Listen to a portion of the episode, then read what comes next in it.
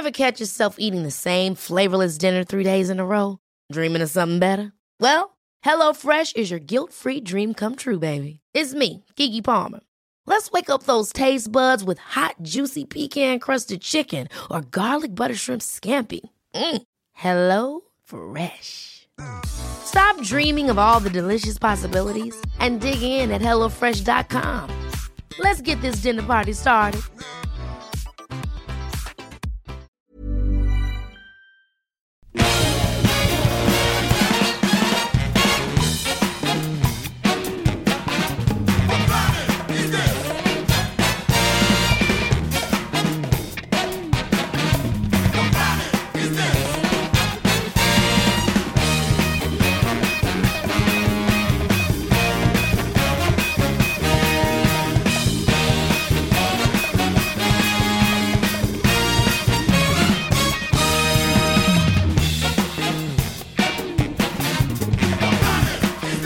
Bienvenue dans ce nouvel épisode de Capture Mag le podcast. Je suis Stéphane Moïsaki, je suis votre hôte pour cet épisode, comme d'habitude, j'ai envie de dire. Épisode 37, on est au Club de l'Étoile.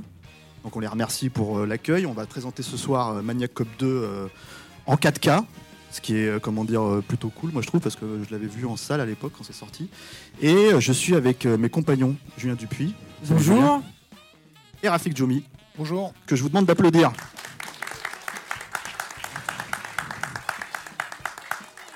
Merci pour eux.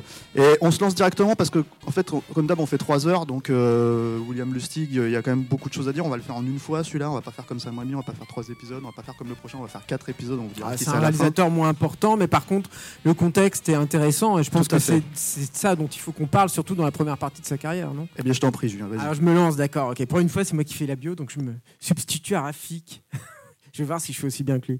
Euh, en, gros, bon, William Lustig est, est né le, le 1er février 1955 dans le Bronx, mais il va pas passer sa jeunesse dans le Bronx ni à New York. En fait, ils vont déménager avec sa famille dans le New Jersey euh, alors qu'il est assez jeune. Et le premier événement on va dire, euh, euh, important pour le, futur de sa carrière, c'est qu'il a des soucis de santé très jeune. Il a une atrophie musculaire et donc il est euh, contraint de se déplacer ou alors avec des béquilles ou alors en, fauteuil roulant. Donc c'est un de, ce fait en fait, il fréquente beaucoup les cinémas. C'est-à-dire que sa, maman le dépose souvent au cinéma pour que ben il puisse avoir un peu de, divertissement puisqu'il est privé de tout ce que les jeunes gens de son âge peuvent faire.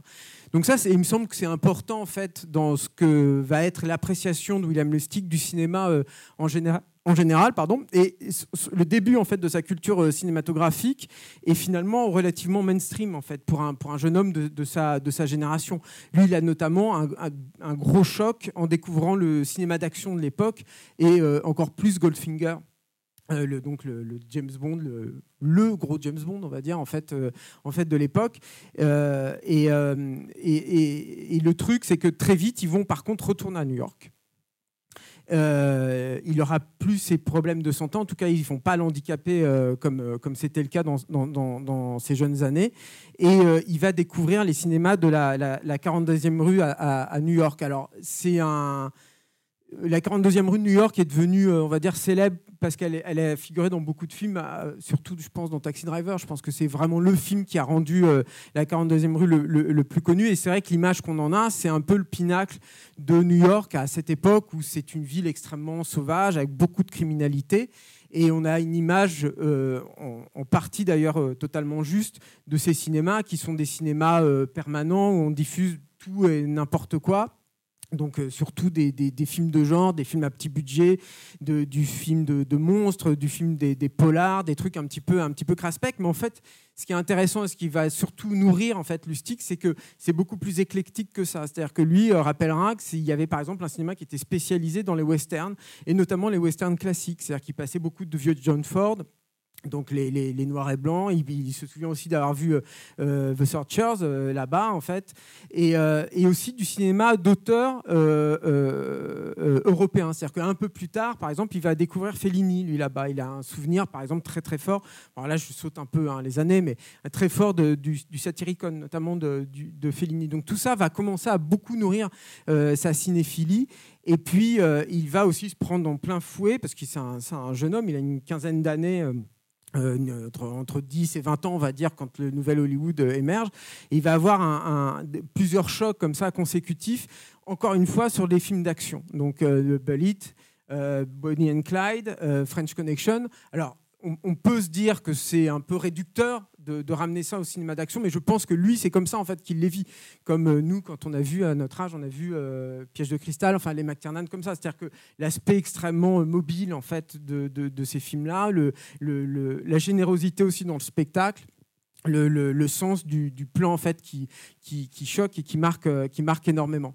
Évidemment, le truc en fait de la 40e rue, c'est que quand bien même il voit ces gros films, quand bien même il voit quelques classiques, quand bien même il voit des classiques à la fois européens et, euh, et américains, il va surtout surtout voir des petits films d'exploitation et en particulier des films d'exploitation européens, et encore, plus particulièrement les, films italiens. C'est-à-dire que la particularité de, de, Lustig, contrairement à beaucoup de ses contemporains, c'est que lui, il n'aime pas du tout en fait, le cinéma d'horreur, on va dire, californien. C'est-à-dire qu'il n'aime pas les Roger Corman, il n'aime pas, euh, je sais pas moi, les, les Bertie Gordon, tous ces trucs de, de Mon Géant et tout. Lui, ce qui lui plaît très jeune, c'est euh, d'abord les, les, Mario Bava, et ensuite euh, les, les Argento, les Fucci, tous ces films-là, en fait, vont beaucoup l'impressionner et beaucoup le Ça aussi, ça va être hyper important dans ce qui va euh, faire en fait euh, Lustig, qui va être, à mon sens, c'est une des grandes valeurs en fait de son cinéma, qui est un cinéma au croisement de, plein de cinéphilies en fait, de plein de genres et de plein de continents.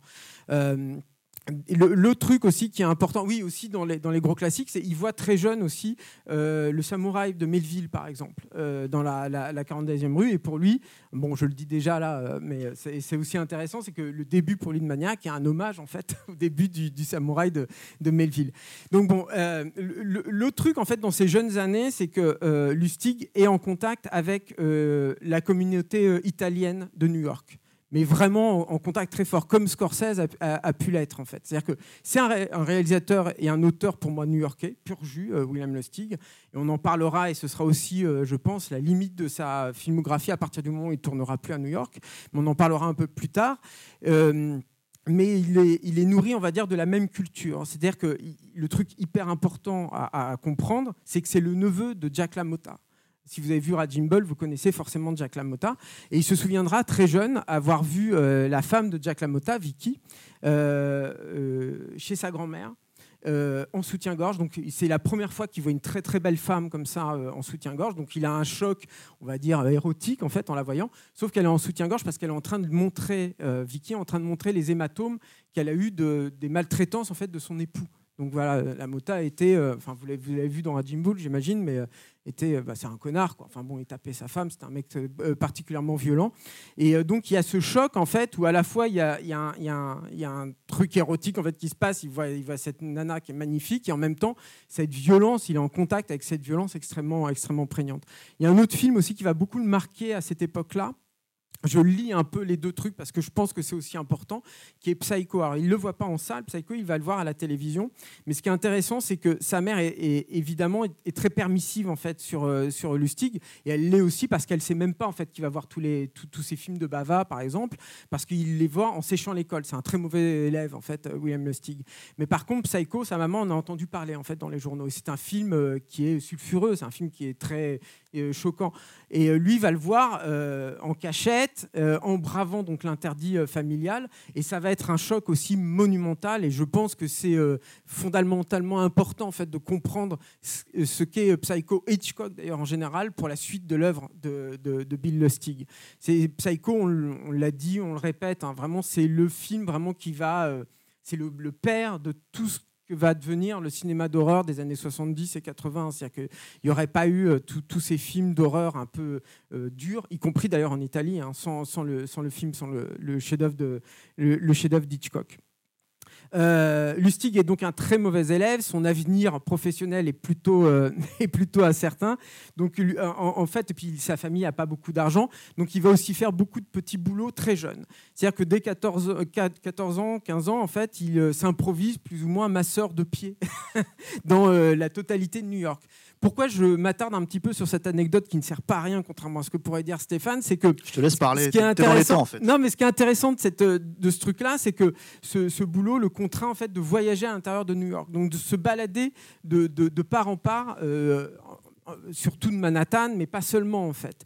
Et donc ça va lui permettre de vraiment bien connaître sa ville, pas simplement de rester dans, dans, le petit quartier dans lequel il vit ou simplement à la 42e. La, 42e et, ce, qui ce, qui est, ce qui est intéressant, c'est que déjà, euh, lui, il commence à penser à devenir réalisateur. C'est-à-dire que quand il voit French Connection, quand il voit Bonnie and Clyde, il se dit j'ai envie de faire ça, j'ai envie de faire ces films-là et tout. Et, euh, euh, et, parallèlement, en fait, le fait qu'il voyage comme ça, lui, il s'imagine des plans, il s'imagine déjà des films. Et il y, a il y a une petite anecdote, une, une petite aventure, mésaventure qui lui arrive, c'est qu'un jour, il se retrouve bloqué dans une station de métro à New York le métro à New York, c'est un bordel. Hein. Franchement, je ne sais pas si vous y êtes déjà allé, mais euh, moi, je me suis retrouvé une fois avec le, dans un express qui, euh, en partance pour le Bronx. Quoi. On était au milieu des années 90. J'avais moi avec ma gueule, j'avais pas du tout envie de me retrouver dans le Bronx. Ça allait mal se passer. Mais bon, il lui arrive ça, et en plus, il se retrouve dans une station qui est entièrement fermée. Il a l'impression d'être en cage, en fait. Et il se dit, mais euh, n'importe quoi pourrait m'arriver en fait à ce moment-là. Et ça va donner naissance à une des scènes les plus mémorables en fait de, de Maniac des années des années plus tard.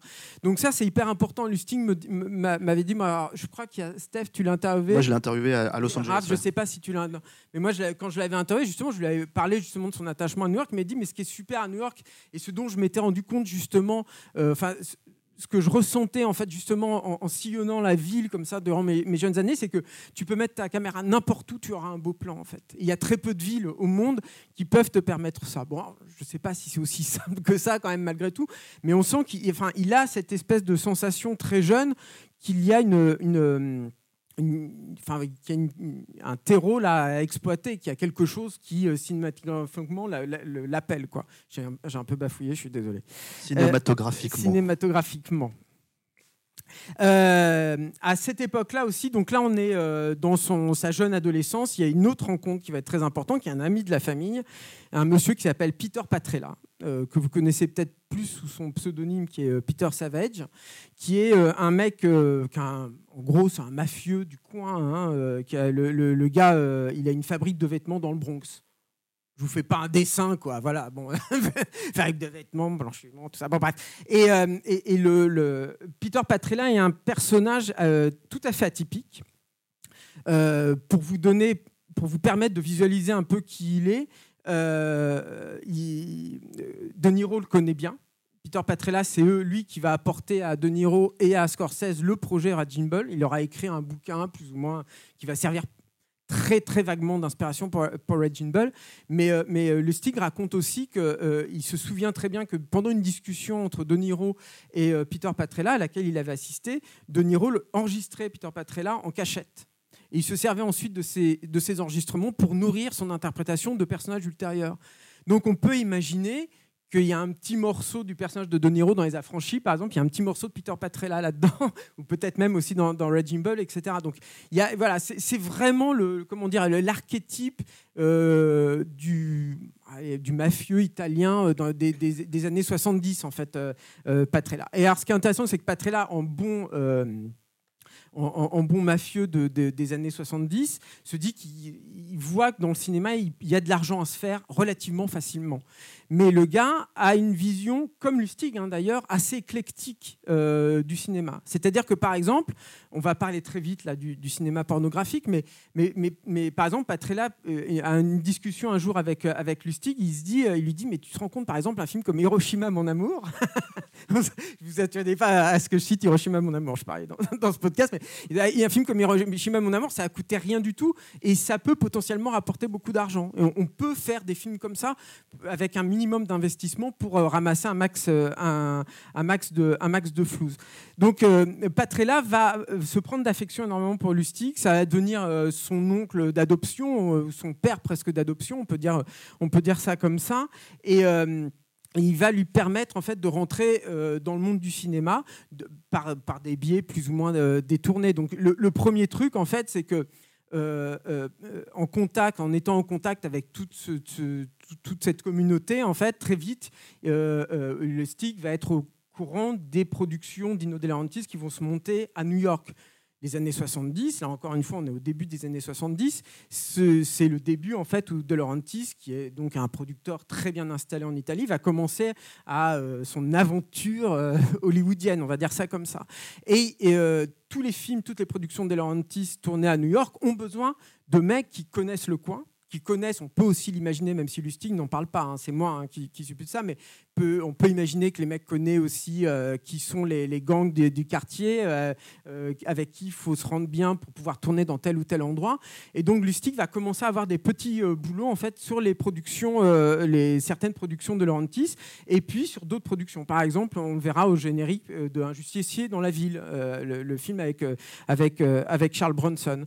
Seven Ups aussi alors ça c'est très important sur euh, Police, euh, Police puissance 7 effectivement. Ça c'est hyper important parce que c'est euh, donc il y a un polar avec Roy Scheider et il y a un acteur qui joue dedans qui s'appelle Joe Spinell et euh, de la même façon, en fait, parce que c'est ça aussi la, carrière de, de Lustig, c'est aussi beaucoup de rencontres. Et c'est un mec qui est très attachant. Enfin, moi, je trouve quand tu le rencontres, que ça, il a une bonhomie, il, aime beaucoup parler. En plus, il est très généreux. Quoi. Euh, euh Lustig, c'est vrai que tu as, envie. Et, et, euh, et, Joe Spinell va se prendre, va, va, se prendre d'affection en fait pour pour ce jeune mec en fait qui voit. Et un des points d'accroche en fait qu'ils ont tous les deux, c'est que Lustig comme Joe Spinell, adore les films d'horreur. Et c'est vrai que, ben, on, le sait tous, hein, tous les gens qui sont dans la salle le savent, quand, quand tu aimes le cinéma d'horreur, alors peut-être un tout petit peu moins aujourd'hui, mais en tout cas euh, jusqu'au début des années 90, on va dire, il y a tout de suite un, tu parles un langage commun. C'est, c'est pas c'est pas si courant que ça en fait. C'est-à-dire surtout à l'époque, quoi. C'est, c'est pas si courant que ça d'aimer le cinéma fantastique. Avant Scream, tu veux dire quoi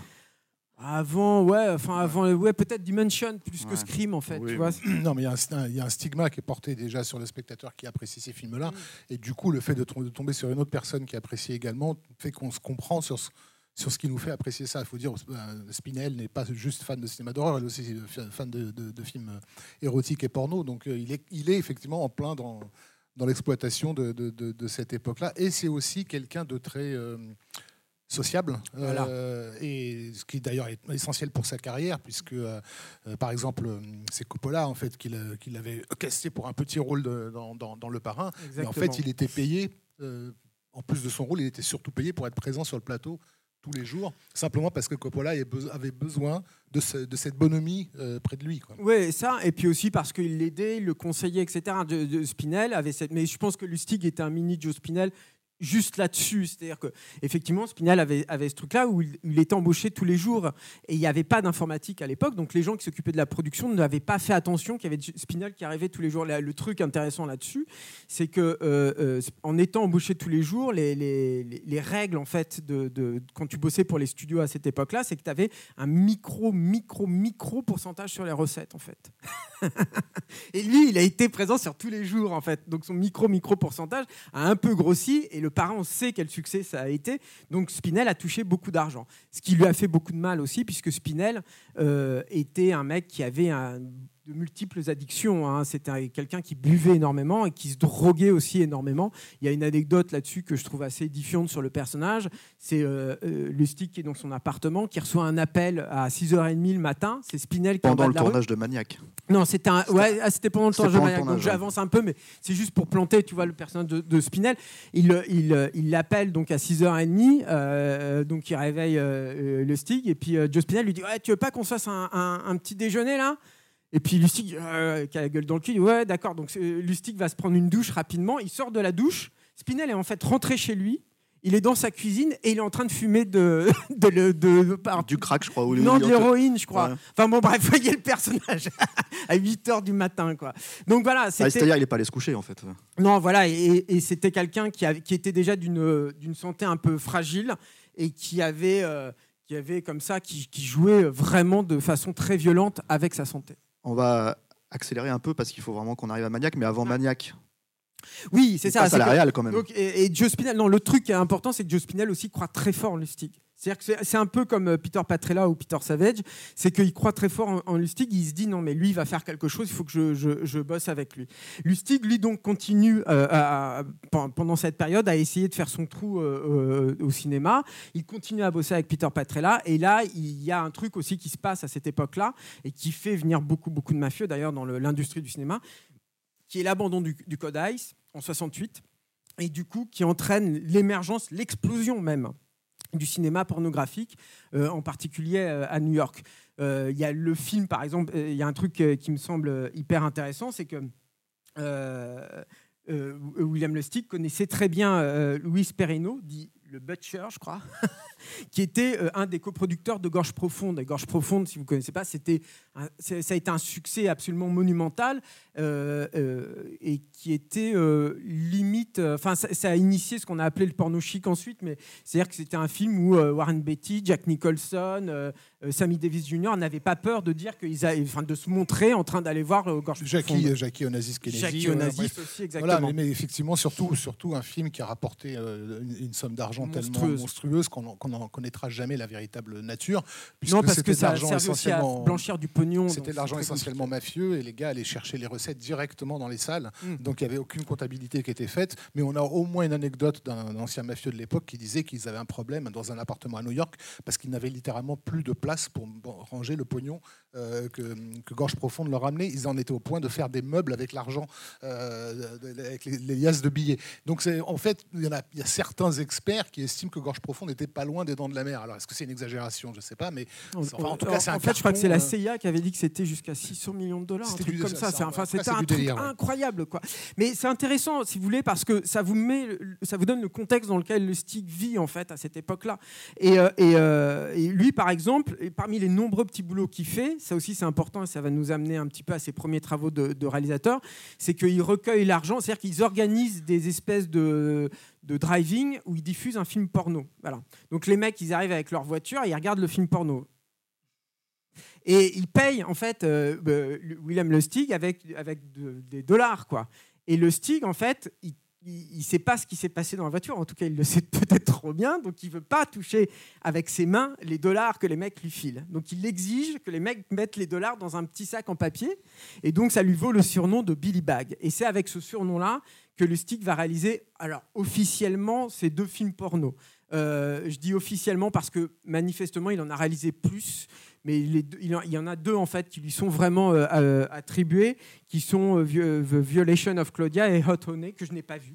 Je suis pas un spécialiste du film Non. porno. Tu les as vus toi Non plus, non. Mais par contre, il les, il les assume totalement. Tu lui en parles aujourd'hui, il n'y a pas de problème. En fait, c'est- C'est-à-dire que en fait, c'est vrai qu'il les a signés Billy Bag, donc tu peux dire bon, il en avait un peu honte, etc. Mais non, lui, il avait signé Billy Bag parce qu'il s'était dit tous les mecs que j'ai croisés dans ce driving improvisé, ils vont probablement aller voir mes films et quand ils verront que c'est signé Billy Bag, ça les fera marrer en fait. C'était un truc, c'était un, c'était un clin d'œil à, à- à ces trucs-là. Bon, oui, je pense que euh, vous pouvez nous dire que c'est un manque de professionnalisme de notre part de ne pas avoir vu ces films-là. Je pense Bah, que il faut les trouver. Hein. euh, euh, non, puis je pense que lui-même le dit. En fait, c'est pas des films hyper intéressants. De moi, de ce que je sais, ce ce qui est intéressant quand même, c'est que Ça- 35 mm. ça, voilà, ça lui donne l'occasion de, de- de parfaire ses connaissances techniques. C'est-à-dire que c'est pas un hasard si c'est le directeur de photo de ces deux films-là qui va être le directeur de la photo de Maniac un, un- un peu plus tard et que quand il va arriver sur Maniac, qui sera son premier film, on va dire vraiment officiel en tant que Bill Lustig, euh, aura mine de rien cette, cette tenue-là. Quoi. C'est, c'est, c'est pas Parce que ça, peut être, ça peut paraître trivial, mais, euh, mais à l'époque, surtout, euh, filmer du porno, c'est d'abord et avant tout savoir éclairer,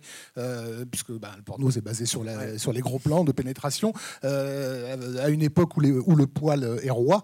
Et, et- et- et sur les tout premiers films porno qui sont faits à l'époque, on voit rien, en fait. Donc Mm. ça va vraiment obliger les gars à, à comprendre ce que c'est que la lumière, comment positionner les comédiens pour, que- pour pouvoir bien voir ce qui se passe.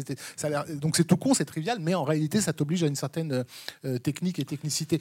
Des années plus tard, quelqu'un lui posera la question sur euh, un acteur qu'il a vu dans la série Law and Order euh, de David Lipman euh, et qui jouait dans euh, le, le- le droit de tuer, je crois, de James Glickenhaus, Mm. bref, et qui était dans, dans un de ses pornos de William Lustig, et Lustig de lui dire oui, mais ma- la communauté cinématographique à New York était très petite, Mm. et à l'époque, il n'y avait pas justement de stigma. C'est-à-dire Mm. que de retrouver un acteur dans un porno alors qu'il tournait dans des films entre guillemets normaux à côté, c'était finalement pas euh, exceptionnel. Quoi. Ouais, ouais, Donc du coup, il- qu'il qu'il n'ait pas honte d'avoir commencé dans le porno, voilà, ça, ça se comprend. Au- À côté de lui, dans, dans- dans le même quartier, il y a Belle Ferrara qui est en train d'en faire aussi, hein, quelques années après. Donc, euh, Oui, bien sûr. Et, et le truc aussi qu'il faut bien comprendre là, c'est que quand il tourne son premier porno, il a euh, 20 ans et quelques. 21. euh, donc il n'a pas le droit en fait d'aller voir son film en salle.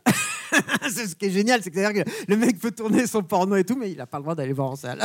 Je trouve cette anecdote incroyable. Est-ce qu'on passe à Maniac? Parce qu'en en fait, Ouais. il faut quand même préciser que ça va être un, un- un podcast un peu, euh, entre guillemets, euh, déséquilibré, dans Mm. le sens où, en fait, il- Lustig, euh, même si on aime beaucoup le, le- le cinéaste, a fait vraiment 3-4 vraies bornes Ouais, ouais, ouais. dans son cinéma. Il y en a d'autres qui sont déjà difficiles à voir aujourd'hui, Mm, qui ne sont pas distribués, Mm. et dont on va parler un peu moins. Mais Maniac, on sait Oui, qu'on va passer un peu de temps dessus. bien sûr. Donc allons-y, parce que ça fait déjà 25 minutes qu'on Oui, a commencé. bien sûr.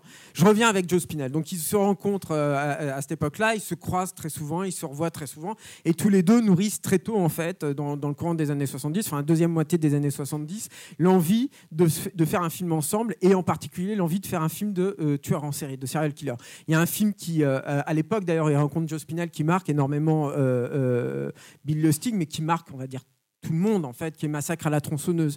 Et c'est vrai qu'il y a un truc dans les années 70 qui se passe autour des tueurs en série, en fait, socialement euh, aux États-Unis. Il y a- Il y a le Son of Sam, Son hein, of Sam, déjà. ouais. Exactement, voilà, mais il n'y a pas que ça en fait. hein. Je veux dire, Il y, a- il y a beaucoup de choses en fait au- autour de ça.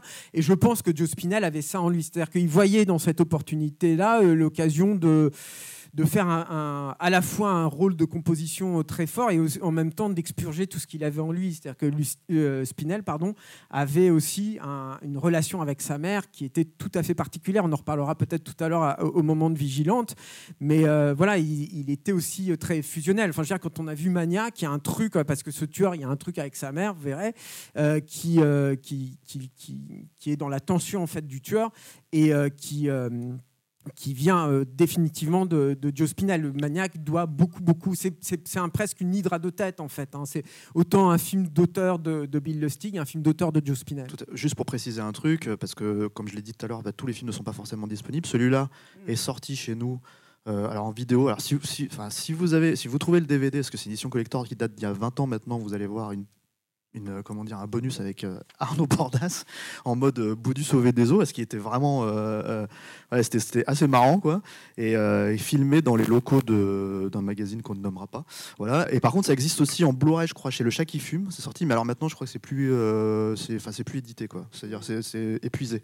Ouais, c'est sorti chez nous. De toute façon, c'est un film qui reste, et puis c'est un Oui. film sur lequel il a beaucoup travaillé. Plus tard, lui-même, il a supervisé une, une, une remasterisation en 4K euh, il n'y a pas très très longtemps, en fait, Bill Lustig. Donc voilà.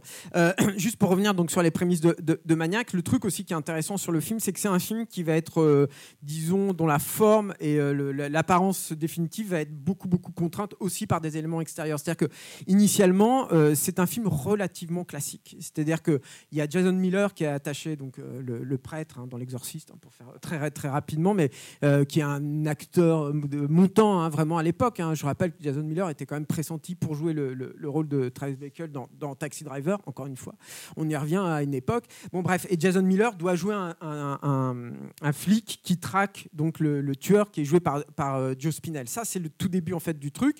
Et ce qui intéresse beaucoup en fait euh, euh, le stick, c'est que lui il veut faire un truc très inspiré en fait des Dents de la Mer. On y revient encore une fois. On, vous en avait parlé pour le podcast de Sam Raimi à l'époque de, Evil Dead, mais lui, ce qu'il marque, c'est encore une fois ce point de vue du requin en fait. Et il veut travailler autour de ça. C'est marrant hein, parce qu'on on reparlera peut-être tout à l'heure aussi du, du remake de, de Maniac, mais c'est un truc qu'ils vont reprendre. Alors je sais pas s'ils l'ont fait sciemment ou pas, mais, Moi, je pense cas- qu'ils se sont inspirés de La femme défendue de Philippe Arel.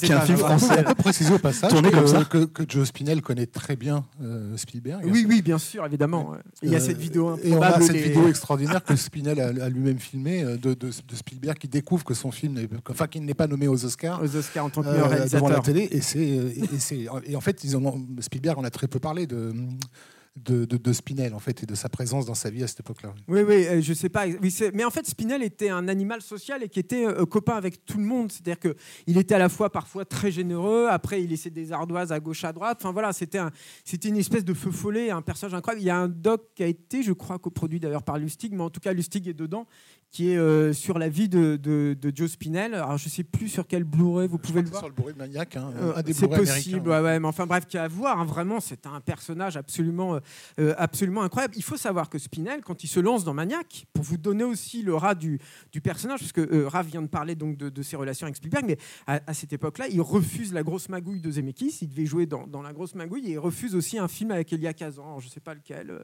je ne sais pas ce que Kazan pr- préparait à cette époque-là. Donc bah, voilà où était le mec à cette époque-là. Il était quand même, c'était un vrai, ce, que, ce que les ricains appellent un caractère acteur. C'était vraiment un personnage. Tu savais que quand il arrivait, il a une tronche en plus incroyable. Donc tu savais que quand tu l'as- allais l'amener sur un, sur un film, bah, tu allais avoir un personnage relativement marquant tout de suite, en fait, et relativement euh, facilement. Pour revenir donc aux prémices de Maniac, donc au début, il y a cette euh, trame scénaristique qui est relativement classique, donc, et euh, là-dessus, en dehors des Dents de la Mer, l'autre truc aussi que veut faire Lustig, et là, qui par contre tranche un peu avec ce qui se fait à l'époque dans le cinéma d'horreur, et en particulier avec Massacre à la tronçonneuse et tout ce qui pourra suivre derrière, c'est que pour lui, il veut faire un film à la Argento.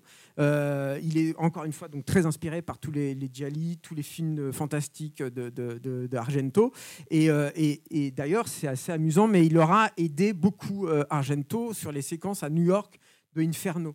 Donc quand on sait euh, l'état dans lequel était Dario Argento pendant le tournage de Inferno, on se dit qu'il a dû copieusement l'aider. Je ne sais pas s'il a tenu la caméra à sa place ou s'il l'a fourni en, cam, mais bon, bref. Mais, euh, bon, mais donc, en tout cas, Argento, dans cette première version, est censé produire, euh, enfin coproduire en tout cas Maniac. Daria Nicolodi, qui est encore sa femme à Dario Argento à l'époque, doit, doit jouer le, le personnage d'Anna D'Antoni, qui sera le personnage qui sera joué un peu plus tard par Caroline Munro.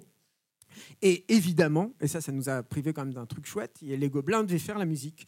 Euh, donc ça, c'est vraiment le tout début. on imagine que tous ces accords-là, ça se fait autour de d'une table de resto avec beaucoup de, bouteilles, etc. Et ça va, ça va pas aller très très loin en fait. Tout ça va vite, euh, va vite s'effondrer. Euh, il y a une partie de l'argent qui est récupérée sur les films porno qu'il a tournés. Et alors voilà. Et en fait, du coup, au bout d'un moment, exactement, euh, Joe Spinell et, Bill Lustig se disent bah tant pis, personne ne veut de nous. On n'arrive pas à trouver le financement. On va essayer de, trouver le financement bah, comme on peut par nos propres moyens. Donc il y a effectivement deux sources de financement au tout début. Hein. La première, la principale, vient de Bill Lustig. C'est-à-dire que son deuxième porno officiel, finalement, il le tourne vraiment pour, pour mettre l'argent dans Maniac.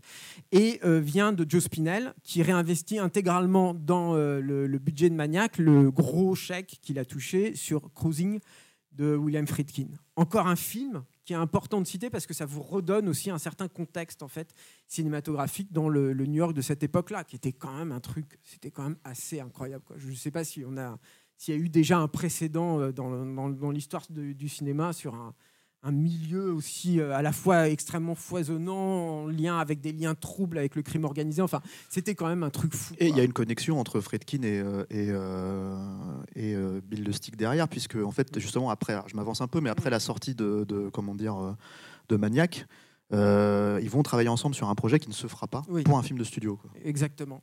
Euh, et puis il y a un, prod aussi qui est probablement un mafieux, qui met un peu d'argent dans le. Dans William Friedkin est un mafieux? le, le, quand il lance le tournage, donc il le lance, c'est vraiment un tournage euh, hyper sauvage. Le film est, un, faux titre qui s'appelle On the Run, parce que Maniac, pour avoir des autorisations, quand bien même ils vont pas vraiment demander d'autorisation, quasiment pas, mais pour quoi que ce soit en fait, un, film qui s'appelle Maniac, c'est un peu, c'est un petit peu compliqué.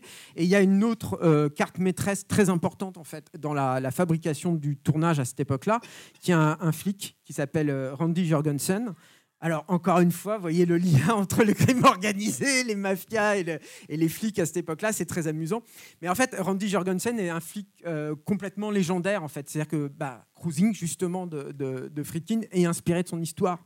Euh, et c'est un mec qui est extrêmement respecté par les forces de l'ordre euh, à, New York et il va leur permettre, parce qu'il est associé euh, euh, au, projet Maniac, en fait, il va leur permettre d'avoir des, des passe-droits un peu partout. Il y a un truc qui est assez intéressant, je vous parlais tout à l'heure de la scène de métro, de comment est née en fait, l'idée de cette scène de métro, mais ils peuvent tourner cette scène de métro, c'est hyper dur à tourner des scènes de métro, il faut avoir des autorisations de fou, quoi, et ils peuvent le tourner parce que le mec qui est responsable en fait de, cette station de métro là à ce moment-là, et eh ben Randy Jorgensen, qui est connu par tout le monde hein, à l'époque, l'emmène bouffer il l'emmène bouffer le mec. Et ça dure très longtemps. Et pendant qu'il l'emmène bouffer, ils peuvent tourner la scène dans, dans le métro. Quoi. Voyez Donc, c'est que, des, c'est, que des, c'est que des trucs comme ça. Quoi. Le film est évidemment tourné aussi avec des actrices qui viennent du cinéma euh, euh, pornographique. Hein. En tout cas, la, je crois que la première victime de, de, du tueur. Euh, vient... Michel, non? Je ne sais pas, je ne les bah, connais pas ouais, je, super bien, mais enfin bon, voilà. C'est pas la première victime. Il y a, il y a Sharon Mitchell qui joue dans, dans, dans, Maniac et c'était une des grosses actrices. Enfin, en tout cas, oui, il y en a. Il y en a du porno new-yorkais à l'époque. On a euh, euh, euh, quelques-unes. Et l'autre pièce maîtresse, finalement, dans, cette, dans ce premier lancement en fait, de Maniac, l'autre pièce maîtresse va être en fait Tom Savini. Ils ont très peu d'argent pour les, pour les effets spéciaux de maquillage. Ils ont 5000 dollars. Donc même à l'époque, c'est rien du tout. En fait, ça, ça couvre juste l'achat du latex et, de, et de, des colorants alimentaires pour faire le, faux sang. Quoi. Bill Lustig comme tout amateur en fait de, cinéma fantastique qui se respecte a été extrêmement marqué par les effets spéciaux de maquillage de, zombies de, de Georges Romero. Et euh, ils vont aller euh, chercher euh, rencontrer Tom Savini alors qu'il est sur le tournage de Vendredi 13 c'est-à-dire que Tom Savini quand même à cette époque-là et le mec enchaîne zombie Vendredi 13 et après tout de suite après Maniac. Ils n'ont pas d'argent à lui proposer. Alors, le coup de bol c'est que d'une part, Tom Savini vit- a encore une vie un peu de bohème. C'est encore un mec qui, le Vietnam n'est pas si loin que ça en fait pour lui. Il est encore probablement en PTSD là, comme on, comme on dit. Et, euh, et, euh, et- et en plus, il vient de rompre avec sa copine de l'époque. Et il, a envie. de- plus au loger, ouais. Ouais, et, il a envie, en, et en fait, il a envie de vivre un petit peu à New York. Donc en fait, Savini dit OK, moi je le fais votre film, mais par contre, il me faut un appart, vous me fi- filez un, un appart à New York que je puisse y vivre pendant quelques temps. Donc euh, Lustig, de ce que j'ai compris, euh, Bill Lustig va carrément lui prêter son propre appartement. Euh, ils vont même tourner quelques scènes, en fait quelques gros plans en tout cas dans, dans, dans, dans, cet appartement.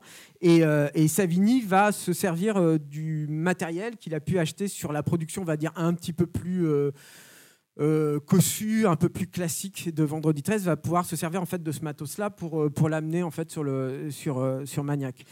Il y a même, si je, si je dis pas de bêtises, il, y a son, il avait déjà un moule Alors il y a ça. de Alors, son visage. Ouais, je, je vais y venir tout de suite à ça, parce que ça c'est important et c'est rigolo. Quoi.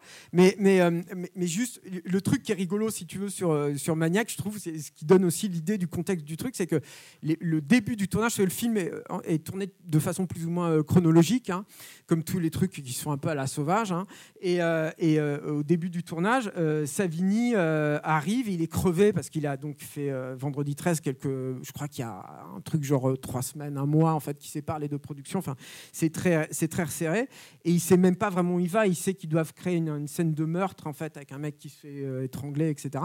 Et il va, il s'endort en fait dans la caravane. Il sait même pas ils vont tourner en fait. Il s'endort dans la, dans, une caravane et quand il se réveille, il se rend compte qu'il est sur la plage et qu'ils vont tourner la scène d'ouverture en fait de la, scène d'ouverture de Maniac. Et le truc aussi que je trouve hallucinant en fait dans cette scène-là, c'est qu'il va maquiller le, le- le- le comédien euh, dans les chiottes publiques qui sont à côté de la plage.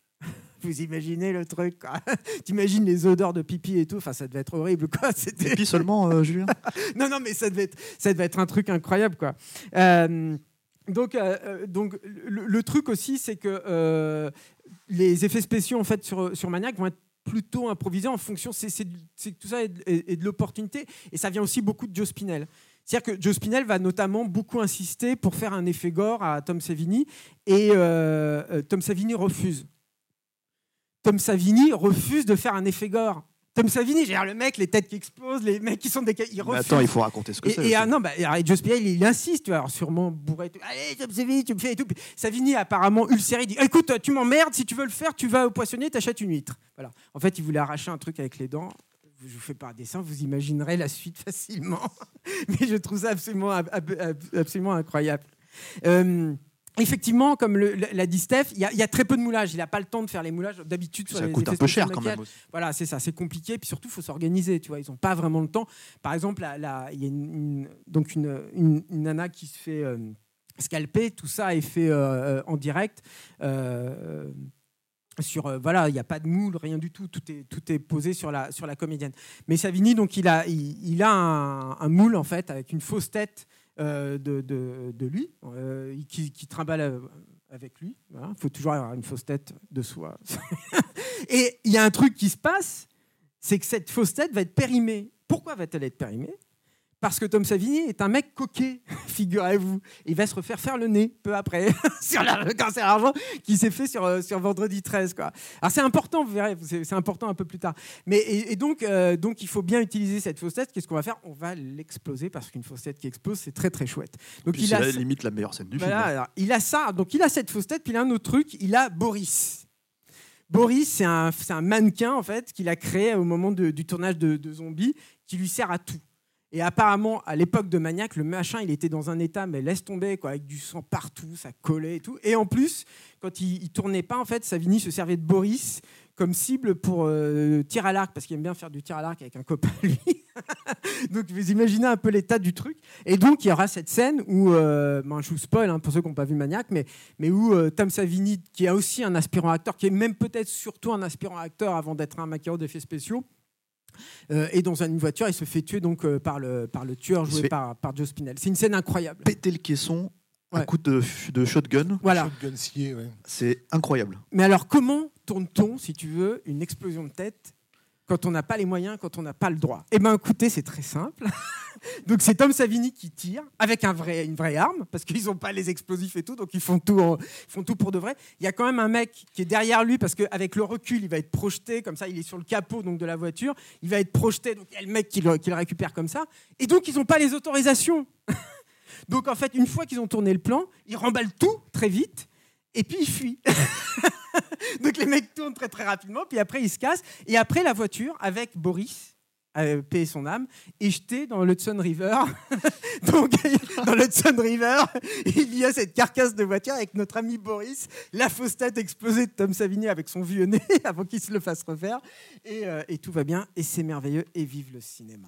Donc le truc, le truc qui est marrant aussi de, de- c'est que comme il se fait refaire le nez, il va voir son, son chirurgien avant. Et, ben, et comme c'est un monsieur curieux et consciencieux, Tom Savini, il dit Mais alors, euh, comment c'est quand on coupe la peau? Et donc le chirurgien lui montre plein de photos euh, d'opérations qu'il a fait récemment. Et notamment, il découvre que euh, quand on enlève juste la peau, c'est pas si rouge que ça. On le montre, euh, pas, voilà. Et du coup, et la, la- scène les scènes dans lesquelles le, le- tueur scalpe les, ses, ses- victimes, du coup, est relativement réaliste, en fait. Et c'est pour ça, je trouve qu'il y a ce, ce côté aussi extrêmement à la fois cru et très crédible, en fait, hein, dans, dans, dans Maniac. Il faut, faut préciser que c'est un film qui a vraiment coûté très peu d'argent. Mm. Euh, je crois quelque chose comme 48 000 dollars au tournage. Mm. Euh, à la fin, le, le- le coût global, en fait, c'est 135 000 dollars parce qu'ils ils ont réussi à trouver de l'argent pour euh, faire, Ah, euh, voilà. comment dire, euh, Alors ça, il faut qu'on y vienne. faire euh, en sorte que le, film puisse être, euh, comment dire, Mm. Comment tu dis, imprimé, enfin, euh, en gros, qui tire la pellicule, quoi. Bah, et puis tout Et simplement qu'ils ouais. puissent le finir en Mmh. fait. C'est-à-dire que là, au moment où, ils tournent, tout ça, ils explosent Boris, tout ça, tout ça est très bien, le, métro, tout ça, c'est super. Et, euh, mais effectivement, ils, ont, ils arrivent, ils ont plus de pognon pour terminer le film. C'est-à-dire qu'ils sont, c'est vraiment, ils, ils commencent à tourner vraiment maniaque sur un coup de tête, et c'est un film qui, aurait pu ne jamais voir le jour. Et là, il y a un coup de bol. C'est qu'il y a une convention euh, Fangoria euh, à, à New York. Et euh, Joe Spinell doit y participer. Et il doit y participer avec une actrice qui s'appelle Caroline Munro, avec qui il a tourné auparavant un chef-d'œuvre, Star Crash, de Lewis Coates, alias Luigi Cozzi, un film magnifique. Voilà. Et alors, qu'est-ce qui s'est passé sur Star Crash? C'est que Un, un sous Star Wars, faut le ouais, dire. sous Star Wars pour ceux qui italien, connaissent c'est pas. improbable, quoi. C'est vraiment très marrant comme film. Et dans lequel elle a un magnifique euh, costume, il faut quand même. Alors voilà, justement, c'est ça qui est très intéressant, c'est que Caroline Munro est en bikini la plupart du temps, en fait, dans, dans Star Crash. Et Joe Spinell, d'accord, il se drogue, d'accord, le porno, tout ça, mais c'est à- d'abord et avant tout un gentleman. Et, en fait, il est très choqué parce que, a priori, pendant le tournage de Star Crash, il fait souvent très froid. La pauvre Caroline Munro, elle est en mini bikini euh, tout petit, et, euh, et elle a froid, la bichette. Et c'est vrai, on la comprend, non, mais ça doit être hyper relou, hein, on rigole, mais. euh, Enfin, vous rigolez pas, en l'occurrence, mais voilà. Et Joe Spinell, en fait, apparemment, il fait son grand prince. Il dit non, mais moi je ne tourne pas. Il dit à Luigi Cotti, je ne tourne pas si vous n'apportez pas des, fourrures à cette dame, etc. Donc il, se barre, peut-être qu'il l'enveloppe dans sa cape, parce qu'il joue un personnage qui a une grande cape, comme ça. Bon, bref. Et, du coup, Caroline Munro, en plus, Spinell était aussi un mec qui a une tronche pas possible, quand même, faut dire ce qui est. Hein, c'est pas, pas un de beauté, mais, mais par contre, c'était un, gros charmeur, apparemment aussi. Et Caroline Munro l'adore, vraiment, elle l'adore. Et euh, quand ils se retrouvent, du coup, dans cette convention euh, Fangoria, ils discutent. Et, euh, et Joe Spinell dit ah c'est là je fais ce film et tout j'interprète un personnage machin et tout et puis on n'a pas assez d'argent. Et euh, Carl Munro euh, coup de bol à l'époque elle est mariée avec un, producteur qui est pas un mec très recommandable mais, ceci est une autre histoire un mec qui s'appelle euh, Judah Milton qui va décider en fait de financer la, fin de la production de Maniac à une seule condition c'est que Caroline Munro soit dans le film. Mais c'est génial pour eux parce que c'était le rôle que devait jouer Darian Akeroyd c'est que non seulement ils récupèrent une comédienne qui avait une, une petite notoriété quand même, Ouais, mine de rien, dans le, dans, dans le cinéma à l'époque. Je veux dire, elle avait tourné aussi dans un James Bond, hein, dans, le- dans L'espion qui m'aimait, hein, Caroline Munro. Euh, euh, donc il y avait une peu, et en plus ils ont le financement pour la fin, et du coup ils vont pouvoir euh, tourner la fin en fait de, de, de Maniac avec ces scènes-là.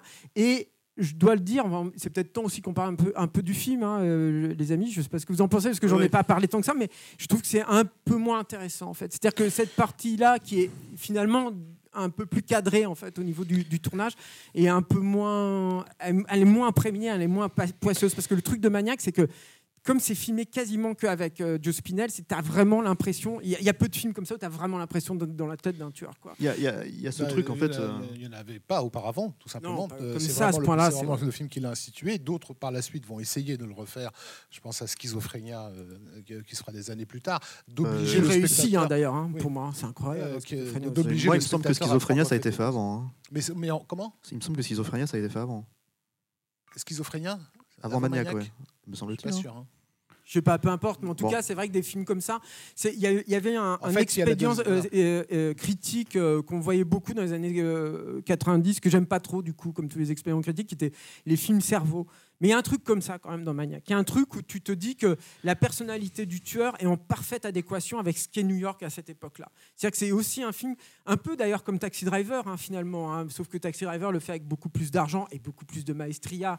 Bill Lustig, moi j'aime beaucoup, mais c'est quand même pas Scorsese, hein, faut pas déconner. Mais il y a un truc comme ça où dans, Taxi Driver, euh, euh, Travis Bickle, ça fonctionne vachement bien parce que le personnage de ce conducteur de taxi est en adéquation avec cette ville toute pourrie, toute dégueulasse. C'est pas du décor en fait, c'est vraiment. euh, c'est un grand défenseur du cinéma numérique qui vous dit ça, mais c'est vrai, quoi. Il y a un truc là-dedans. Et le filmage à l'arrache, sans autorisation, extrêmement précaire, avec très peu de gens, et du coup aussi finalement peu de machinerie, peu d'éclairage, etc., nourrit cette ambiance. Et puis il y a Joe Spinell, quoi, qui est incroyable dans le film. Moi, je le trouve hallucinant. C'est-à-dire que Joe Spinell, il assure, euh, ce- parce que le film, là, maintenant, il a 42 ans, 43 ans.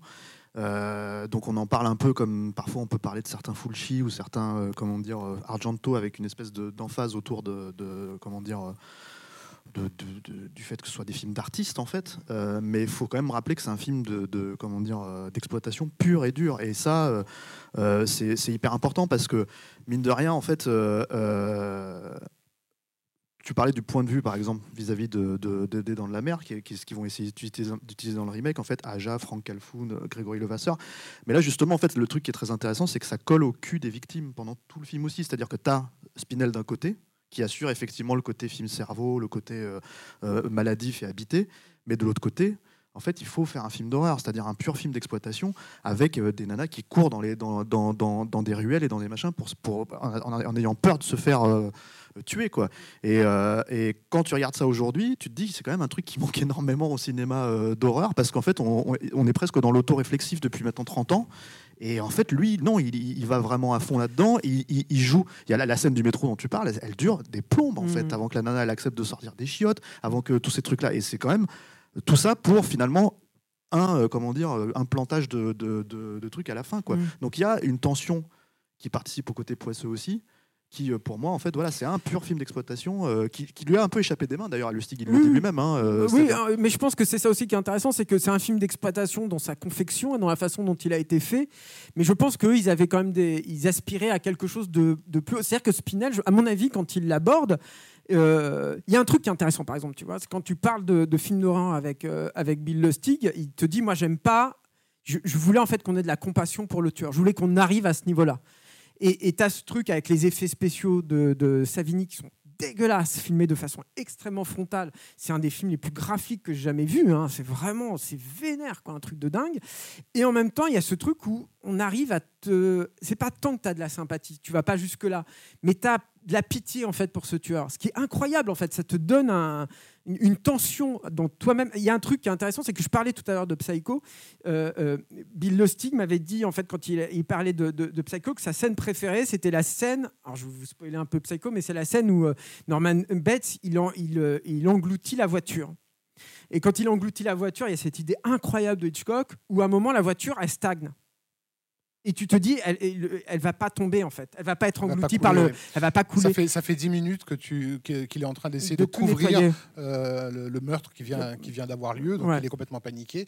Euh, C'est bon, on- en- on arrive à en pas tant que spoiler. spectateur, euh, on pense que c'est sa mère qui a, qui a tué cette victime et que lui essaie de cacher. le Spoiler, Raph. Le- il essaie de cacher le crime de sa mère. Et effectivement, il y a ce moment où la voiture Voilà. cesse de, de- de couler. Et c'est un moment de bascule pour le public parce que on a commencé le film en s'identifiant au personnage de, John Knightley, donc la victime. Ouais. Et, et là, en un, en un, en un clin d'œil, on s'identifie à Norman Bates Mm. parce qu'on a eu peur en même temps que lui que cette voiture ne, ne disparaisse pas. Voilà, exactement. Et, et- et Bill Lustig a été extrêmement marqué par ça, par ce petit moment en fait où tu, bah, en fait, es du côté du tueur, quoi. Où le cinéma, la- force de la narration cinématographique est telle que tu n'as pas le choix en tant que spectateur, tu es forcément de son côté. Et c'est un truc en fait qui travaille, en fait, je trouve, hein, dans, dans, dans, Maniac, avec en plus cette espèce de, de sous-texte euh, euh, psychanalytique, alors qui n'est pas d'une profondeur incroyable. Moi, que je relis beaucoup au Diallo, mais énormément. C'est-à-dire, je pense qu'il y a un truc là-dedans sur. Je, tu peux pas, je trouve, ne pas penser au frisson de l'angoisse. Enfin, tous ces Oui, trucs puis- avec le, le fait que le tueur, il y a forcément un trauma qui explique son, son Et ses pour un actions. film aussi tout, poisseux, en fait, retrouvé avec euh, des espèces de scènes entre guillemets poétiques, Mm. c'est-à-dire de meurtre poétique, parce que Ouais. euh, voilà, là on spoil vraiment euh, le- comment dire la fin de Maniac, mais Ouais. il se retrouve en fait, en fait c'est un, un personnage qui habite dans son dans son dans son- dans sa chambre et qui en fait récupère des mannequins et les, euh, les brode avec les scalps en fait de ses victimes, etc., etc. Il les habille en fait et c'est- pour lui, c'est ses petites amies en fait, les petites amies qu'il peut pas avoir quoi. Et en fait, Sachant que cet appartement est en quelque sorte son cerveau. en tout fait, à sa fait, tête. voilà. Et en fait, en gros, donc dans la scène finale, euh, toutes ces créatures, en fait, toutes ces, toutes ces, comment dire, euh, toutes ces, tous ces mannequins prennent vie et se mettent à, à le, le- le- le tuer en fait. Et du coup, il se fait arracher la tête. Enfin, il y a- De façon un truc assez-. Ouais, voilà. Alors que pourtant, en fait, c'est assez marrant parce que la tête, tu, pour le coup, tu la grilles vraiment que c'est une Mm. tête, euh, voilà. C'est le seul moulage qui fera. Mais, euh, mais, mais, mais, par contre, la scène est tellement euh, crade, en fait, tellement, euh, comment dire, et puis tellement, en- en- t'es tellement dedans que tu te poses même pas la question quand tu regardes le film. Et et t'as le point de vue ensuite derrière des flics qui le retrouvent, Mm. où tu comprends que c'est pas ce qui s'est passé, évidemment que Mm. c'était dans sa tête. Donc il y a tout un truc comme ça où effectivement on rentre. Donc je sais pas si c'est fin à proprement parler, mais je pense pas que ça ait Ça jamais été cherché. à- le truc, c'est que ça n'a pas besoin effectivement de, de, de l'être. Je pense que lui il le fait euh, d'une part pour l'esthétisme de, de la chose, euh, justement par rapport au giallo. Donc il y a cette idée quand même d'avoir des mannequins euh, avec tout, tout le côté un peu inquiétante étrangeté que, que ça relève. Mhm. Et puis même, même un mec comme Kubrick euh, jouait de ça dans, dans Le baiser du tueur, hein, sur le côté inquiétant du, du, du mannequin. du mannequin. euh, ouais. du figé. Euh, euh, mais lui, voilà, il l'utilise pour le truc esthétique euh, et, et narratif immédiat, euh, Mais il se trouve qu'il met quand même le doigt sur, euh, sur quelque chose qui va d'ailleurs euh, se retourner contre, contre le film. Oui. Euh, c'est qu'on est euh, à l'époque dans un New York qui est complètement sous l'emprise aussi du féminisme américain, ultra militant. On l'a oublié, mais les années 70, ça a été une fronde hein, quand même, et, et- et tout particulièrement à New York. Et, et le film, en fait, sans le savoir, est en train d'égrener les, tous les thèmes euh, qui, qui sont euh, traités à cette époque-là, C'est- c'est-à-dire l'objectification du corps féminin, euh, la question du viol, évidemment, et- et- etc. Et alors, j'ai plus le nom, désolé, de cette féministe célèbre de l'époque, Andrea, quelque chose, bref, qui, qui menait une fronde extrêmement puritaine à l'encontre du cinéma porno. En, en essayant de prouver au- auprès des cours de justice que toutes les actrices porno, quelles qu'elles soient, étaient violées, quel que, so- quel que soit leur, euh, euh, euh, comment dire, leur euh, Consentement sur leur le propos. tournage, ouais. voilà, elle les considérait comme des femmes violées et c'est, elle a quand même réussi à faire mettre en taule, euh, comment il s'appelle, Harry Rims, un des acteurs de, de, de Gorge Profonde. Euh, juste parce qu'elle a réussi à convaincre Linda Lovelace qu'elle s'était fait violer sur le de, plateau. de Violation of, Cla- of Claudia aussi. euh, Je crois qu'il est dedans aussi. Il est dans le film de, de, de Ouais. Billy Bag. Voilà. Et donc, bah, du coup, on a, on a effectivement un réalisateur qui a fréquenté ce New York, euh, un- il faut le dire, un peu décadent hein, des, des, des, des 70s, euh, un petit peu, s'en est, est bien nourri, et qui, sans s'en rendre compte, en fait, voilà, fait ressurgir tout- tous ces, tous ces thèmes-là. Et- Et, et, et- et Maniac va être une cible de choix euh, Oui. pour, pour, Bah, pour les, pour féministes. Il va falloir qu'on parle sur- de la sortie Voilà. du film. là. Surtout à par- bah, avec l'affiche qui va être choisie. hein, Voilà, voilà. alors qui n'est pas de son fait. Hein. Lustig lui-même dit que cette affiche. Est-ce que tout le monde Extrêmement a, efficace. a- a l'affiche de Maniac dans la tête?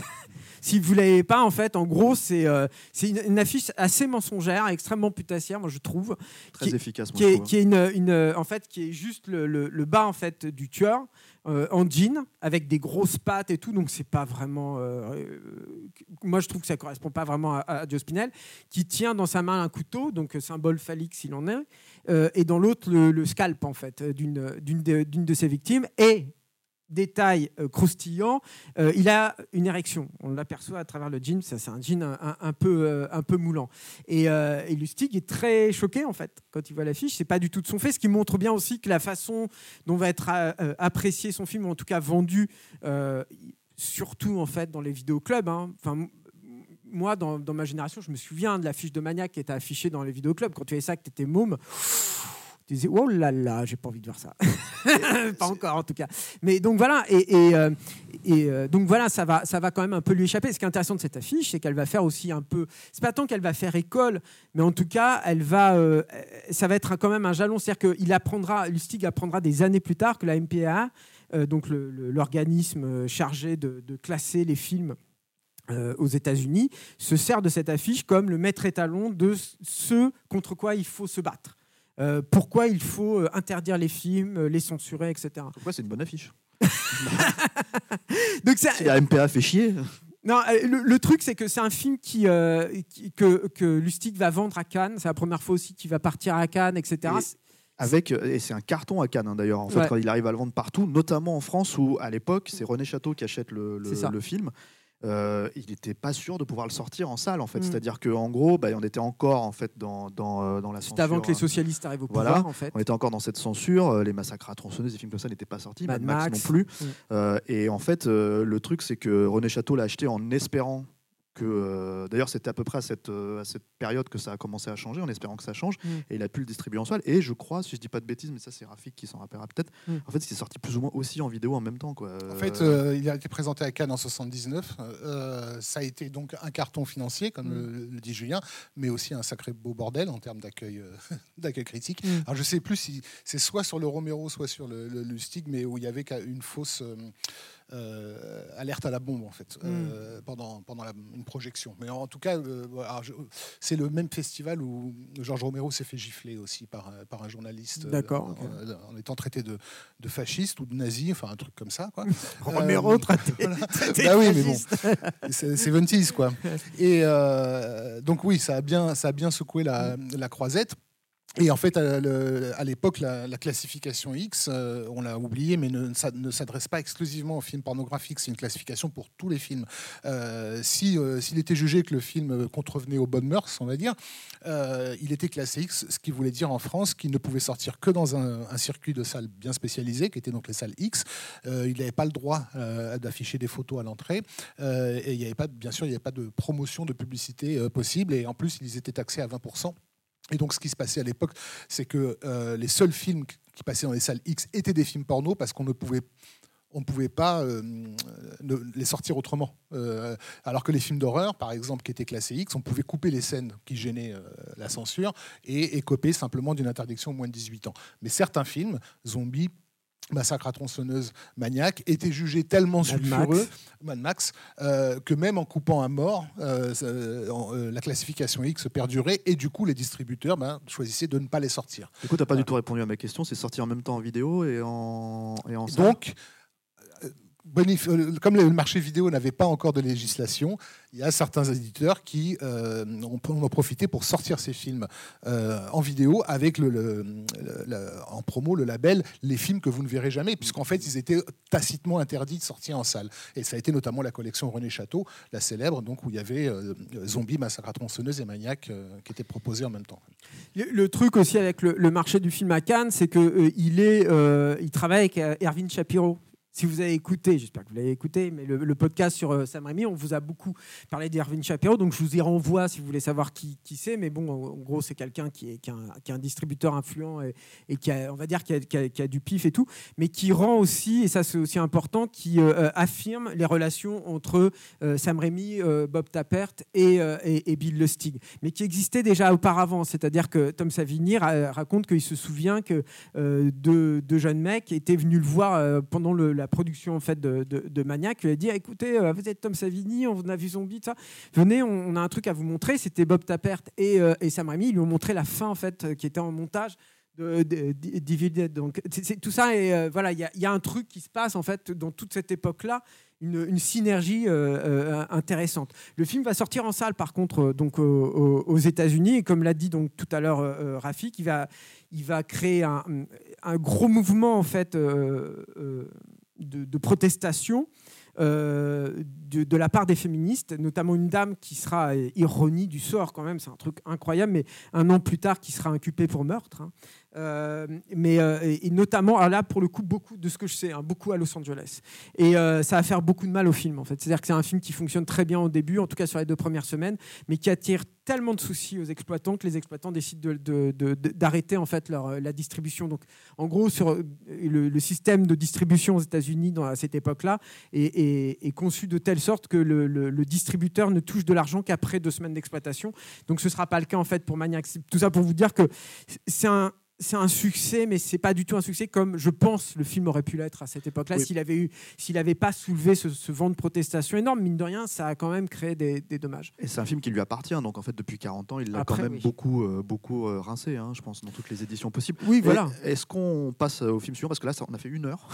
donc euh, non, il faut. Si, je veux juste en dire un truc pour la fin. juste un truc. non, non, mais j'en ai pas pour longtemps en fait. C'est que il faut quand même que je parle un peu de Joe Spinell en fait là-dessus. C'est que Maniac, Joe Spinell a, a, des points en fait sur Maniac, donc effectivement tu as raison. Euh, euh, Maniac va de toute façon connaître une belle vie euh, ultérieurement, si ce n'est en salle, du moins en vidéo. Et encore, Rafik vous en a déjà parlé, mais l'essor de la vidéo, c'est vraiment donc les années 80. Et ça, c'est typique le genre de film qui va faire un carton en vidéo. Quoi. Et, et ça va quelque part, ironiquement, ce film dans lequel il, comment dire, il qui est, enfin moi je le vois comme ça, qui est une vraie catharsis en fait pour Joe Spinell, va aussi précipiter sa chute. C'est-à-dire que ça va lui rapporter beaucoup d'argent, et là il va vraiment, vraiment, vraiment sombrer dans l'alcool et dans la, drogue, en essayant de s'en sortir hein, régulièrement. Hein, euh, euh, Bill Lustig raconte une anecdote où euh, Joe Spinell était chez lui, il vient, il dit, tu vois, j'ai arrêté l'alcool, j'ai tout arrêté les conneries et tout, c'est fini. Et puis Bill Lustig dit, ah bah c'est bien, c'est une bonne nouvelle, bah, j'en ai une autre, le film est en train de cartonner sur tel ou tel marché. Et Joe Spinell dit Ah, c'est super, tiens, on va boire une vodka pour ça. Et hop, il ressort une bouteille de vodka, il ressemble dedans. On rigole, c'est pas. Enfin voilà, et du coup, il va, il va mourir euh, euh, à la fin des années 80, j'ai plus la date. Ouais, un truc comme ça, quoi. Et, euh, et, et, Lustig va. pardon, Spinell va avoir toujours un attachement très fort à Maniac et va essayer de faire une suite. Ils vont tourner un, une espèce de, de test, en quelque sorte, qui est un mini, un mini film qui s'appellera Mister Robbie euh, peu avant en fait sa, sa, disparition. C'est pas Lustig hein, qui, euh, qui, réalise ce, truc-là. C'est visible sur YouTube si ça vous intéresse. Je trouve pas ça exceptionnel. Par contre, tous les gens qui viennent nous saouler sur euh, le Joker, bah, regardez ça, vous allez voir ce que c'est peut être un vrai bon film sur un mec pété du casque et qui se maquille en clown. Quoi. C'est, autrement, c'est autrement plus intéressant. Et dernière anecdote qui me semble incroyable, c'est que Spinel gardera jusqu'à la fin de sa vie sa fausse tête de maniaque et qu'il mettra sur sa télé. Et quand les policiers vont découvrir mort, décédé, ils vont découvrir cette fausse tête de Tom Savini sur la télé. Donc j'imagine la scène incroyable. J'ai jeté un froid. Non, moi je brise, euh, non, je brise un peu ma règle parce que j'ai aussi une autre, un autre. J'ai une question pour vous parce que j'ai jamais vraiment su si c'était vrai ou pas. C'est qu'il y a une chanson en fait dans Flashdance qui s'appelle She's a Maniac qui apparemment était prévue pour pour le comment dire qui, est hyper connu quoi qui, est, qui, qui, un carton depuis enfin c'est un tube dans les années 80 quoi et qui apparemment était prévu pour le maniaque de, de, Lustig. Alors moi j'ai trouvé, enfin quand on m'a raconté ça, j'ai fait mais c'est pas possible, c'est des conneries.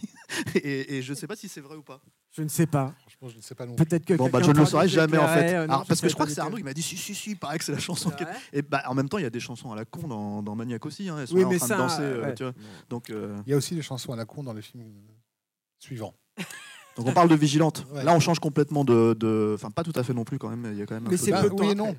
oui et non parce que le, fait est quoi qu'on en dise, c'est que Maniac c'est un film qui vraiment euh, euh, ouvre une époque. Euh, on, est on est rentré dans, les années 80 et dans ce cinéma d'horreur craspec qui n'atteindra peut-être jamais ce, comment dire ce, ce point d'orgue, mais en tout cas c'est voilà, on a parlé des vidéoclubs et de, toute cette culture émergente euh, qui va accueillir ces films euh, à, bras ouverts. Euh, Vigilante, assez paradoxalement, c'est presque un retour au passé. C'est-à-dire qu'on l'a dit, Julien l'a dit, il a passé des années à a bouffé tout ce que la 42e rue pouvait, proposer comme film d'exploitation, mais il a également bossé sur les plateaux de ces, de ces films-là. Avant même de, pouvoir réaliser ces films porno, il était déjà en train de faire l'assistant à droite à gauche sur, euh, sur, différents plateaux. Euh, et par exemple, les techniciens qu'il avait sur, euh, sur son premier film porno bossaient parallèlement sur, sur Superfly. donc, donc il, a, il a suivi de près aussi toute cette vague de Black Exploitation qui a vraiment donné une, forme d'esthétique, en fait, une nouvelle façon de, film, de, de filmer euh, peut-être l'action et, certainement une nouvelle façon de filmer euh, la ville. Euh, plus proche des, des bas-fonds. Quoi. Euh, et, Vigilante, il, bah, s'inscrit naturellement euh, là-dedans, mais il s'inscrit aussi surtout dans, une, mode qui a été véritablement lancée par un justicier dans la ville, sur lequel il, avait, bossé, qui est donc le, Vigilante Movie, cette idée de, personnages qui, à un moment donné, doivent prendre eux-mêmes la loi entre leurs, mains quoi, et, et s'improviser juge et, juge et bourreau. Euh, donc on, on, va avoir dans les 70s des tas de films qui vont jouer de, de ça. Euh, et aussi, à y rajouter le policiotesco, donc euh, ce genre de, de film policier italien euh, euh, très radical, très violent, euh, qu'on peut assez raisonnablement qualifier d'extrême droite. Bon. si peu À base de tous pourris. Bref, et, et, c'est un énorme, énorme fan donc de French Connection, comme, comme Julien l'a dit. C'est jamais remis de ce qu'il a vu euh, dans ce film-là, qui a su vraiment capturer euh, une, une, une, vérité, on va dire. Euh, qu'il a absolument envie de mettre en scène. Donc du coup, le il est, son nom est tout d'un coup propulsé par, par, par Maniac. Il faut rappeler qu'il est très jeune. Hein. Il a 25 ans, 24 25 ans, 25 ans, 25 ans hein, quand, il, quand il fait Maniac. Donc il est immédiatement propulsé par ça. Il pourrait s'installer immédiatement dans le genre horrifique et se faire un, un, un nom à la Wes Craven euh, là-dedans, mais finalement, non, il, il, en profite pour faire ce film euh, qu'il a peut-être rêvé pendant, pendant des années et qui va, être, euh, qui va littéralement prendre ce genre du Vigilante Movie et l'appeler littéralement Vigilante. Donc bah, bah, en gros, l'histoire est assez simple. Elle est basée sur un sur un fait divers qui avait effectivement défrayé la chronique, euh, qui était ce groupe d'ouvriers de, de, qui avaient décidé de créer euh, une police parallèle euh, parce que parce que avaient l'impression d'être abandonnés par les forces de, de l'ordre. Et donc ils ont fini en, en, prison. Donc c'est vraiment des pères de famille, des gens tout à fait entre guillemets normaux. et il y avait une émotion dans le pays à l'idée que ce soit eux qui payent le prix fort, en fait, alors que souvent à cette époque-là, on trouvait que les les criminels qui euh, faisaient régner la terreur euh, en ville étaient libérés euh, sur parole un peu trop rapidement. Et donc c'est en fait voilà le film est, se veut une tentative de capturer ce sentiment d'injustice profond en comment dire, en, encore une fois, en obligeant le public à s'identifier à. On est dans la même logique que Maniac. Vigilante, c'est un film qui finalement nous présente un personnage qu'on pourrait qualifier de personnage moral, hein, qui est joué par Robert Foster, et il va tellement poussé à bout qu'au bout d'un moment, c'est le spectateur lui-même qui va se vraiment demander à ce que ce type leur défonce tous la gueule. Euh, donc c'est comment, comment prendre un, un, spectateur tout à fait libéral et en faire un fasciste à la fin de la Parce séance. Que, alors, alors ce qui est le principe de, de, Alors même si c'est Bronson qui joue le rôle, mais ce qui est le principe du justicier dans la ville, justement, moi ce que je trouve qui est vachement intéressant avec Vigilante, c'est qu'il met tout le monde dos à dos. Mm. C'est pas, fran franchement, c'est pas... Euh, c'est, euh, je dirais pas que c'est un film de gauche, faut pas déconner, mais en fait euh, c'est quand même... Il y a un, un peu de ça. Hein. Ouais, il y a cette volonté en fait de, de, de, vraiment de mettre tous les partis les uns contre les autres et de dire en fait il n'y en a aucun qui a raison, c'est juste la merde, mm. les gars. Donc en fait à un moment donné qu'est-ce qu'on fait quoi? Et, et, du coup sans être euh, je pense justement en fait quelque part entre guillemets il arrive à, à défaut encore une fois de faire un film de gauche il arrive à dépolitiser le, le, le, le genre en fait pour le transformer en, en pur film d'exploitation encore une fois parce que c'est ce que c'est hein. William Lustig c'est un réalisateur de films d'exploitation quoi euh, d'ailleurs c'est un film qui est monté aussi en fait de la même manière que, que, que, que Maniac, c'est-à-dire qu'à un moment donné, il va tourner un, un promo, enfin c'est pas un promo reel en fait, enfin, si c'est un promo reel, mais il tourne une scène avec Fred Williamson euh, ils sont obligés de mentir, ils sont obligés de dire en fait euh, auprès de la Screen Actor Guild en fait qu'il est en train de faire des essais costumes. Euh, c'est la scène d'ouverture, c'est la scène où il est en train de haranguer les, mecs et de leur dire qu'est-ce que vous voulez faire, c'est notre Waterloo en gros quoi. Et, et, en fait ils utilisent cette scène en promo avec ce, ce, plan hyper efficace en fait des mecs qui sont en train de tirer dans les dans les comment dire dans les stands de tir quoi. Ils emmènent ça à Cannes et disent voilà on va faire vigilante euh, est-ce que vous achetez? Et en fait tous les pays du monde entier ont préacheté le film mmh, comme ça mmh.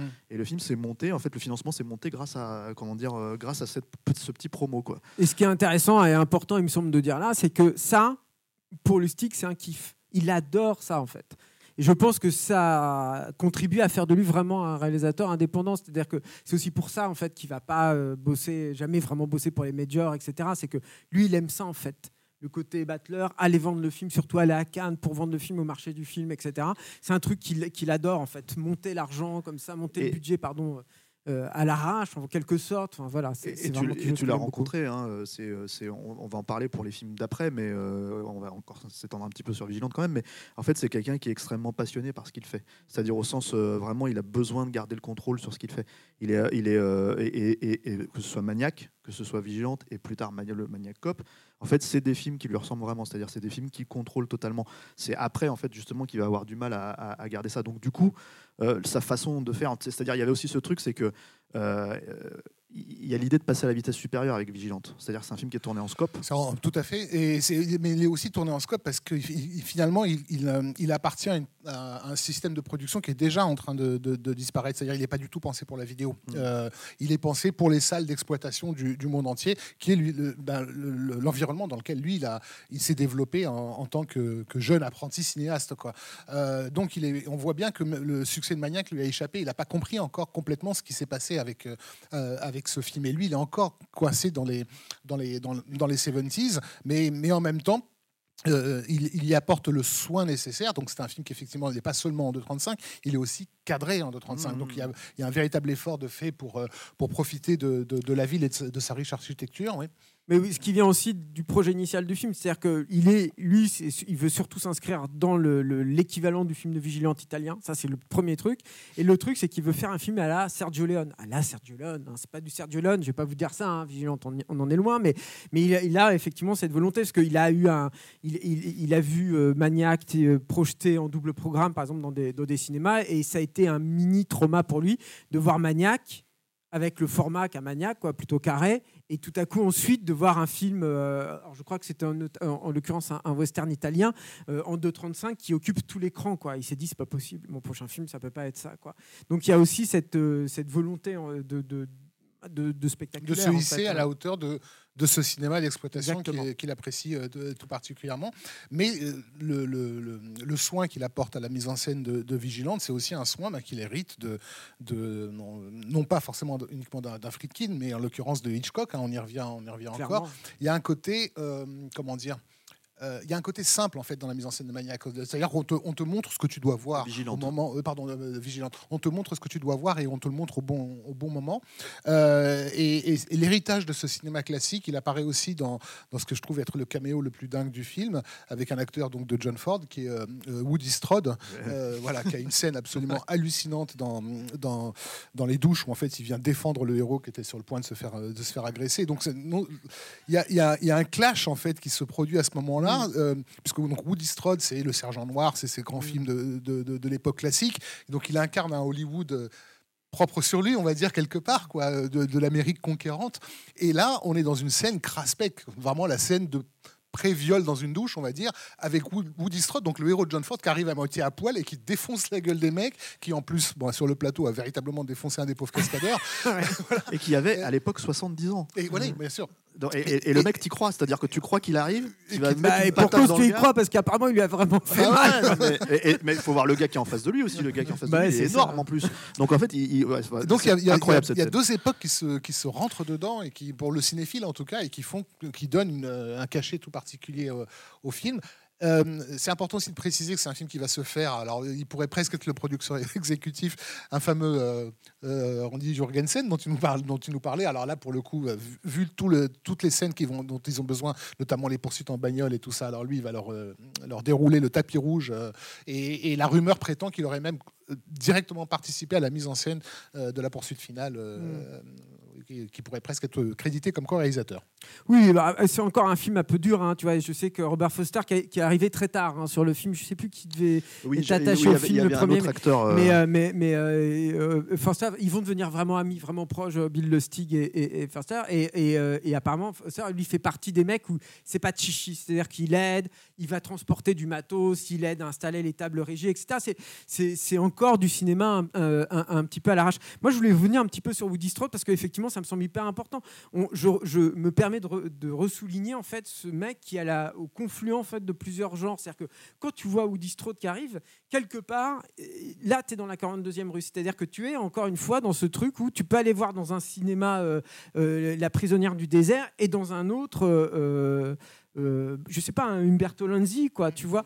Et, c'est marrant parce que Woody Strode, c'est pas.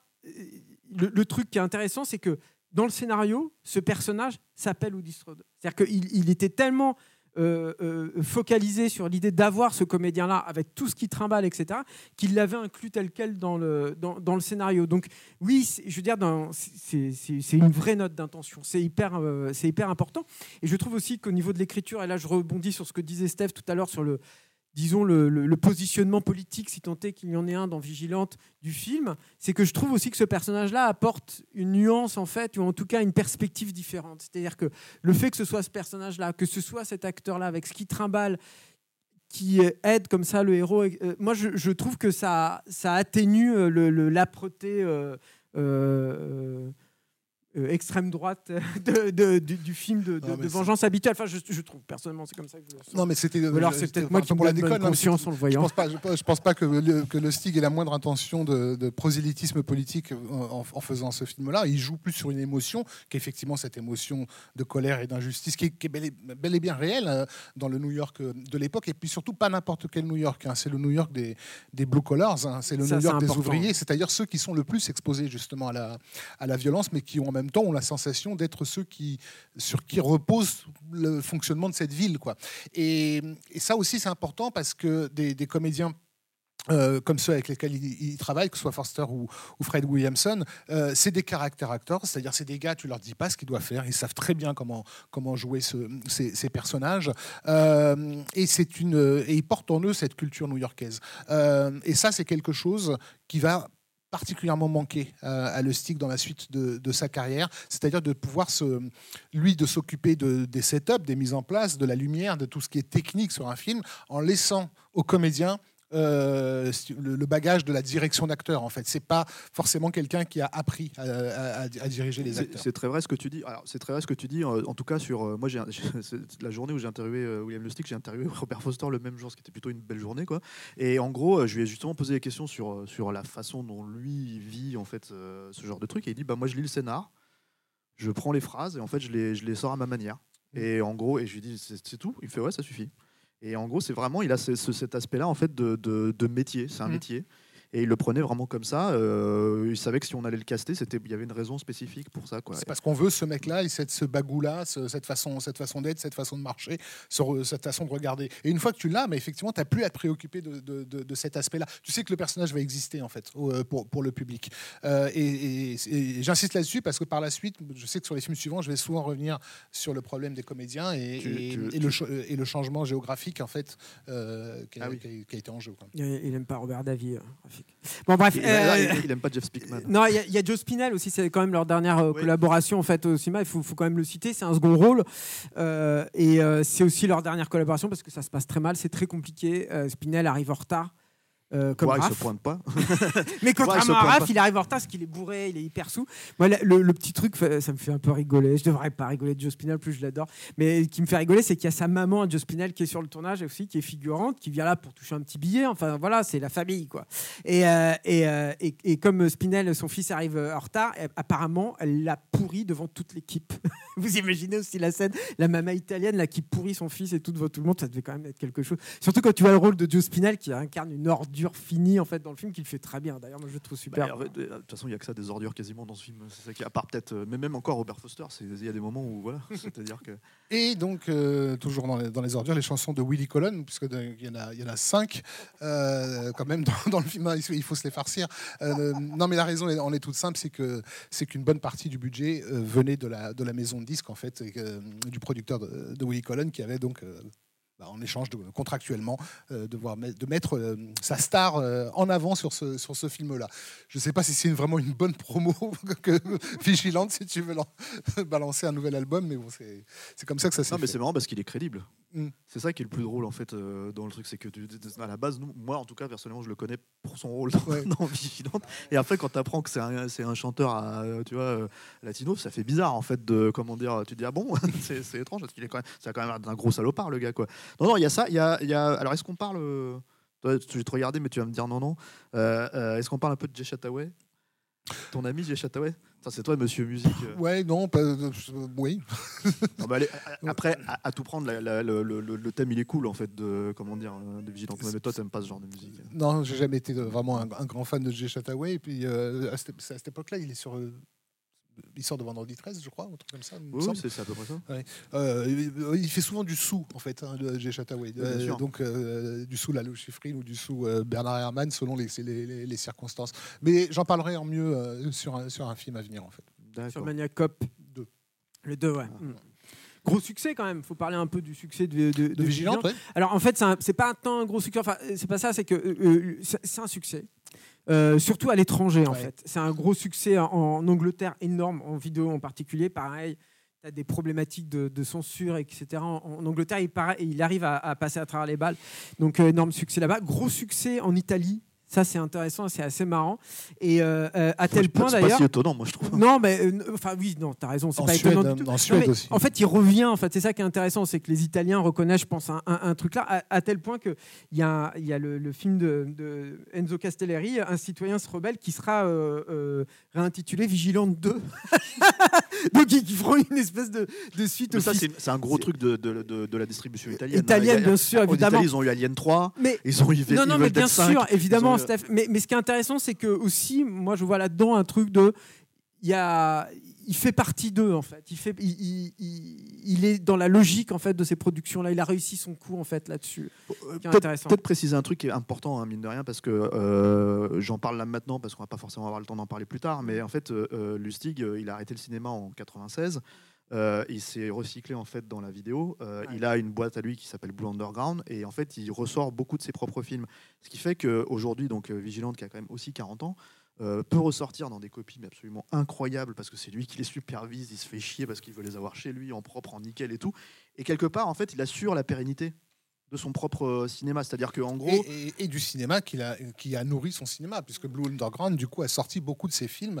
euh, Tout à fait, il a allait sorti voir, les euh, Fulci, allait il a en sorti, salle, il a sorti, euh, il a sorti Alors fait des zombies par exemple, il a sorti euh, tout un tout un tas de films comme ça, mais en, en vidéo et dans des copies encore une fois absolument incroyables. Mais c'est important de dire qu'en fait un film comme Vigilante, qui n'a pas des stars, euh, euh, enfin des stars qui sont un peu passées de mode, il faut le dire, hein, Fred Mm, mm, Williamson mm. ou Robert Foster, quoi. C'est des films qui peuvent continuer encore à sortir aujourd'hui parce qu'il y a eu un laserdisc, parce qu'il y a eu en fait un, un DVD, parce qu'il y a eu un Blu-ray avec euh, comment dire, à chaque fois des bonus supplémentaires, des trucs comme ça. Donc il fait sa propre, entre guillemets, euh, gloire, enfin il se fait sa propre gloire, on va dire, il a sa propre pérennité pour son propre cinéma. Y Et a c'est, euh, Finalement, il y a beaucoup de films de cette époque-là, et euh, notamment d'autres films de Lustig qui ne lui appartiennent pas, qui, sont- qui vont littéralement qui tomber vont dans les limbes, complètement hein. disparaître, mais qui sont moins bons et moins forts. Il a dû euh, racheter, il a dû racheter à prix fort hein, les droits de, de Vigilante. Ouais, oui, voilà, justement, c'est ce que j'allais dire. C'est-à-dire que le film est un succès, mais le distributeur, je crois qu'il avait mis beaucoup d'argent dedans, a fait faillite. Enfin, il y a eu de sombres histoires comme ça. Et avant de faire faillite, ils avaient vendu les droits pour la vidéo à plusieurs euh, exploitants, etc. Donc ça a été un vrai euh, euh, imbroglio. Et il y a eu euh, euh, Lustig à batailler pendant plusieurs années. Euh, euh, il y a eu plein de procès, etc., pour qu'ils puissent récupérer la totalité, euh, la totalité des droits de Vigilante. Donc, c'est, Vigilante est un film qui fonctionne, mais qui est entaché en fait par ses soucis de, production, en particulier en Amérique du Nord, ce qui va contribuer à expliquer la, la traversée du désert qui va suivre la sortie du film. Parce que c'est vrai que, comme l'a dit Rafik, après un film comme Maniac et l'éclat de Maniac, il aurait pu se lancer dans le dans le cinéma d'horreur à la, à la Wes Craven, donc enchaîner les films comme ça. Après un truc comme Vigilante, il- on aurait pu aussi imaginer qu'il ait des propositions euh, euh, euh, du, du côté de Los Angeles pour faire des, des- des gros trucs, etc. Et ça ne va pas arriver. Il va y avoir un gap quand même de, de, de six ans. Oui, parce que en fait, mais ça il le dit aussi, c'est-à-dire qu'en fait ça s'est débloqué quand il s'est installé à Los Angeles. C'est ça, que oui. D'un Ouais, seul coup, le c'était un peu de sa métier. faute, il voulait pas ouais. bouger de, de Ouais. New York, mais, mais, mais il est vrai que le, le type de cinéma qui se faisait à New York euh, dans les années 80, c'est fini. Ouais, c'est ça, c'est complètement mort, quoi. Et euh, moi, du coup, je, je, je, j'enchaîne du coup sur Maniac Cop, en tout cas sur On les passe sur prémices. Maniacop, ouais. Ouais, et, et donc il y a six ans entre, entre Vigilante et, et, et Maniac Cop. Juste pour vous donner le contexte, hein, justement, on parlait tout à l'heure du, du rapport à, à- à New York. Maniac Cop, quand ça naît, c'est euh, Larry Cohen. Donc Larry Cohen, c'est... comment je pourrais définir C'est le monsieur idée, c'est le monsieur high concept de la série B américaine des années 70 et 80. C'est un mec, c'est une machine à idées folle. C'est euh, très influencé aussi par Hitchcock.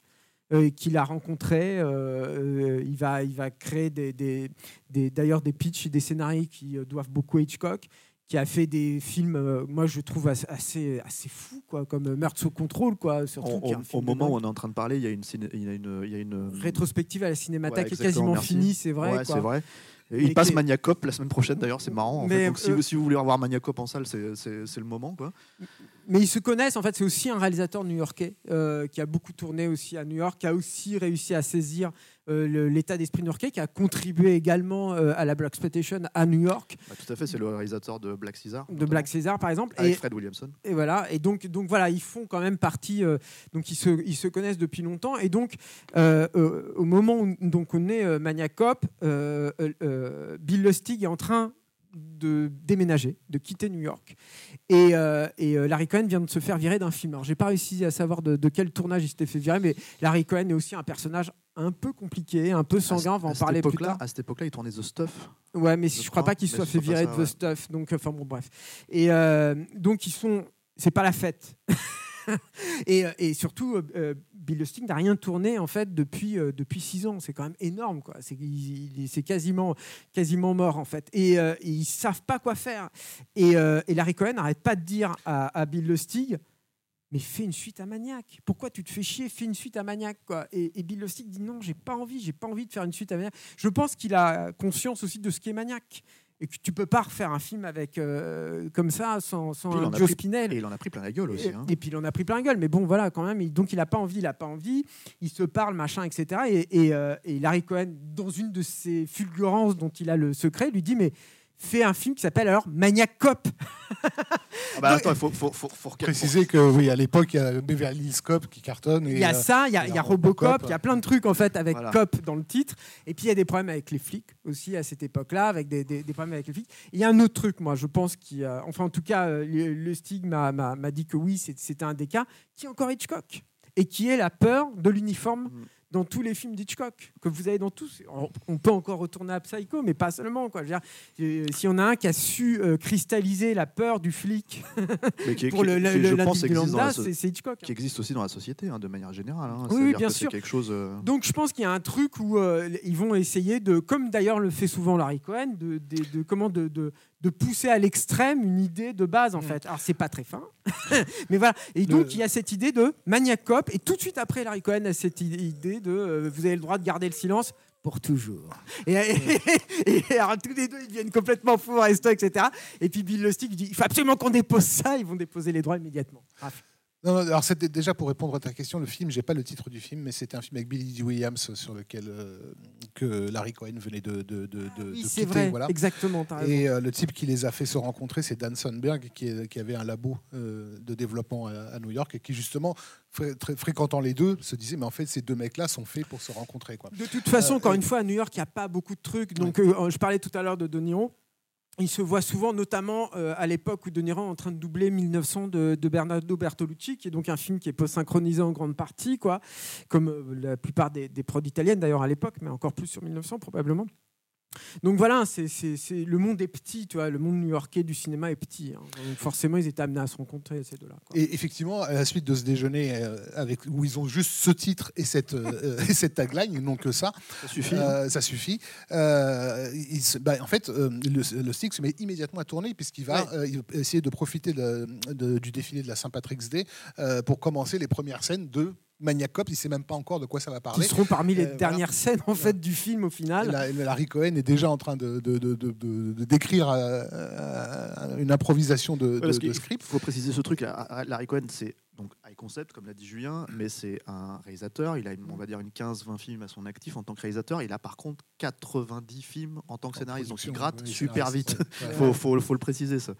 On en, on en reparlera d'ailleurs tout à l'heure pour Maniac Cop 3, mais c'est vrai qu'il a une façon tout à fait particulière De bosser, ouais. et de travailler et qui explique d'un côté l'énergie et aussi le côté parfois un peu foutraque, un peu. euh, c'est pas toujours très bien fini, on va dire, les, les- les trucs de, de Larry Cohen, on va le dire comme ça, quoi. Il y, a toujours, il y a toujours des premières parties magnifiques chez Larry Cohen. Non, mais voilà. le, le début du film, comme c'est le pitch, voilà, God Told Me To, donc euh, euh, meurtre sous contrôle, c'est ça. Les, les 20 premières minutes, c'est des gens qui, des, gens génial, normaux hein. qui tuent, Même la fin. qui tuent dans la rue, euh, qui se mettent à fin buter leurs voisins, Voilà, la etc. un peu bordélique. Et, Moi, j'ai euh, pas- on n'est pas- on est- c'est pas un et qui pas là pour parler de meurtre. Et qui, lorsqu'ils se font arrêter par, le- par les flics, monstre non est pour- vivant. non pour seule réponse que God told Baker. me to, euh, Dieu m'a demandé de le, de- Bref. de le faire. Donc là, le pitch est, est évidemment excitant. Non, et Euh, c'est décomplexé aussi, Larry Cohen. C'est ça qui est intéressant aussi. C'est ce qu'il a pas forcément dans Vigilante et Maniac. Enfin, dans Maniac, c'est Ah, autre chose, quoi. Mais Ouais.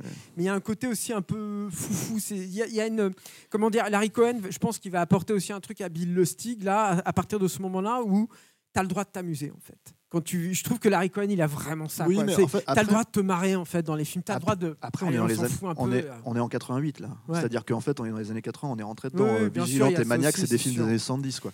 Euh, le truc qu'il faut préciser, peut-être euh, pour euh, faire une jonction avec notre précédent podcast, c'est que en fait, cette scène de la Saint-Patrick, Ah y il y, a un caméo plutôt sympa qui est celui de Sam Raimi, quoi, puisque en fait, ils se connaissent donc, comme vous l'avez Ouais. dit, et donc il l'appelle pour venir jouer un, un- un reporter en fait, Ah, bah, en télé. fait, Sam Raimi est à New York à l'époque et il est un peu désœuvré parce qu'il attend le développement de Darkman en fait. Donc il sait pas, euh, voilà, c'est et, euh, et, euh, Darkman, et dans Lustig- lequel il y aura euh, William on Lustig, verra ouais. William Lustig. bah, ouais. voilà, et dans lequel jouera aussi euh, Bill Lustig et euh, et euh, il y a Bruce Campbell déjà et, euh, et parce que bah, il arrive à le débloquer. Il n'y a pas beaucoup d'acteurs de premier plan que tu peux débloquer en disant. Euh, j'ai pas encore le scénario, mais par contre, j'ai une super euh, catchphrase là qui est tu peux as le droit de garder le silence pour toujours. Voilà, Parce que- et Bruce Mais Campbell parce que. Bruce Campbell n'était que l'acteur de, des, des- des Evil Dead à l'époque, il avait Mm. quasiment rien fait d'autre. Il Mm. avait fait, Ah, bon, mais il invite, euh, il le littéralement le jour de la, de la- de la Saint-Patrick pour tourner ces, fameuses scènes en lui disant fais bien attention aux fringues que, que Voilà. tu, que tu vas mettre parce que ça sera ton costume pendant tout le film. en fait. J'adore ça, c'est super.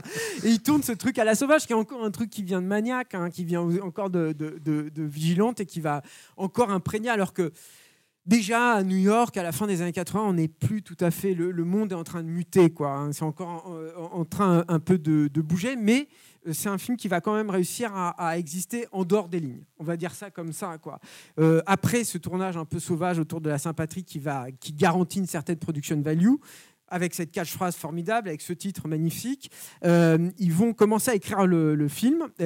Là, c'est aussi marrant parce que les, les deux influences majeures de, de- de Bill Lustig sur le film, c'est euh, euh, L'homme des hautes plaines et Point Blanc, euh, qui est un, un film avec Le point de non-retour. le point de non-retour avec, euh, qu'il faut voir absolument, qui est une espèce de comment on pourrait qualifier ça polar euh, un peu Polar métaphysique. métaphysique Ouais, ouais, bah, c'est une adaptation hein, de- Ouais. de- de- d'un film, d'un roman. euh, Oui, comment oui. dire. Mais le truc, c'est que par contre, qui c'est a vrai été remaké notamment par euh, Brian Al- Oui, alors c'est pas, pas tout à fait Mais- le, le- le même, le même projet en vrai à la fin. Mm. Enfin, ça reste, ça reste le même personnage à la base par cœur. Mais le truc, c'est que en gros, c'est donc avec c'est John Boorman, Mm. avec Lee Marvin. Ouais. Et effectivement, c'est c'est- c'est un polar qui préfigure les années 70 et le, le hein. psychédélisme et le Ouais. et voilà. donc euh, Mais c'est surtout en fait des, des films euh, qui s'inscrivent dans un genre très particulier, donc euh, le polar euh, pour Point Blank et le, le western pour, pour, pour l'homme de plaine, mais avec un élément en fait où tu es à l'orée du fantastique. Il- voilà. C'est-à-dire dans, dans le moment où le fantastique, ça reste la question. C'est-à-dire qu'on te le- dit ouais. pas, c'est un fantôme. Dans l'homme des mais on te voilà. dit- Oui. Il y a voilà, des chances que ce soit un fantôme. Il y a des grandes Voilà, chances que ce il y, a soit un cette, euh, il y a cette idée que, comme, comme quoi le personnage pourrait être la, la réincarnation d'un type qui a été, qui a été tué, euh, mais on n'en est jamais sûr, Euh, sauf dans la version française où ça a été explicité. ah ouais. Euh, ouais. Ils, ils expli- ils explicitent que c'est un. À la fin de la version française, il dit c'est mon frère. C'était mon frère. Euh, alors que dans la, dans la version originale, on ne saura jamais qui était ce mec. Euh, Le frère de qui? Comment? Le frère de qui? C'était mon frère que, bah, de moi. euh, il se venge de, pour son frère. D'accord. Le frère de qui J'ai pas compris. Donc Et, euh, euh, et donc, dans le point de non-retour, c'est ce, ce gangster, enfin, ce- ce- cette gâchette, on va dire, qui, euh, qui est trahi par, lors d'un contrat, euh, laissé pour mort, et qui, en fait, se révèle ne pas être mort et euh, demande à être payé. Et donc, du coup, va remonter toute la filière de, de ceux qui ont commandité son meurtre jusqu'à jusqu'à arriver au sommet de l'organisation. Et comment dire, et tout le monde de se demander pourquoi il, il est en train de buter tout le monde juste pour récupérer son pognon. Alors, euh, de, de- de- de départ, il n'en veut pas plus. Quoi. Lui, tout ce qu'il veut, c'est ré- c'est récupérer sa thune. Et il y a cette idée qu'en fait, il est véritablement mort, que c'est un, un pur esprit de vengeance qui est en train de, Bah, de déglinguer cette, euh, Après, cette organisation. En fait, c'est une figure qu'on retrouvera beaucoup dans le cinéma fantastique où le fantôme, bah, chez Mm. Del Toro et tout, qui est le, le fait que le fantôme, c'est un trauma qui n'a pas été résolu de leur vivant, en fait, Ouais. qui a une injustice profonde là. et qui a conduit à leur euh, disparition et qu'il va revenir d'entre les morts pour se venger, ce qui est l'idée euh, clé en fait de, Bon, de après, Maniac Cop. et après, il y a deux trucs dans Maniac Cop, c'est que en fait, la vraie, enfin, en gros, quand tu regardes le film, la référence c'est Frankenstein. hein. Oui, c'est ça. c'est le premier truc. Et le deuxième truc, c'est que pour le coup, dans le premier film, euh, c'est ouvertement dit qu'il a survécu. Mm. C'est-à-dire que en gros, tu as un médecin légiste Ouais. qui est du côté de Matt Cordell, le flic en fait. On, euh, on resitue un un Voilà, petit pitch- peu, pitch bah, donc le bah, film, bah, Rafik, s'il te plaît. bah, bah, Cop, c'est donc il y une, il y il y a une série de de meurtres qui, se, qui sont faits euh, donc, euh, Par un en- flic. par, par un flic, voilà, et euh, dont on finit par euh, euh, un personnage qui est joué par, par Bruce Campbell euh, a une, liaison extra-conjugale, se fait euh, euh, choper par, euh, par, par, par sa nana, et, sa, et sa- sa nana se fait tuer par ce flic, euh, et du coup le meurtre, euh, le soupçon de meurtre retombe sur, euh, sur Bruce Campbell, qui du coup euh, doit se- s'en défendre, on va dire. Innocenté, ouais. Euh, d'autant plus que d'autant plus difficile que donc le fameux euh, euh, perpétrateur per- perpétuateur de ces de ces meurtres est un bah, basiquement une forme de, de, de- de fantôme en tout cas un flic ressuscité En euh, fait, c'est un ancien flic, un à la Serpico, c'est-à-dire euh, genre un, incorruptible. un- un ça, voilà. excellent flic qui a été Un trahi martyr, voilà, trahi, qui, a, qui été trahi mis en prison à assassiné la en fois par le crime et à la fois par les, les, Voilà. les, politiciens. pouvoir en place. Il y a une version japonaise d'ailleurs du, du film avec des scènes supplémentaires qui ont été tournées dans le bureau du maire, ce qui sont, moi je trouve ridicule, mais c'est rigolo parce que ça Ouais. explicite cette idée euh, qui est déjà. Qui Et est donc voilà, de ce flic intègre qui a été trahi par tout le monde et qui revient euh, une bah, forme de le- voilà le- une colère euh, une colère qui s'abat sur euh, sur le, le monde criminel qu'il voilà. Avec ce scénario, avec cette catchphrase, avec ce- cette production value, ils vont commencer à démarcher des, des producteurs, ils vont trouver une oreille attentive chez un- une autre figure finalement importante du cinéma euh, euh, alternatif, underground, euh, appelez-le comme vous voulez, new-yorkais, qui est Jim Gl- Glickenhaus, que vous connaissez peut-être en tant que réalisateur pour Le Droit de tuer. Très film. Extermin- Exterminator. Exterminator, voilà, mais qui est aussi, par exemple, le mm, producteur des, des films de vous voyez, euh, donc c'est voilà, voyez Et, encore et- une fois. et- il a fait un film qui s'appelle Blue Jean Cop. Ah oui, c'est vrai. Maniac Cop, Blue Jean Cop. Bon, voilà, merde. En fait, le truc de Glickenhaus, je c'est que c'est- pas tant un producteur, c'est que c'est un- quelqu'un qui bénéficie d'une fortune euh, familiale euh, monumentale, qui a hérité surtout à cette époque-là, je crois qu'il vient d'hériter de 15 millions de dollars, et qui donc va décider d'investir. Finalement, c'est très peu d'argent, je crois que c'est un million de dollars, à peine plus d'un million de dollars, euh, Maniac Cop, quoi. Mm. C'est- Pour lui, c'est voilà, c'est- finalement pas grand-chose, surtout qu'il y a quand même une bonne chance d'avoir un retour euh, sur investissement euh, euh, rapidement. Mais du coup, ce qui est marrant aussi de Maniac Cop, c'est qu'il y a ce gap de 6 ans entre Vigilante et Maniac Cop. Mais par contre, Maniac Cop va être tourné, va être conçu très très rapidement. C'est-à-dire qu'en l'espace d'un an, entre ce moment où ils sont au resto, ils rigolent parce que vous avez le droit de, de garder le silence pour toujours, et la sortie du film, je crois qu'il y a un an en fait, qui Ouais, s'écoule même pas. Ouais. Mm. Donc c'est ça va aller euh, ça va aller très très vite et le film va être tourné euh, quasiment entièrement aussi à, Los Angeles.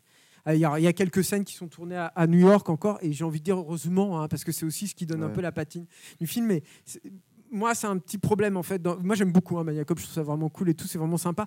Mais c'est vrai que c'est il n'y a pas cette patine quand même de New York Euh, en moi, fait. ouais, ouais, mais il y a Robert Star. Bah voilà. Alors Ouais. Robert Starr, Excusez-moi parce que vous parlez de Joe Spinell depuis tout à l'heure, mais Robert Star, ouais. Robert Starr que, euh, avec le nom déjà. voilà qui joue donc le Maniac Cop, qui a une tronche incroyable. Bah, déjà, il a une mâchoire pour Mais c'est ça, le menton, quoi, la mâchoire, Ah. c'est un truc de fou, quoi, et qui grossit à mesure qu'il euh, il vieillit. Enfin, Ah bah, bah, il avait une maladie en fait. Ouais, ce, ça. ce Ça, pauvre ça a un homme en fait. Mais euh, Bah, bref, et, euh, et que euh, euh, Bill Lustig avait repéré dans un film qui s'appelle The Night Stalker. il jouait plus ou moins le même rôle en fait. Bah, voilà, c'est Alors, ça, Pas un flic, mais un tueur en série. Voilà, et, et il lui avait fait vraiment peur. Et alors, il y a un truc qui est rigolo, il est rigolo, Lustig, quand il raconte ça, parce que il dit, moi, juste avant de le rencontrer, en fait, pour l'embaucher, pour le caster, j'avais peur. il avait peur de rencontrer le mec, quoi. Bon, c'est- Alors que quand- moi, je- bon, évidemment, je ne l'ai jamais interviewé, Robert Star, Mm. malheureusement. Mais euh, je sais pas ce que j'aurais pu lui dire, mais ça aurait été un peu compliqué. Mais il y, a- il y a une interview en fait sur les DVD euh, qui Ouais. sont sortis sur les Blu-ray, et t'as notamment en fait, tu le regardes, il est hyper charmant. C'est ça qui est le plus hallucinant parce que Apparemment, il a couché avec Lauren London. bah, c'est ce qu'il raconte. Alors, bon, je sais pas si c'est vrai, mais c'est vrai que bah, c'est un en même peu temps, sur le pas le dire. euh, Enfin, ou donne alors elle l'a parce que ils, sont- ils- ils étaient amis, hein, ils étaient amis, euh, Ouais. ils étaient assez proches apparemment. Mais le truc qui est marrant, c'est London qui joue donc la, la, maîtresse de- voilà, de, Bruce ça, Campbell dans le film. Ouais. Les gars, vous, vous balancez des anecdotes à la. Ah, moi, je, moi, je parle pas du film. On est encore dans le. Je suis c'est pas dans le voici, là. gossip. Mais, mais non, ce qui, ce qui est marrant de, de, de Maniac euh, Cop, en, en fait, en tout cas, c'est que là encore, on est, je trouve, hein, qu'on est à la, à, la, à la croisée des chemins. C'est-à-dire que on a beaucoup parlé de ce côté film noir. Il y a donc ce- cet élément euh, fantastique là-dedans. Mais pour moi, il y a aussi du dialogue là-dedans. C'est-à-dire que la façon qu'il a de filmer le trauma et la naissance du Maniac Cop, pour moi, ça, c'est du pur dialogue. Ce côté un peu éthéré, avec cette ritournelle justement euh, euh, de Jay Chataway quand- qui, qui rempile en fait là-dedans, qui fait peut-être du sous-gobelin, je sais pas. Euh, euh, et je trouve qu'on est, on est à, à- à fond en fait là-dedans et c'est, euh, ça donne, ça ça, ça, ça, ça contribue à donner vraiment beaucoup de saveur en fait au film. Et puis, moi, je, je, c'est ma rengaine hein, à chaque fois, mais je- ça me manque les scènes tournées au ralenti au cinéma. Alors voilà. Vois, Mais ça, c'est un truc qu'il a en fait. Bill Lustig, si on doit retrouver, c'est pas un grand. au- au niveau de la forme, c'est pas un très grand, mais par contre, il y a son utilisation du ralenti qui est tout à fait euh, atypique. Et euh, alors ça aussi, je lui en avais euh, euh, parlé du coup quand je l'avais, je l'avais rencontré. Lui m'avait dit ah, le, truc, c'est que pour moi, ça vient. Il m'avait dit ça vient de Peckinpah. C'est un gros gros fan hein, de, de Sam Peckinpah. On, on s'en serait douté. hein, on l'a pas cité depuis tout à l'heure, mais ça semble assez, ça semble assez logique. Plus tard, ça viendra de John Woo, mais ça, on va en parler pour Maniac Cop 2, en particulier du, du- du cinéma, de, du cinéma de Hong Kong. Et ils disent que moi, ce qui m'intéresse en fait dans le ralenti, c'est qu'il y a une espèce de poésie qui se dégage forcément de, de- ça. C'est-à-dire que évidemment, tu as ce côté film suspendu, euh, tu as, ce truc où tu lis mieux l'action et tout, mais c'est vrai que il y a, y a un, truc de, poésie, y, compris très noir en fait. hein. C'est-à-dire que l'utilisation du, ralenti quand euh, Tom Savini se tire lui-même dans sa gueule dans, dans, Maniac et tout, il y a un truc de- presque de vision cauchemardesque en fait qui, qui se dégage de ça et que tu vois pas du tout dans le, enfin tu vois très peu en fait dans ce cinéma-là. C'est Et à- c'est à la fois poésie et production value aussi, hein, parce que euh, là, en l'occurrence, dans le premier euh, Maniacop, il y a, il y a une, une, une cascade particulièrement impressionnante euh, dans, dans la séquence euh, finale, euh, qui effectivement, à cette époque-là, dans une autre production, aurait été surdécoupée.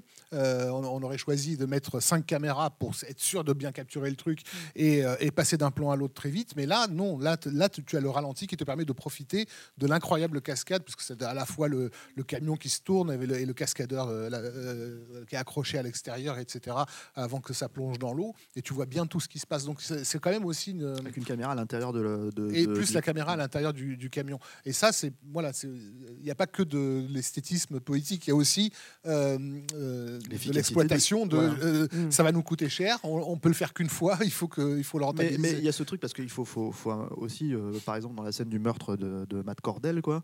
euh, parce que bon, bah évidemment, Robert Zdar, c'est pas, c'est pas Laurence Olivier, quoi. Donc, euh, en fait, tu peux pas lui faire euh, trop, trop. Mais en tu y vas. Non, mais tu, tu- tu- tu- en fait, si, si tu veux euh, mettre en scène ces trucs-là, ça compense aussi ce que tu disais peut-être sur le- le- les acteurs euh, qui sont pas forcément, euh, tu vois, euh, du, du standing de, de Joe Spinell ou de, Mm. ou de, ou de Robert Foster. C'est-à-dire que en gros, euh, moi, il y a aucun moment donné dans le premier Maniac Cop, et bon, dans la suite, encore, c'est encore autre chose parce que c'est plus un cartoon la suite, quoi. Mais euh, en fait, il y a aucun moment donné où je doute. Du- de l'aspect menaçant du mec, ni de l'aspect pathétique du personnage aussi, en fait. Alors qu'il a un, un maquillage vraiment pourri. hein, Ouais, mais, parce qu'en fait, Ils ont essayé de cacher au maximum. Ouais, ouais, ouais. Puis Zdar, en plus, c'était qui était fait avec des produits de merde parce qu'il faisait très très chaud sur le tournage. Et Aussi, ça- ça imprègne un peu le et- film. et c'est le Et premier. Zdar, il voulait se l'arracher tellement ça, lui, ça le démangeait et tout. Non, c'était fait. euh, Et, Larry Cohen euh, euh, l'a regretté parce qu'en fait, le succès de, de, de Maniac Cop leur a fait aussi réaliser qu'ils avaient presque réussi à créer euh, une un personnage à la Freddy, euh, qui à l'époque cartonne. Quoi. Et, euh, et, et de se dire que finalement, par manque de, de soins sur le design du, du maquillage, ils sont passés à côté vraiment d'un. Mais c'est un truc qu'ils ont travaillé sur la suite et, et encore en plus sur le troisième Le film. trois et tout. Il- surtout, il y a, ouais. trois, il y a Mm. trois, trois trucs différents. Mais en fait, c'est- un personnage. euh, en tout cas, c'est un croque-mitaine Mm. dans la logique, en fait. Pas que Freddy, hein, Jason Voorhees Oui, dans dans sûr. Distress, tout ça. C'est un croque-mitaine et c'est là où on, en- on bascule pour moi hein, dans le cinéma des années 80 vraiment avec ce personnage-là. quoi. Ah, un- quand même un détail qui est important, c'est que lui, il déteste euh, Jason. Bon, ça on peut le comprendre, mais il déteste aussi Freddy, euh, Bill Lustig, ce qui est un peu plus problématique. on je sera jamais d'accord. On sera jamais Mais d'accord. bon, voilà, J'aurais parlé de Freddy, c'est très bien. Mais, Ceci mais dit, c'est lui, c'est lui qui, a, Mais- qui, a emmené euh, Caroline Munro voir euh, Halloween. ouais, et euh, ah oui, ben voilà. Ouais, mais mais, enfin, ça, c'est un vrai film. mais non, mais le truc, non mais pourquoi il déteste en fait, c'est- enfin pourquoi il aime pas ces films-là, euh, euh, Lustig, c'est que il dit le problème c'est que on n'a pas d'empathie en fait pour le tueur. Euh, et lui, il veut avoir de l'empathie pour ses, pour ses monstres, en fait, à chaque fois. Mais je pense que ça vient aussi d'un mec qui aime le, cinéma de monstres pour de. J'allais dire pour de vrai, c'est pas vrai, parce que c'est un peu plus compliqué que ça, mais qui a, une vraie empathie, en fait, pour ça. C'est-à-dire que ce truc où il, vend euh, euh, Maniac Cop en disant c'est euh, Frankenstein qui rencontre French Connection. Euh, il il y, a un fond de vrai, je pense, dans ce que lui il aspire à faire. Mais quand bien même Maniac Cop, il le prend pas super au sérieux. Ce serait encore plus marqué d'ailleurs sur le 2, quoi. Mais il dit, bon, c'est- un concept un peu ridicule vendu par les comédiens, quoi. Mais- c'est mais- pas tant qu'il le prend pas au sérieux, c'est qu'après tu te retrouves avec un acteur comme Bruce Campbell. Moi j'adore Bruce Ouais, Campbell, ouais, hein, voilà, Bruce Campbell il même- n'était pas encore fini à l'époque. Mm. Et en gros, il, il le jouait comme. H. Quoi. Mais non, bah, Bruce Campbell, un- il est excellent par exemple dans Booba Otep, vraiment. Ouais. Tu vois, un- il porte vraiment le personnage et tout, il porte le film. Mm. Dans Maniac Cop, bon. Euh, il roule des yeux, euh, Alors. il roule des mécaniques, euh, il joue un peu comme H, quoi, alors que c'est un personnage qui a rien à voir, quoi. C'est un personnage de film noir. Donc en fait, ce que je veux dire par rapport à ça, Mm. c'est que en gros, pour moi, c'est pas grave, ça participe du film. C'est un film qu'on connaît depuis 35 ans Mm. maintenant, mais en gros, euh, content de revoir Bruce Campbell. oui, voilà, c'est ça, dans l'absolu. Mais le truc, c'est que voilà, c'est pas, c'est pas tant. Moi, je trouve que c'est celui qui prend le, le plus au sérieux tout le concept et le personnage en fait des trois films, quoi. Ouais. Euh, alors, justement, tu, parlais de Bruce Campbell et on parlait de la scène de, de- de cascade à la fin. Il y a un truc qui est important. Il y a encore une rencontre là qui va se passer sur Maniacop qui est hyper importante pour, euh, pour euh, Bill Lustig. Il faut savoir que la, les cascades sur Vigilante, ça a été un cauchemar pour lui. Ça s'est très mal passé. Euh, euh, ils ont pris des, risques inconsidérés, euh, notamment à un moment, il y a une scène où il passe à travers une fenêtre et tout. Il n'y avait pas de câble pour sécuriser. Les cascadeurs faisaient n'importe quoi. Il n'était pas content du tout, euh, Lustig. Et surtout, c'est un problème quand on tourne un film comme ça où f- fatalement tu as des cascades quoi et fatalement tu peux te faire mal surtout quand tu tournes en décor naturel quoi et donc il, a un, problème comme ça il n'a pas encore un, cascadeur à qui il peut faire confiance mais euh, fort heureusement euh, sur Maniacop il va faire la rencontre avec quelqu'un qui va être hyper important qui s'appelle Spiro Ratzatos euh, qui est un grec Je me demande. euh, si- Ah bon, tu crois? En plus, il a, en plus, il a- il a- et il a euh, le prénom de mon père. Non, mais alors, tu vas voir, c'est rigolo parce qu'il y a un truc vis-à-vis de, de- de son origine là-dessus. Mais, euh, et, et comment il le rencontre? Alors, ça, c'est un truc que j'adore aussi c'est que Spiro Azatos, il lui envoie une bande démo qu'il a tournée en Super 8 avec son frangin qui est disponible sur, le, le- sur YouTube. Il faut la voir, c'est génial. Qu'il avait monté sur la musique de Shaft. Donc, déjà, bon, bon état d'esprit, quoi. Et euh, où ils font des cascades, mais des trucs de dingue, quoi. Ils, ils- ils font des trucs avec du feu et tout, enfin des trucs vraiment, vraiment, vraiment, euh, vraiment très dangereux. Ils, ils montent sur les toits, etc. Et tout. Et donc, euh, Spiro montre ça à, Bilostic. Bilostic lui dit Tu es embauché. Et la scène à, à laquelle euh, Rafik faisait référence, qui est donc la scène d'action finale, alors je suis désolé, je spoil un peu, mais qui est donc une scène où il y a un camion, on va s'arrêter là, il y a un camion, euh, euh, comment dire, blindé, quoi, enfin, qui sert à. Mais depuis de- quand on spoil pas en de, fait, transport de fond. Euh, non, mais je peux ne pas tout On spoiler. va en fait, de spoiler Maniac Cop 2 qui- parce que les qui- gens ici n'ont qui pas vu. fonce en fait vers, la, vers une rivière et qui tombe dans une rivière. Donc il saute et qui et au début Bruce Campbell, fidèle à lui-même, dit à, à Bill Lustig, dit non mais cette cascade je vais la faire. Et en fait, c'est Spiro Radzatos qui l'a fait. Quand il l'a fait, c'est tellement dangereux et tout qu'il y a d'autres cascadeurs qui viennent gratuitement sur le plateau pour l'aider à mettre en place euh, tout, tout ce truc-là. Et Spiro fait venir également un, un prêtre orthodoxe grec pour qu'il lui donne euh, voilà euh, l'extrême onction, je sais Bah, pas. non, mais, tu mais- rigoles, mais ça se fait. hein, Non, euh, mais bien et qui dit ouais, bon bah si tu meurs tu iras au paradis au moins au moins t'auras pas tout perdu quoi dans cette cascade de fou parce que c'est une cascade hyper dangereuse si vous voulez il n'y a pas vraiment de, de... Aujourd'hui, ils ont beaucoup de techniques, ils ont beaucoup de technologie et tout, mais c'est vrai qu'encore dans les années 80, ça reste quand même hyper dangereux, surtout sur des petites prods comme ça. Donc, basiquement, comment tu tournes ça? C'est-à-dire que tu as le camion blindé, tu as le pauvre Spiro Azatos en plus avec le truc du Maniac Cop et tout, c'est pas pratique. C'est lui qui doit euh, piloter en fait le camion blindé, qui est poussé par une voiture et il doit sauter au bon moment avec le camion en espérant que le camion saute dans l'autre sens. C'est-à-dire que s'il saute au mauvais sens, il se prend le camion dans la tête, c'est Oui, fini euh, Spiro L'idée, c'est que le, camion doit, doit, comment dire, tourner comme, euh, comme D'un sens. dans un sens, pendant que le cascadeur Tourne. saute dans de, l'autre de l'autre côté. ouais. Ça se passe bien. et euh, Bruce Campbell, à la fin, dira d'ailleurs à Bill Lustig, il dit, non, heureusement que j'ai pas fait cette cascade. Tu veux dire que, tu veux dire que Bruce Campbell n'est pas Tom Cruise. Quoi. voilà, non, mais au final, et, et, euh, et, euh, et ce qui est intéressant, on va reparler de Spiro Radzatos tout à l'heure, mais ce qui est intéressant, c'est que Spiro Radzatos est aujourd'hui, c'est un des cascadeurs les mieux payés en fait à Hollywood. On le retrouve sur tous les Fast and Furious. il, a- il- il est réalisateur de seconde des clips sur plein plein de films, mais donc il aura commencé là-dessus et il va apporter mine de rien un certain, euh, une certaine ampleur en fait au, au film d'action de Bill Lustig dans les années qui vont suivre. quoi.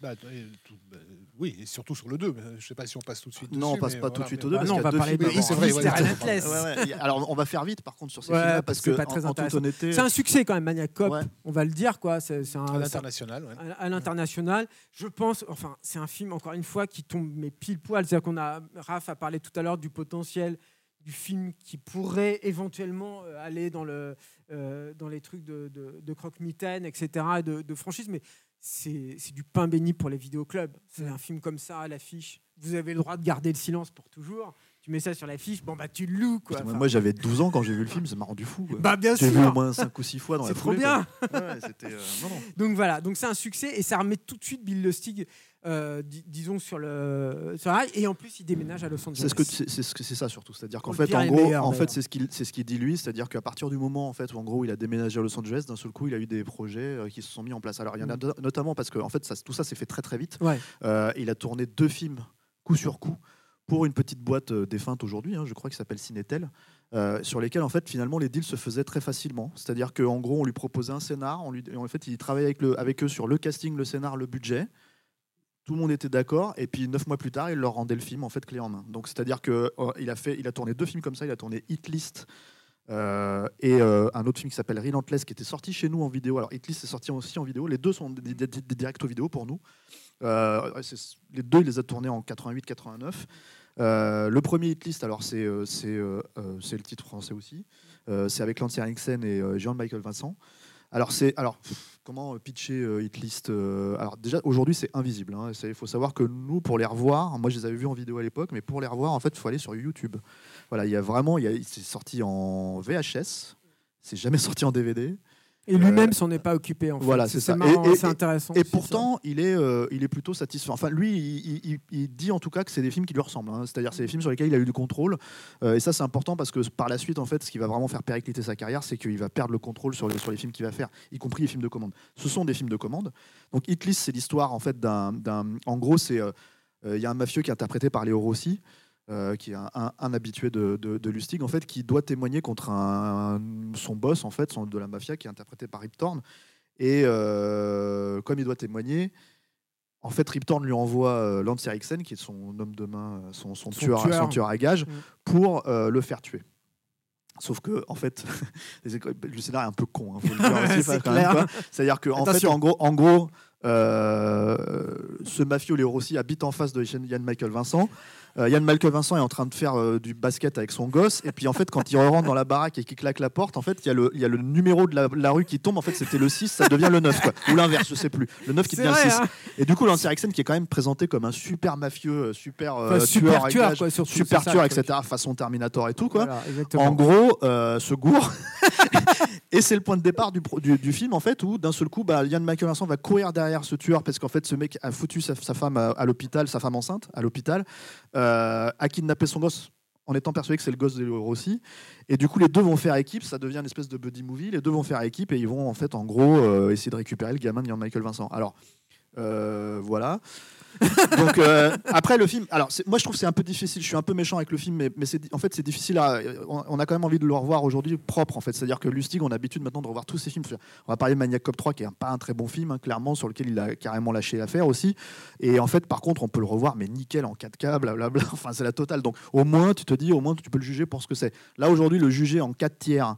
Euh, qualité VHS sur YouTube avec en plus des sous-titres euh, néerlandais je crois dans la version qu'on a vue quoi c'est un peu compliqué euh, d'être vraiment méchant sur en tout cas la lumière, les cadres, toutes ces choses-là. Quoi.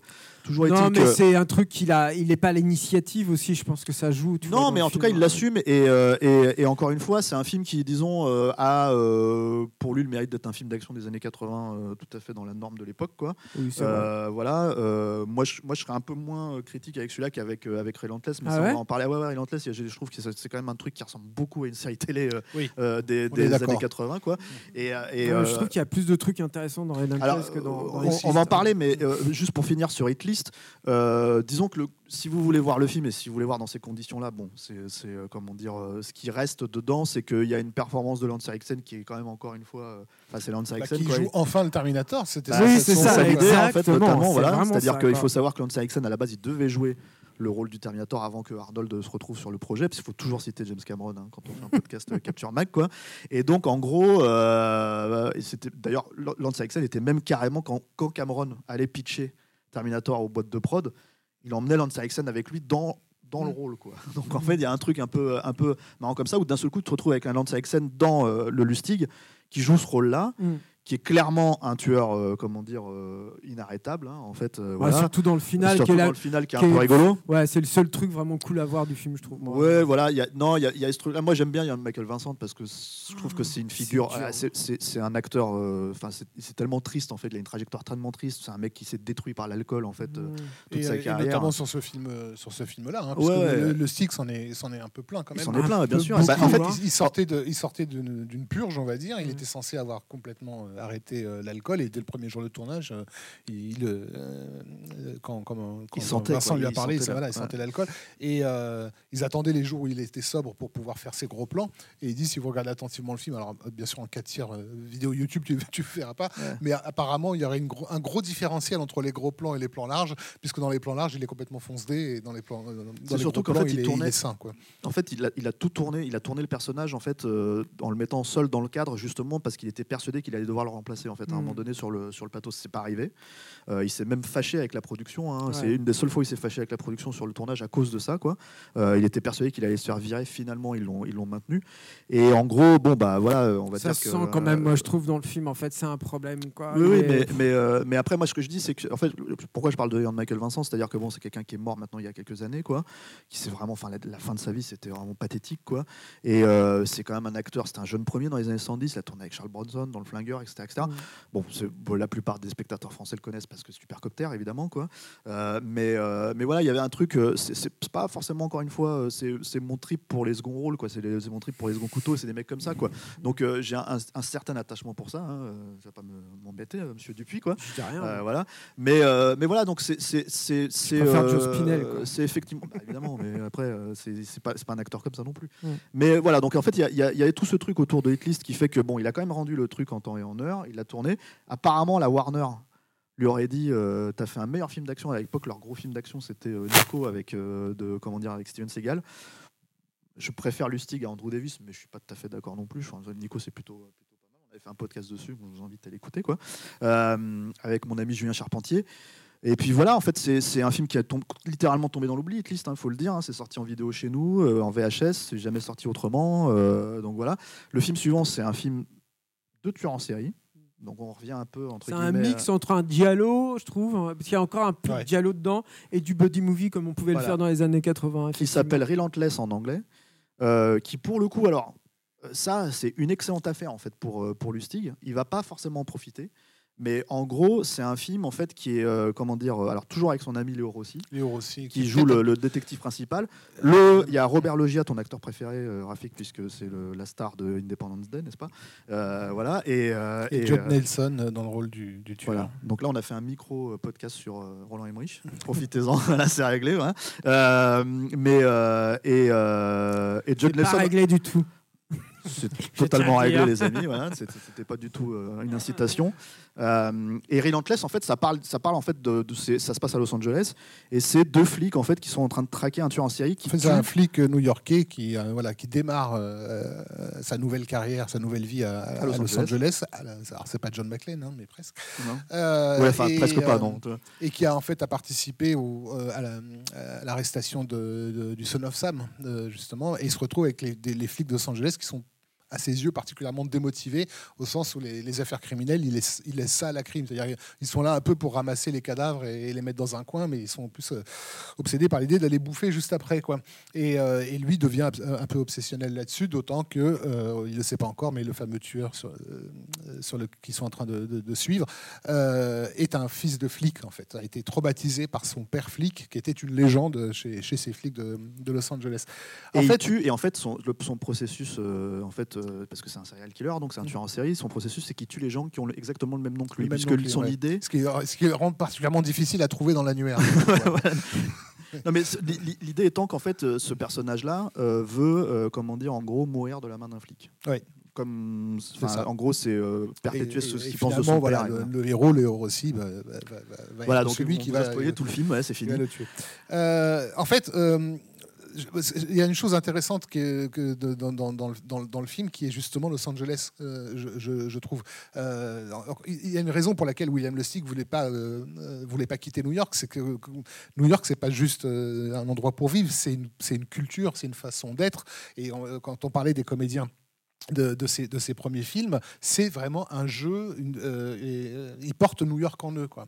Et quand tu te retrouves dans Los Angeles, je pense qu'il y a un côté aliénant, et, et- et le Los Angeles de, de, Relentless, il est filmé, j'ai presque l'impression, par les, par les yeux d'un étranger d'un mec qui découvre en fait euh, cette ville-là. Alors évidemment, en tant que, que joueur de GTA, euh, je, je prends un certain plaisir à- à- au, plan d'hélicoptère incroyable qui démarre le film et qui nous, qui nous fait remonter de la- de, de l'océan jusqu'à jusqu'à euh, Hollywood Boulevard euh, en me disant ah ben, je connais je, je connais ce, ce trajet par cœur maintenant Euh, mais euh, mais par contre au niveau du jeu des, des, des- des comédiens Léo Rossi qui est un pur comédien new-yorkais justement et qui va le suivre euh, le stick sur, sur ple- plein de films bah, il joue là, en l'occurrence cette culture euh, euh, qui se retrouve dans ce, dans ce territoire aliénant mais le reste des comédiens je trouve qu'ils sont du coup euh, euh, un peu artificiels ils Mm. sonnent faux quoi Mais À l'exception notable. de filmer la ville, en fait, Ouais. c'est moins hum, habité, en fait. C'est- À c'est pas, l'exception, c'est pas un ouais. beau décor. en Alors fait. j'accepte de, de- de- de ce problème de casting. Euh, Meg Foster, qui est parfaite parce qu'elle est toujours parfaite dans tous les films où elle euh, qui joue sa donc sa femme euh, euh, et qui arrive à, à rendre intéressant un rôle qui franchement sur le papier ne l'est ne l'est pas du tout. Meg Foster, euh, vous, vous la connaissez si vous avez vu euh, Invasion Los Angeles, hein, c'est cette euh, projeté ici. cette hein. magnifique euh, euh, femme avec ses yeux gris euh, euh, absolument hypnotiques. Elle était aussi dans Osterman Weekend de, de, de Sam Peckinpah et euh, elle a une présence en fait à, à l'image qui est, qui est incroyable. Euh, mais sinon, euh, voilà. bah, c'est re- presque trop anormal, tu trouves pas? Il y a un truc y a, dans ce y a toujours un truc un peu non, mais chez là- elle. ouais. là-dedans, en fait, tu dis, mais je, t'as une- je trouve qu'à chaque fois, il faut avoir une raison d'aller chercher une, une- une comédienne comme Meg Foster. Et là, il n'y en a pas vraiment. C'est vrai qu'elle joue la femme au foyer, hein, d'une Bah certaine voilà, façon. et du coup, ah, ouais. c'est- effectivement, je suis d'accord avec toi, ça te fait patienter parce que c'est Meg Foster.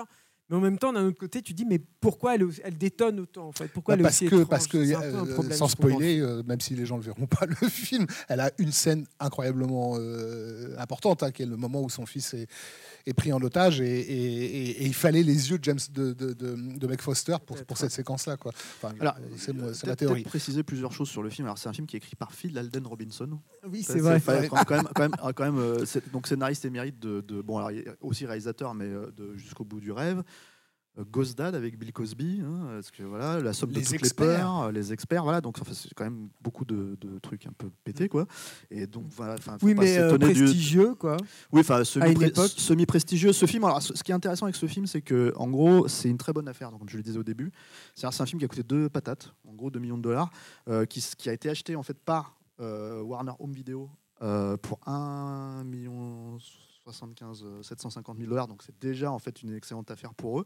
Lustig lui-même le voyait à la base comme un téléfilm HBO. C'est-à-dire, il était persuadé, ce qui pour moi explique aussi euh, parce que C'est vrai que c'est bah, c'est quand même des flics qui vont frapper à des portes pour, euh, pour, inter- Euh. pour, interviewer des gens et qui ensuite prennent la voiture. Quoi. Voilà, Donc, et, et- et- et on va dire que le, le- le profil psychologique, euh, parce qu'on parlait de, non mais on parlait de, de, sub- de- de manque de subtilité éventuelle pour, pour, euh, passer pour, de, Maniac. Passer, passer de maniaque à- au personnage de Judd, de Judd Lenson, c'est un peu, ça fait un peu Voilà, mal, et Judd Lesson qui, rappelons-le, c'est quand même Breakfast Club, quoi. Oui. Donc euh, en fait, c'est le- un contre-emploi, je pense, à l'époque. D'accord, mais c'est le rebelle sympa, dans, comment dire, euh, qui se faisait tabasser par son père aussi, hein, dans, Mm. l'absolu, dans, dans- dans Breakfast Club. Et là, il, là, il, joue, il est censé jouer un tueur en série. Tu t'achètes pas une seconde le truc, quoi. C'est euh, Oui, alors peut-être en même temps, je trouve que c'est avec lui que tu as les scènes les plus intéressantes. C'est-à-dire qu'il y a- il y, a quand même des, des- des petits moments, en fait, je trouve, dans Relentless. Par exemple, quand il arrive et en traversant la baie vitrée, c'est c'est- c'est- c'est Ouais. cool, quoi. Elle est, elle est cool, cette scène, quoi. C'est sympa. La cascade est chouette et tout. Ou les moments où il marche aussi sur la corniche, comme ça, très haut. euh, en fait, un peu, un d'un peu, immeuble et tout. Il y a deux, trois trucs, en fait, deux, trois petites Alors ce plan, ce plan sur, sur la corniche, effectivement, donc euh, voilà, vous n'avez pas vu le film, donc on resitue, mais il est euh, perpétuellement donc traumatisé par le- les entraînements auxquels son père le soumettait quand il était euh, gamin, et du coup il continue à s'entraîner euh, dans cette douleur en fait pour être à la hauteur d'un père qui est, décédé depuis longtemps et qui ne le voit évidemment pas essayer d'être un, athlète quoi. Et il y a une séquence où, effectivement il est sur le bord de, la corniche d'un- immeuble en train de faire son footing et, la caméra fait un mouvement de, de grue pour nous montrer qu'il est véritablement euh, au-dessus du vide. Alors je sais pas comment ils ont obtenu l'effet parce qu'effectivement. euh, Spiro Razzatos Power, quoi. non, mais c'est, par contre, c'est vraiment John euh, euh, Oui, Nelson. oui, oui. hein, qui Et qui- puis, ouais. ils n'avaient pas d'effacement de câble encore Ouais. à cette époque-là. Et donc, effectivement, au début, au début étonnant, tu, quoi. tu Enfin, te dis tu que bah, il y a rien derrière le- la corniche. Et en gros, il est à, à un mètre du sol. Et quand la caméra te montre le, le vide au-dessus, tu dis non, il est vraiment en train de faire son footing euh, Ça- au 50e étage d'un immeuble. Quoi. Ces, petits trucs-là, pour moi, ça me réveille un peu au milieu de, la torpeur, parce que c'est aussi des trucs où tu, tu, tu commences à voir poindre l'impact en fait du cinéma de, de Hong Kong en fait Mm. sur, euh, sur sur Bill Lustig. C'est-à-dire que ce truc de mettre en danger et de comment dire de créer du spectacle avec la mise en danger en fait de, de- Du comédien, hein. du comédien. À mon avis, ça vient ça vient vraiment de ça en fait. Ça vient des Jackie Chan et tout. Quoi. Alors, juste pour terminer sur ce film, parce qu'on n'a pas grand chose à dire, puis encore une fois, les gens l'ont pas forcément vu, et, euh, et c'est- c'est très difficile à voir. C'est sorti chez nous sous le titre de Psycho Killer, en VHS. Assez mal. aussi. Euh, deux, trois ans après, d'ailleurs, je crois, les États-Unis, je crois que c'est sorti en 91. Moi, c'est comme ça que je l'avais vu à l'époque. Et en fait, euh, ça a été une très bonne affaire. Lustig devait, il assume le film, hein. il devait tourner la suite. C'est-à-dire, il y a eu trois suites derrière, avec Léo Rossi. Qui fait le Euh, même personnage. qui fait le même personnage, c'est le même, même processus en fait, c'est-à-dire c'est il traque un autre serial killer à chaque fois, un, un- un- un acteur différent quoi. Euh, et de faire la suite en fait, euh, donc Relentless 2, euh, et en gros il avait en- engagé un, il s'était mis d'accord avec un jeune scénariste à l'époque en fait euh, pour pour cette suite qui ne se fera pas de cette manière-là, hein, de toute évidence, comme, comme l'histoire nous le dira. Quoi. Et ce jeune scénariste était Quentin Tarantino, pour lequel il venait d'acheter euh, le scénario True Romance. Parce qu'il faut, donc précisons, on en a déjà parlé dans les émissions sur True Romance notamment, que William Lustig avait posé une option sur le scénario de True Romance. Il était censé tourner True Romance. Euh, ça va faire aussi partie de lui, il le dit ouvertement, que c'est euh, le, le fait de ne pas pouvoir tourner ce film-là alors qu'il était en préparation, en casting. Bah, c'est au moment ouais, de Maniac Cop 3, non c'est juste hein. avant Maniac Cop 3. Ouais. Euh, en fait, le fait qu'on le retire, même s'il a été payé hein, pour faire Mm. le film, sans vraiment savoir pourquoi on lui retirait le film, et en fait, il a compris plus tard que c'était parce que Tony Scott voulait faire le film. Lui, ça lui a brisé sa, sa- sa motivation en fait pour faire du cinéma. Ouais, et ça il a ca- partie des. Il a, quasi- il a carrément fait une déprime en fait après. hein. Il a carrément tombé dans une, une vraie ça. Dépression c'est et c'est quelque chose, moi, pour en avoir parlé avec lui euh, directement, quand je l'ai interviewé, c'est une blessure et ça se sent encore. Et moi, j'en ai parlé avec lui plus de 20 ans après, en fait, c'est-à-dire 25 ans après. Quoi. Donc c'est assez, euh, c'est assez intéressant. La raison pour laquelle en fait, Tarantino n'a pas écrit la suite de Relentless à cette époque-là, puisqu'il n'était Mhm. pas encore Quentin Tarantino, c'est que euh, il s'entendait apparemment comme la roue en foire jusqu'au moment où en fait euh, William Le lui a dit il faut que tu retouches des scènes de True Romance. Et là, il a Mhm. fait quoi? Et en fait, ils se sont, ils se sont foutus sur la gueule. Donc voilà. Non, mais c'est euh, intéressant parce que c'est aussi, je pense qu'il a rencontré aussi Tarantino parce que il fréquente les mêmes salles en fait. Et, euh, et, euh, et, et, euh, et à la fin des années 80, au début des années 90, c'est pas si cool que ça encore d'aller Ah, voir de la Black Exploitation quand ça ressort, ou d'aller voir un Fucci quand ça ressort, ou même d'aller voir un Argento. Pas du tout en fait. on peut même dire que c'est Tarantino qui a rendu ça cool. hein. C'est voilà exactement. Donc euh, donc je pense qu'ils sont il y en a pas tant que ça quoi. Ils se reconnaissent tout de suite hein, les- ces mecs-là et forcément ils étaient à partir du moment où Bill Lustig était à Los Angeles, ils étaient amenés à se Et le rencontrer goût, là-dessus. le goût pour les caractères acteurs euh, aussi. Enfin, ça, Robert hein, Loggia, c'est Raph. euh, voilà, c'est c'est ça aussi. D'ailleurs, il y a- enfin, euh, Robert Foster avait, euh, enfin, quand, quand Tarantino lui a filé le scénario de True Romance, il lui a dit ce personnage-là, c'est Robert Foster qui va le jouer, quoi. Tu vois, il avait carrément dit ça à Lustig, en fait. Donc il y avait vraiment tout un, tout un, et, d'ailleurs c'était prévu, hein, c'est-à-dire que même sur les bonus de Maniac Cop et tout ça, etc., etc., Foster en parle, en fait. Il dit, il dit ah oui, on m'avait prévenu. Non, c'est sur les bonus de Jackie Brown, pardon. En fait, euh, euh, j'avais un rôle dans True Romance. quoi. Hmm. Je sais plus lequel d'ailleurs, mais il avait un rôle. Euh, on on passe à Maniac Cop 2. Oui. On passe à Maniac Cop 2. Alors, est-ce qu'on parle du, du rap de Maniac Cop On va peut-être en parler. jeu, on en parle après. Ah en ben, on va en parler un Bon, petit allez. peu après, qui se fait tout de suite après. Euh, euh, Relentless, en fait. hein. Relentless, c'est c'est 89. Maniac Cop 2, c'est 90. Maniac Cop, donc succès. Fatalement, il va y avoir une suite. Ça appelle une suite. Et euh, plus fortuné, c'est-à-dire que euh, Maniac Cop, c'est 1 million de dollars à peu près donc, de budget. Maniac Cop 2, c'est le triple. Donc il y a un peu plus de, de, de- de pognon. Et surtout, il y a une façon d'assumer un peu plus ce qu'est Maniac Cop. Et notamment dans le, dans le décalage, en fait, qui n'est pas forcément encore une fois très sensible sur le premier, où il y a encore un peu cette euh, pesanteur en fait de cet environnement, de, de C'est encore, un lourdeur. thriller- c'est encore un thriller. hein, le- Ah le ouais, qui vient encore. Alors que dans le 2, par exemple, dans, le, dans le premier, donc c'est French Connection qui rencontre euh, Frankenstein. Là, c'est le fils de Frankenstein avec Bella Lugosi. Enfin, je sais pas si vous l'avez vu, mais bon, c'est tout de suite. Euh, on est on- n'est plus dans la même euh, dans la même catégorie en fait de film. hein. Il, y a- aura un, décalage qui va être euh, forcément forcément très marqué. Et il y a un autre truc qui va être donc très très important dont on parle, on commence à parler depuis tout à l'heure, qui est le cinéma de Hong Kong avec euh, Spiro Razzatos, toujours lui. hein. ils vont voir beaucoup, beaucoup de films de Hong Kong à cette époque, beaucoup de Jackie Chan En salle. en, en salle, hein, évidemment, quand ça, ça commence à sortir, toujours sur la 42e rue, parce qu'il est entre New York et, et Los Angeles à ce moment-là de sa, de sa carrière. Euh, Bill, Bill Lustig, ils se disent, mais il faut qu'on fasse ça, quoi. Il faut qu'on soit aussi fort que les, que les, que les Hongkongais. C'est pas normal, en fait, que dans le cinéma américain, on fasse pas ça. Et c'est intéressant parce qu'il est en train aussi, mine de rien, de présager quelque chose qui va devenir extrêmement populaire à la fin des années 90. Euh, enfin, on en a beaucoup parlé à Capture, on a beaucoup parlé de Blade, de Blade 2, et ensuite de Matrix, de tout ce qui va se passer. Il a, mine de rien, il a quand même beaucoup d'années d'avance en fait là-dessus. C'est-à-dire que quand on voit un truc comme Maniac Cop, ouais, mais quand on voit un truc comme Maniac Cop et les scènes d'action de Maniac Cop, alors il y a une scène notamment qui est la scène euh, où euh, le personnage de Claudia Christian est, euh, euh, euh, menotté, au volant d'une voiture. Au volant d'une voiture. Mais, à l'extérieur de la voiture. Elle est à l'extérieur de la voiture, ça vient directement de Polystory. C'est-à-dire mm. qu'il a vu ce truc dans Polystory, il se dit bah, la voiture va démarrer, elle démarre pas dans Polystory. En fait, oui, c'est ça. En voyant Polystory, c'est Meguichon, je sais plus c'est qui, ouais, je crois que qui, voilà, qui se fait menotter. en tant que spectateur, il s'est dit oh là là, ouais, la voiture elle va démarrer, du coup elle va être traînée, etc. Et c'est pas le cas en fait. Elle est juste menottée, on passe à autre chose. Et donc dans la frustration, effectivement, il se dit bah du coup on va la faire cette scène où la voiture démarre en fait.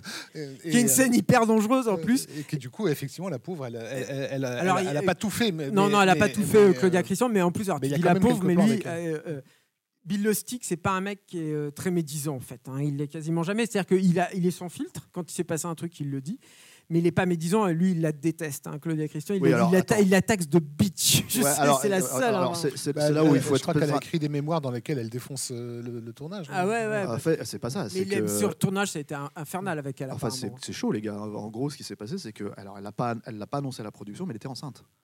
Ah, et en fait, elle, elle, avait, elle était enceinte de trois mois. Ah, et en fait, elle a fait une fausse couche à cause de cette scène. Donc du coup, c'est quand même un peu un truc hyper crade.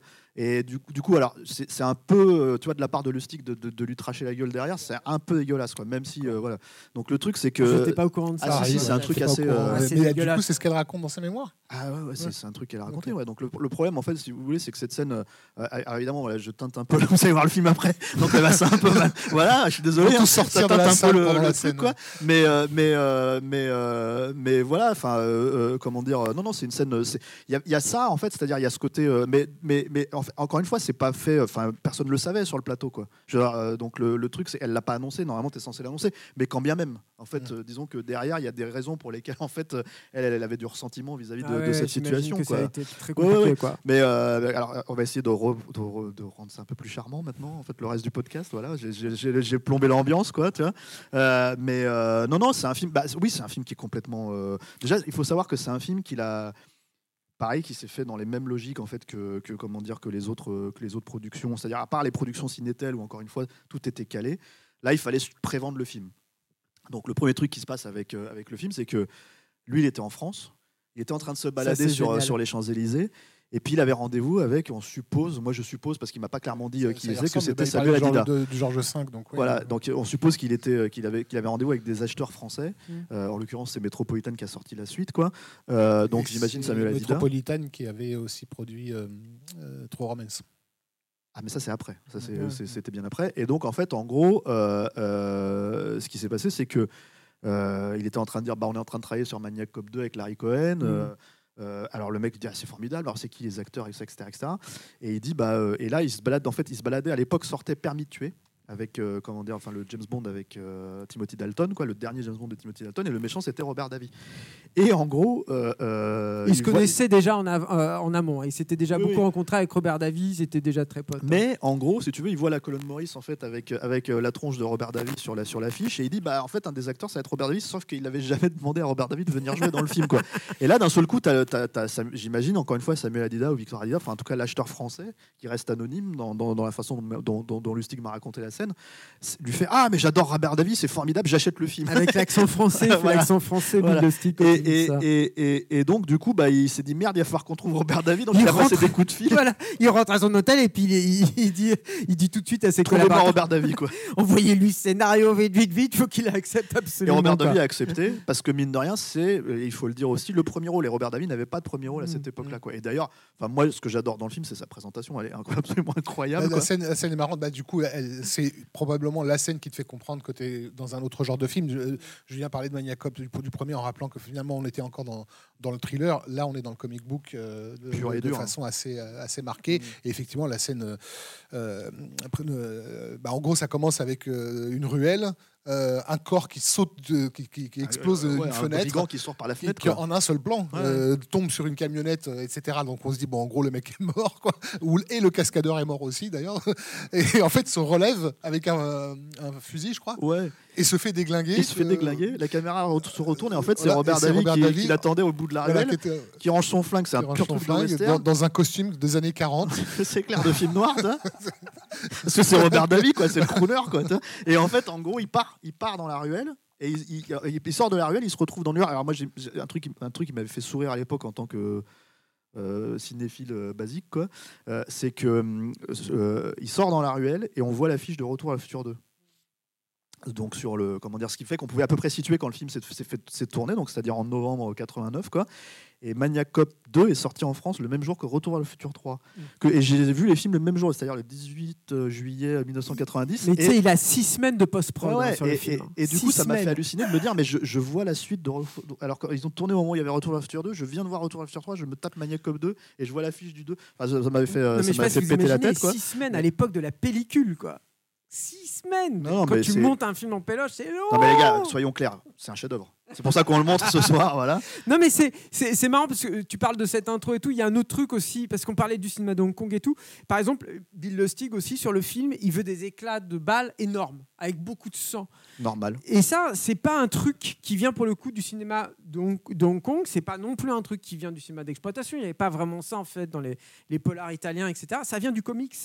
Du, du comic book. Donc déjà aussi, c'est ça qui est marrant aussi de Maniac Cop 2. Je vais pas vous survendre le film pour ce qu'il n'est pas, mais il y a un truc aussi où de- le, le- le- il, il intègre en fait des choses qui ne sont pas du tout, du tout, du tout reconnues dans le cinéma, euh, dans le blockbuster hollywoodien à cette si époque-là. ce n'est- si ce n'est qu'on C'est-à-dire parle à la fois du cinéma d'horreur un peu crade, euh, du cinéma de Hong Kong euh, foufou et du comic book euh, hyperbolique dans tous les sens. Et c'est ça. Des ça- choses voilà, qu'il a vues chez d'autres, mais dont on imagine qu'en tant que spectateur, il en aurait voulu plus. Parce Exactement. que là, tout le monde se souvient de la scène de- du premier Terminator où Schwarzenegger euh, euh, défonce un commissariat.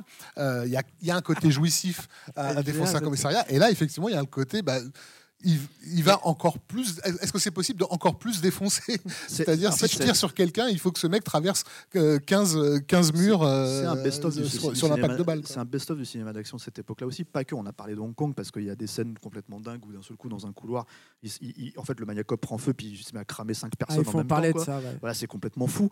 Mais, tu- mais donc, en fait, il y a cette scène dont on a parlé avec la cascade. Il y a, tu parles de la scène du commissariat qui est, qui est effectivement une redite de Terminator parce que pour eux, c'est clairement leur Terminator, le maniac cop, quoi. Mm. Mais en gros, tu te retrouves avec la scène d'ouverture de Cobra. euh, en condensé aussi, avec le même méchant d'ailleurs, le Marco Rodriguez, en fait, qui passe à travers la fenêtre avec le maniacop qui le défonce. Quoi. Donc en fait, en gros, c'est. Il est parfait ce film. voilà, c'est tout ce que j'ai à dire. Quoi. Cette scène où il, il s'enflamme, ça c'est intéressant parce que les, les- ce qu'on appelle les torches humaines euh, dans les, les cascades, c'est parmi les cascades les plus dangereuses à faire.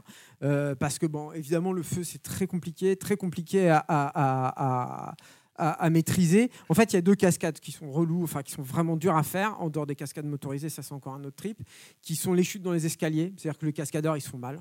Tu peux faire ce que tu veux, mais ils se font mal, les mecs. Et, euh, les, torches humaines, les torches humaines, donc c'est difficile parce que voilà, ça brûle vite. C'est-à-dire que même si tu mets des, produits, même s'ils ont beaucoup de couches pour éviter de se brûler la peau, il faut aller très très très vite. Et surtout, tu ne peux pas respirer parce que si tu respires, tu respires les flammes, ça enflamme tes poumons, c'est foutu.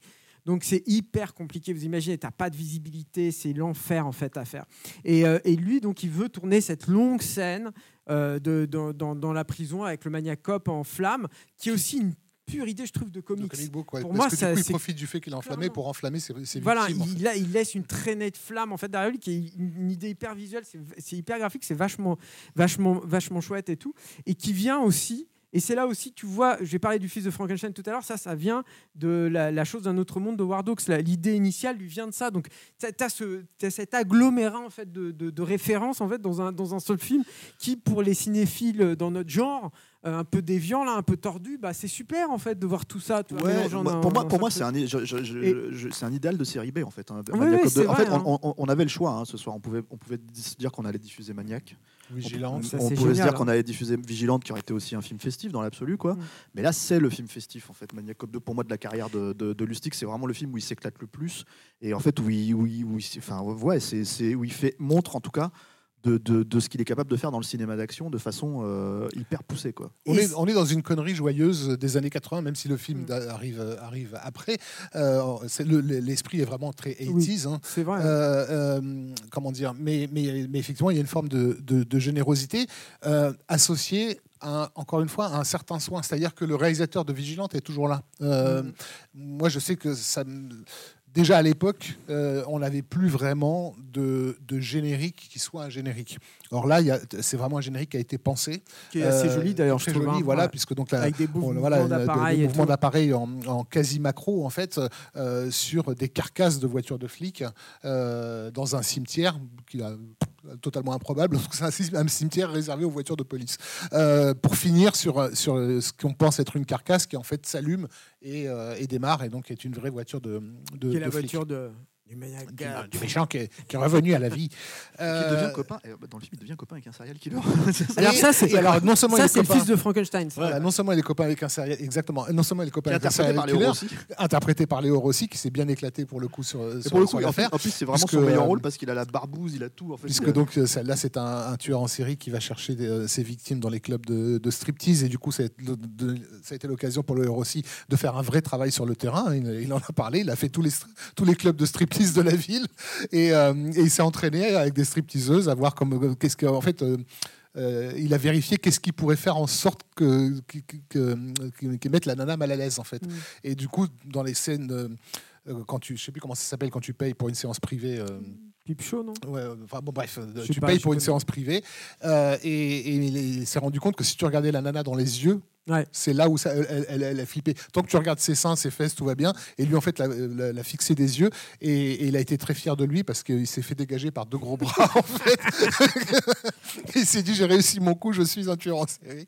Bref. Mais je. Et- je- et- pardon. mais voilà, mais, mais en fait, euh, ce qu'il fait dans le film, c'est, euh, il se prend pour le maniaque euh, Mm. de- du film de William Lustig, puisque pour lui, ses victimes sont mais, ses complètement. amis. Mais je trouve qu'il y a surtout une dynamique là qui est, qui est pour le coup, c'est aussi un des trucs que j'aime beaucoup moi dans Maniac Cop 2 qui est inédit. C'est-à-dire que j'ai jamais vu ça. C'est comme si, euh, je sais pas, bah, on parlait de Jason et de Freddy tout à l'heure, comme s'ils avaient un acolyte dans la vraie vie. Il y a tout à coup un clash et, un mélange en fait de terreur ou de menace en tout cas qui est euh, assez improbable. Et ça, j'ai une petite frustration moi sur Maniac Cop 2, c'est que c'est pas poussé beaucoup en fait finalement. C'est que l'idée, mais c'est souvent le truc avec Larry Cohen, c'est que l'idée elle est posée. Et puis, et puis, t'as envie de dire quoi. Donc puis, voilà, l'idée c'est que vous, verrez que ce, fait, ma- le- le- ce- bah, ce maniaque de- devient ami avec le, le maniacop. Et effectivement, comme le, le- le souligne très, très justement Julien, la dynamique qui les lie, c'est celle qu'on a dans la fiancée de Frankenstein, entre Frankenstein et, et- et l'aveugle. Ouais, Euh, ouais, lorsqu'il ouais, tu rencontre l'aveugle, voilà. Mais t'as ça dans le Euh, fils entre Igor et, et la créature. Ouais, c'était en fait c'était l'idée en fait de, de mélanger ce deux, deux types de Un personnage, voilà, un personnage qui ne parle pas du tout, euh, Ouais. donc une créature stoïque, et en face une espèce d'excité euh, qui, qui parle pour deux. Quoi. Est-ce que, euh, comment dire. Bon, c'est, faut, faut, enfin, c'est, le Maniacop, il arrête quand même une tronçonneuse à main nue. C'est tout, ce qu'on a besoin de dire. Non, mais c'est tout ce qu'on a besoin de dire en fait pour vendre le film aux, gens. Quoi. Ça Mm. suffit, il arrête une tronçonneuse à main nue. Non, puis il y a cette scène de, de, de truc enflammé qui est, qui est quand Ouais, même, non, non. encore une fois, qui est, il- trois jours de tournage, je veux dire, pour cette scène-là, je veux dire, quelle série B fait ça? Il y a un autre truc Et aussi. des torches humaines. Les torches humaines, de euh, torches humaines, euh, ouais, qui, mais- chute, qui chute. passe alors par la fenêtre et tout, des, chutes de torches humaines, ça aussi. Il y a un truc aussi, je Il faut savoir que quand on, quand on, quand on chute euh, dans cascade, on est relié bien sûr à un câble qui est, comment dire euh, Un décélérateur, mais pas à voilà, l'époque un encore. Pas encore, d'accord. Ah, non, non, non, c'est de la chute libre. Mais, une, fois, que une, tu fois, une, vises, fois- une fois en que la cascade est terminée, il faut le temps que les mecs viennent te détacher. Donc quand tu es en flamme, Non, si mais tu il veux, il faut qu'ils attendent en fait. quand même que tu sur arrêté de brûler pour. euh, ouais. Les cartons, quand t'es en flamme, c'est moyen. Et, tu, et on, on- vient éteindre le feu. Non, mais c'est hyper dangereux. Et puis surtout, par exemple, il y a une scène aussi de défenestration comme ça dans Darkman. C'est très compliqué parce que le mec doit courir, sauter. En fait, il y a une rampe. Ils font une rampe. Il faut avoir quand même le courage de faire ça. Il y a une rampe en fait qui t'amène jusqu'à la fenêtre. Tu défonces la fenêtre. Comme tu défonces la fenêtre, tu vas pas regarder comme ça. Tu défonces la fenêtre, donc tu, protèges ta tête. Il faut que tu vises tout de suite en fait pendant la chute libre. Il faut que tu aies l'état d'esprit. Et tout ça en flamme. le truc de dingue. Et en plus, c'est ça aussi le truc aussi avec Maniacop 2, c'est que il y a une espèce de professionnalisme, en tout cas avec Spiro Razzatos qui s'est vraiment mis en place. Et je pense que ces deux films qu'il a tournés euh, euh, cul à cul en fait juste avant. Hitlist et Et- et voilà, ça, ça les a aidés en fait Mhm. là-dedans. Et il y a encore ce truc un peu sauvage en fait dans le film, dans, dans le cinéma de Bill Lustig, ce sera la fin, c'est-à-dire que il y a encore ce truc où tu peux te permettre de payer les flics. Et là, en l'occurrence, il se trouve que c'est la période de Noël. Euh, les flics, ils ont besoin d'argent à période de Noël, quoi. et donc ils, ils- ils les payent très fortement en fait pour pouvoir tourner de façon un peu a- Un peu abusive, en anarchique, fait, d'avoir des largesses, euh, et notamment Dans la ses, scène. poursuites, dans ses poursuites en bagnole, rouler sur Voilà, le trottoir. exactement. trucs, ouais. ce qui se fait pas normalement et ce qui se fera plus vraiment par la suite quoi. Il y a encore ça en fait dans Maniac Cop 2 qui fait que voilà, c'est- le film que c'est quoi. Et donc, euh, Jay Chataway qui s'est sorti les, du fion. Et voilà. Ah alors Non, mais enfin, Tu vois que tu l'aimes bien finalement. L'idée est toute bête, mais elle fonctionne. C'est-à-dire que. euh, Le, le rap du Maniac Cop. Exactement.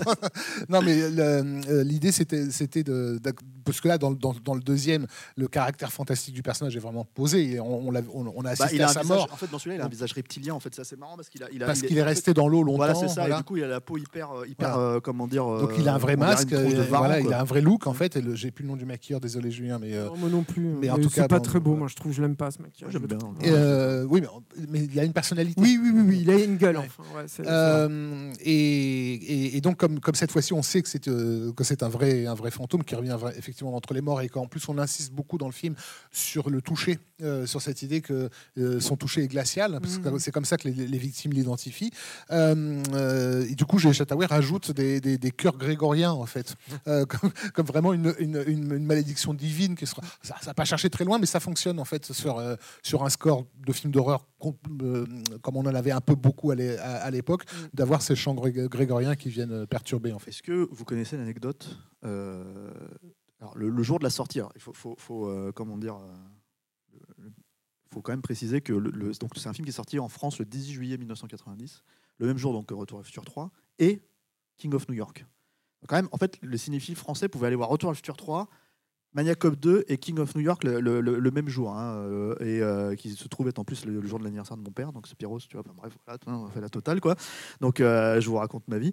Et euh, il y a cette Une anecdote. anecdote qui sert à rien, signée Stéphane. Ouais. Exactement, mais pour, arriver, à, noter, mais quand pour même. arriver à une anecdote qui sert à quelque chose, qui est en fait cette anecdote entre Lustig et Abel Farah, puisque vous en avez parlé en fait de leur connexion. Est-ce que vous connaissez cette anecdote autour de, de la sortie en France du film? En gros, Lustig était en France pour faire la promo de Maniac Cop 2. Et il apprend que euh, euh, Ferrara va sortir euh, King of New York. Et comme le film sortait quasiment en premier chez nous, en gros, il a fait putain, je vais pouvoir le voir, c'est génial, etc.. En plus, je connais Abel et tout ça, etc.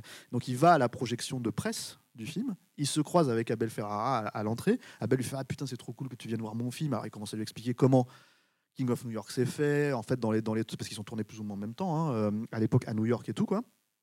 Donc, ils échangent un peu là-dessus, etc., etc. Et, euh, et Lustig est super, euh, tu vois, euh, super enthousiaste à l'idée de, voir le film. Il se pose dans la salle. Ferrara vient faire une intro à la Ferrara, en fait, si tu veux, devant la critique française. Et il trash littéralement Maniac Cop 2 devant les critiques en leur disant Alors vous dites aux gens d'aller voir King of New York le jour de la sortie et pas Maniac Cop 2, ok Hein, Parce que sinon, en gros, ça va mal se passer et tout. Quoi. Et alors, Lustig raconte ça en disant Bah voilà, en fait, je pense qu'il déconnait, mais il m'a bien fait chier, en fait, sur le coup, parce qu'en gros, il a traché Maniac Cop 2 qu'il avait même pas vu euh, devant, devant la critique française. Bon, j'imagine qu'il avait pas... hein. Ouais, après, j'imagine que la critique française n'avait pas besoin de faire Pas un besoin pour tracher Maniac Cop cracher 2. sur, sur Maniac Voilà. Cop 2, c'est sûr. Mais euh, on passe euh, à la suite, et la suite, c'est là où on rentre vraiment dans le truc un peu triste en fait de, de la carrière de, de Lustig, puisque la suite c'est Maniac Cop 3 Ouais. directement, donc parce qu'il y a effectivement True Romance qui ne se fait pas, parce que c'était à ce moment-là que ça devait se faire, juste Donc, après un an de Maniac Cop 2. travail après euh, Maniac Voilà. Cop 2. Maniac Cop 2 qui fonctionne bien, hein, qui, qui, qui, qui- marche bien. Mais, Pas en euh, France. ah oui, en France, c'est un bide. à Alors, cause d'Abel c'est- Ferrara. voilà. Ouais, et, voilà. euh, et peut-être du père aussi de Stéphane qui n'y est pas allé alors Bah, que le film est c'est sorti pas ça. de En fait, comme c'était- l'anniversaire. Enfin, voilà, c'est ça. C'est quand même incroyable quoi. Alors J'ai qu'il y a pas un pu- grec qui fait des cascades qui sa vie. Moi, quoi. j'ai- moi, j'en ai profité pour aller voir euh, euh, Maniac Cop 2 et comment dire euh, et et Retour à Futur 3 le même Mm. jour et finalement j'ai vu King of New York une semaine après. Voilà. Et euh, donc voilà, et donc il arrive sur euh, Maniac Cop 3, qui est produit alors pour le coup par une société dont on a parlé récemment dans un podcast de Story avec Steph, qui est euh, un, un film pour un film qui s'appelle Fugue en français et Drive, Drive. enfin qui est surtout connu en tant que Drive, un, un super film de Steve Wang. Euh, donc une, une société qui s'appelle Overseas Film Group. Et ça c'est important parce que euh, ben, on va beaucoup parler de cette société de production et de ce qu'ils vont faire et ce qu'ils vont faire subir un peu malgré eux aussi euh, à, à ce Maniac Cop 3 qui part pourtant sous des bons auspices. C'est-à-dire que Larry Cohen est de retour, il écrit un scénario avec, euh, avec Bill Lustig. Là, l'idée, c'est de faire un peu un- une fiancée de Frankenstein avec euh, le Maniac Cop 2, donc de lui donner une, une demoiselle. sur fond de vaudou. C'est-à-dire que le personnage principal, en fait, ce qui est intéressant aussi dans Maniac Cop 2, ce qu'on n'a pas dit, c'est que c'est un, c'est un film qui reboot en quelque sorte les antagonistes au Maniac Cop et, et qui à chaque fois en rebootant en fait On le dit pas parce qu'il faut pas trop spoiler. les, héros non mais bon euh, en, le, en, en changeant en fait je trouve hein, en tout cas de, de héros teinte le film de façon très différente Bah, c'est une manière de dire que le peux- Maniac Cop est, est le héros déjà d'une Voilà, certaine c'est manière. ça. C'est le Et- premier et- truc. mais qu'il investit du coup un peu différents genres. Enfin, moi, c'est comme ça que je vois ouais. le truc. Et là, en l'occurrence, il devait affronter un flic de Harlem, donc un black, euh, et, euh, et il devait y avoir un, un- tout un truc, enfin teinté de trucs, euh, de trucs vaudous, euh, avec donc une fiancée pour le pour le Maniac Cop qui devait être jouée initialement par Lorraine London, donc le, le personnage Qui reprenait dans- son personnage. qui reprenait son personnage qu'on a vu donc dans le 1 et, un- et, dans, dans le 2. 2. Euh, donc le, le film par- passe comme ça. Larry Cohen euh, livre son, son, son scénario et, et quelques semaines seulement avant le début du tournage, branle-bas de combat, il y a un gros problème. Et il y a un gros problème avec un marché qui est très important pour les films de, Mm. de, de Bill Lustig, Le Japon. qui est le Japon. En fait, les, les- les- les distributeurs japonais ne veulent pas euh, d'un héros noir. Euh, euh, dans, dans- dans un, un des films qui pour eux est très prometteur sur ce marché-là. Sauf qu'ils le disent pas vraiment. C'est-à-dire qu'en fait, Ouais, c'est ils ça le problème. qu'ils veulent Robert. Non, en fait, non, c'est même l'inverse. Justement, j'en ai parlé avec, directement avec Lustig qui m'a qui expliquait ça sous cet angle-là. Parce que c'est vrai qu'il y a plusieurs façons, de, mais moi, il me l'a raconté comme ça en tout cas. C'est que il se rend compte qu'il y a un problème au- autour du casting en fait, de l'acteur noir en fait, pour ce personnage-là. Et puis il comprend pas en fait au début. C'est-à-dire, lui, pour lui, ça lui traverse pas la tête en fait que le Japon veut pas du film. Pourquoi vous le film a marché, le 2 a marché, je comprends pas c'est quoi la logique et tout. Ça lui saute aux yeux que le problème en fait, c'est le fait qu'il y a un personnage noir. Et il va voir en fait les financiers, enfin les, les- producteurs, ils leur disent propose-leur si en fait on met Robert Davy à la place de ce personnage-là, est-ce que c'est bon? Et en fait, les mecs passent le coup de fil et c'est bon tout de suite. Il y a des, vraiment des interprétations différentes parce que Joël Soisson, raconté. lui. Joël Soisson lui dit vraiment que c'est lui qui a pris les balles euh, et que Lustig était, était derrière. Mais en fait, en gros, en tout cas, Robert Davy revient euh, un, un peu contraint et forcé par. euh, enfin, lui, Robert Davy est content. hein. il est content de revenir, hein, évidemment. C'est vrai qu'il n'a pas fait beaucoup de, de- de films en premier rôle comme ça, où il est le héros et, et il emballe la, la fille, tout ça. Et, mais le problème, si vous voulez, c'est qu'il n'y a pas de scénario, il y a très peu de temps pour l'écrire et surtout, il n'y a plus d'argent pour le réécrire. Et Larry Cohen, il faut le payer. Donc, en gros, en fait, les producteurs, Joël Soisson, surtout de Versi Film Group, appellent Larry Cohen et dit bah, écoute, euh, il, il faut que tu réécrives un truc. Et Larry Cohen dit il y a de l'argent? Non, il n'y a plus d'argent. Et Larry Cohen dit bon bah moi je te réécris pas. Mais si on a besoin, on a besoin d'un truc et tout. Larry Cohen, quand il l'appelle, a priori, il est dans sa voiture avec un des premiers téléphones portables, vous savez les trucs qui avaient qui, qui faisaient la taille d'une valise comme ça. Et, euh, et en fait, Larry Cohen il dit bon t'as un papier. Alors il commence à lui dicter le scénario comme ça. Et Joël Soso il dit non non mais c'est pas possible, on peut pas faire ça. Bon, euh, c'est très compliqué en fait de savoir exactement ce qui s'est passé. Ce qu'on sait, c'est qu'ils ont commencé le tournage avec un scénario qui faisait, je crois, euh, 60 pages, un truc comme ça, 50, Ouais. 60 pages. Et il y avait moins d'argent aussi, c'est ça le truc. C'est-à-dire qu'il y a un, la Ouais. démotivation de Lustig, il le dit, qu'il le disait ouvertement. que Lustig ça l'a- que ça sort lui de a- sa dépression en Voilà. fait à cause de True Romance. Lui, il m'a dit ouvertement à l'époque qu'il aurait dû en fait se barrer euh, dans une baraque euh, se- se- au bord de la mer en fait et, et ne pas s'occuper du tout de, de, de Maniac Cop 3 quoi. Il a accepté parce qu'il voulait se remettre de, de la débâcle de True Romance et en gros euh, il était littéralement démotivé et aussi c'est ce que dit Soisson euh, de son côté, c'est que il savait qu'il n'avait pas le budget de Maniac Cop 2. Mm. C'est-à-dire, c'est- ils n'avaient pas autant d'argent que Maniac Cop 2, mais ils se rendaient bien compte qu'il y avait un marché. Donc, comme Lustig ne voulait pas, euh, pour le coup, en fait, faire un film en dessous de Maniac Cop 2, en termes de, de qualité, on va dire, en tout cas de, de production value, bah, ça a déjà posé un premier problème. Quoi. Et, en fait, en gros, pour vous la faire courte, ils vont se retrouver alors qu'ils doivent contractuellement euh, livrer un film, bon bah qui fait une heure et demie. hein, ils vont euh, se retrouver avec un film qui dure en grosso modo entre 50 et une heure, 50 minutes et une heure. Euh, ce qui évidemment n'est pas n'est pas assez. Parce et avec Parce qu'ils ont coupé les scènes en fait, qui faisaient référence au vaudou et aux personnages. Et, bah, euh, un petit peu, mais pas seulement en fait. C'est surtout qu'ils n'ont pas assez de matière en Mm. fait et que Lustig n'a pas assez tourné. euh, n'a pas assez tourné. Lustig a vraiment, je pense, un peu merdé là-dessus. Après, il y a ah, il un- le il y dit, a il un- le dit il y ouvertement. a un contexte et tout là-dedans. Larry Cohen, il a merdé big time. Ils se sont engueulés a priori euh, euh, à cause de ce film aussi. hein. Enfin bref, beaucoup de tensions euh, euh, à ce moment-là. Et Lustig va, Bill Lustig va euh, tout simplement en fait quitter le quitter le tournage au bout d'un moment. Et Ah. Joël Soisson va devoir euh, le remplacer pour tourner des scènes supplémentaires. C'est-à-dire que si vous avez vu ou si vous voyez euh, Maniac Cop 3, euh, beaucoup de scènes du début du film euh, qui sont d'ailleurs assez imbitables, hein, notamment beaucoup de scènes avec Robert Davy et tout, ont été tournées par Joël Soisson. Il y a, plus de, de, a- Bill Lustig à ce moment-là. Il y, a, il y a deux problèmes en fait sur le truc par rapport à ça, c'est que d'après Lustig, il s'est barré une semaine avant la fin. C'est-à-dire, il a dit puisque vous êtes en, en fait, puisque vous êtes hyper contrôlant sur le sur ce que vous voulez faire, bah allez-y, tournez les scènes. Et il le dit ouvertement. Il a dit c'était totalement euh, non professionnel de ma part et en fait, euh, je, mais c'est la vérité, c'est un fait. Je me suis barré en fait une Mhm. semaine avant. Et tant que- et, il l'a fait vraiment pour le pognon. Il le dit ouvertement. Il dit je- tant que j'étais payé et que j'étais pas pénalisé sur ce point de vue-là, faites ce que vous voulez, tournez-le comme vous voulez. J'en ai rien à foutre. Il s'est barré. Euh, ça, c'est le premier point. Le deuxième point, c'est que il y a un, on- on- en fait sur le Blu-ray, est-ce que c'est- mine de rien, apparemment, le- le- il a quand même les droits du film. Euh, Lustig, c'est très Mhm. étrange puisqu'en fait, il l'a sorti chez Blue Underground. Il est assez, euh, comment dire, euh, cash dans, les bonus. Il en parle. Et dans les bonus à côté, il y a le synopsis de base en fait du film. Et le synopsis à la base de Larry Cohen, c'était donc effectivement la fiancée de Frankenstein. C'est-à-dire que euh, la femme flic qui était dans le coma, en gros, euh, le personnage de Matt Cordell s'attachait à elle. Et en fait, dans le scénario, il y avait carrément, en fait, à un moment donné, parce que c'était un, un personnage dans le coma, donc il y avait un moment donné où, où les mecs se rendaient compte qu'elle était enceinte et ils comprenaient pas pourquoi. Ils mettaient ça sur le dos d'un, comment dire, hum, d'un nurse en fait euh, de, de- de l'hôpital qui, euh, comment dire, euh, euh, qui avait déjà eu des problèmes avec la loi. Euh, sauf que c'est pas lui, c'est le maniacope en fait. qui- Donc c'est ce qui est suggéré. Et donc en fait, en gros, ça devenait vraiment, ils allaient avoir un enfant.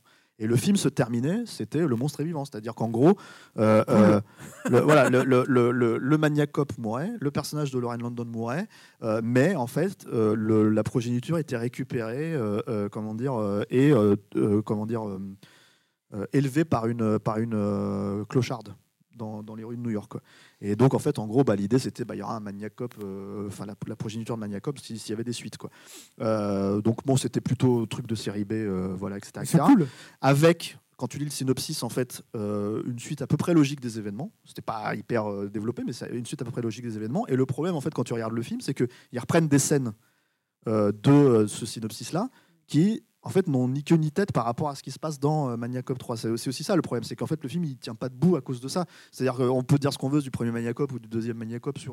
On peut pas dire que c'est. Voilà, vous dites, c'est pas toujours très poussé les idées de, ces films-là, mais c'est des films clairs, en fait, euh, simples comme de rouge. Là, tu par exemple la scène de, du. Alors, Robert Foster qui fait une panouille hein, dans le film, quoi, euh, comme c'est souvent le cas avec Lustig, qui se fait flinguer par le maniac cop alors qu'il est, comment dire, enfin, par des, X, des- des rayons X, en gros.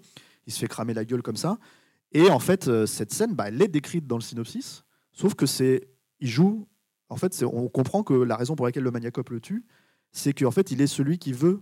euh, euh, comment dire débrancher le personnage de Lauren London donc du coup le maniacope a une raison de le tuer c'est-à-dire en fait euh, pour éviter la, la mort de son enfant là ça n'a aucun sens en fait dans, dans, dans le scénar c'est juste un, un- un meurtre supplémentaire donc tu te retrouves ouais dans un vendredi 13 ou dans un Freddy ou un truc comme ça où en fait tu as des mecs qui se font flinguer encore, euh, Ouais. ouais enfin on, on se comprend quoi c'est la, la- mise à mort quoi et, euh, et du coup bah, c'est un film qui n'a ni queue ni tête comme ça qui est bon euh, comment dire effectivement enfin qui se retrouve avec une scène d'action où les mecs refont les scènes de Maniac Cop 2 mais en, en cheap quoi c'est-à-dire voilà tu as notamment notamment là, il refait l'assaut de, de- de- du commissariat c'est l'assaut dans l'hôpital Dans l'hôpital, ouais. voilà mais qui est en, en- nul. qui est nul quoi, qui est tout cheap là le, le, le, le- le Maniac Cop qui crame Oui. c'est une poursuite, une longue poursuite en fait à la fin, à la fin du film. euh, ils, ont nul, absolument mais- mis, ils ont absolument mis toutes les, Oui, tout, oui, tout ce oui, qu'ils ont bah tourné. parce qu'ils n'avaient pas assez de temps. Mais par contre, il y a un truc qui est rigolo là-dessus, c'est que donc le maniacope est en feu, il conduit une voiture, il poursuit les héros qui sont dans une, euh, dans une ambulance. dans une ambulance. Quoi. Donc pour le faire, c'est très compliqué. C'est-à-dire que tu as toujours la torche humaine qui est sur le siège conducteur. Et sur le siège passager, c'est là où il y a un vrai euh, cascadeur qui conduit, qui est protégé par une cage en, plexiglas. Et, euh, et, puis voilà. Et puis à la scène, euh, ils, vont tourner aussi quelques plans où tu, il faut pas que tu vois le conducteur. Donc quelques plans avec juste un mannequin enflammé. Très bonne idée. hein. Un mannequin enflammé et puis la voiture qui va toute seule. Quoi. En grosso merdo, ne faites pas ça chez vous. Et- les mecs vont vraiment le faire. Sauf qu'ils n'arrivent pas à arrêter la voiture, sans blague. Et donc la voiture qui prend feu avec ce mannequin enflammé dedans fonce vers un camion de propane. un truc avec un réservoir de propane. Alors ça n'a pas explosé, malheureusement pour l'anecdote, mais bon, heureusement pour les gens qui, qui Bah, qui habitent était autour. autour, ouais. Mais voyez un peu le, le- le côté, euh, quand même, euh, Spirorazatos, les, les Grecs, quand même, on a beaucoup exagéré. Ouais, c'est- ils, en font des caisses toujours. Donc, euh, donc ouais, c'est un film, c'est un film qui, est extrêmement, qui, a, qui a tué hein, la franchise, il faut le dire Complètement, aussi. ouais. hein. c'est-à-dire que c'est un, un direct ou vidéo dans la plupart de nous, chez nous, c'est sorti en vidéo. Donc, qui Euh, était déjà connu comme un film à problème quand il était sorti. Voilà, c'est ça. Moi, je me rappelle bah, dans, dans, euh, dans, dans un magazine qu'on ne citera pas, en fait, euh, voilà, ils en parlaient euh, de manière assez poussée, quoi. Et en fait, bah, ouais, c'est.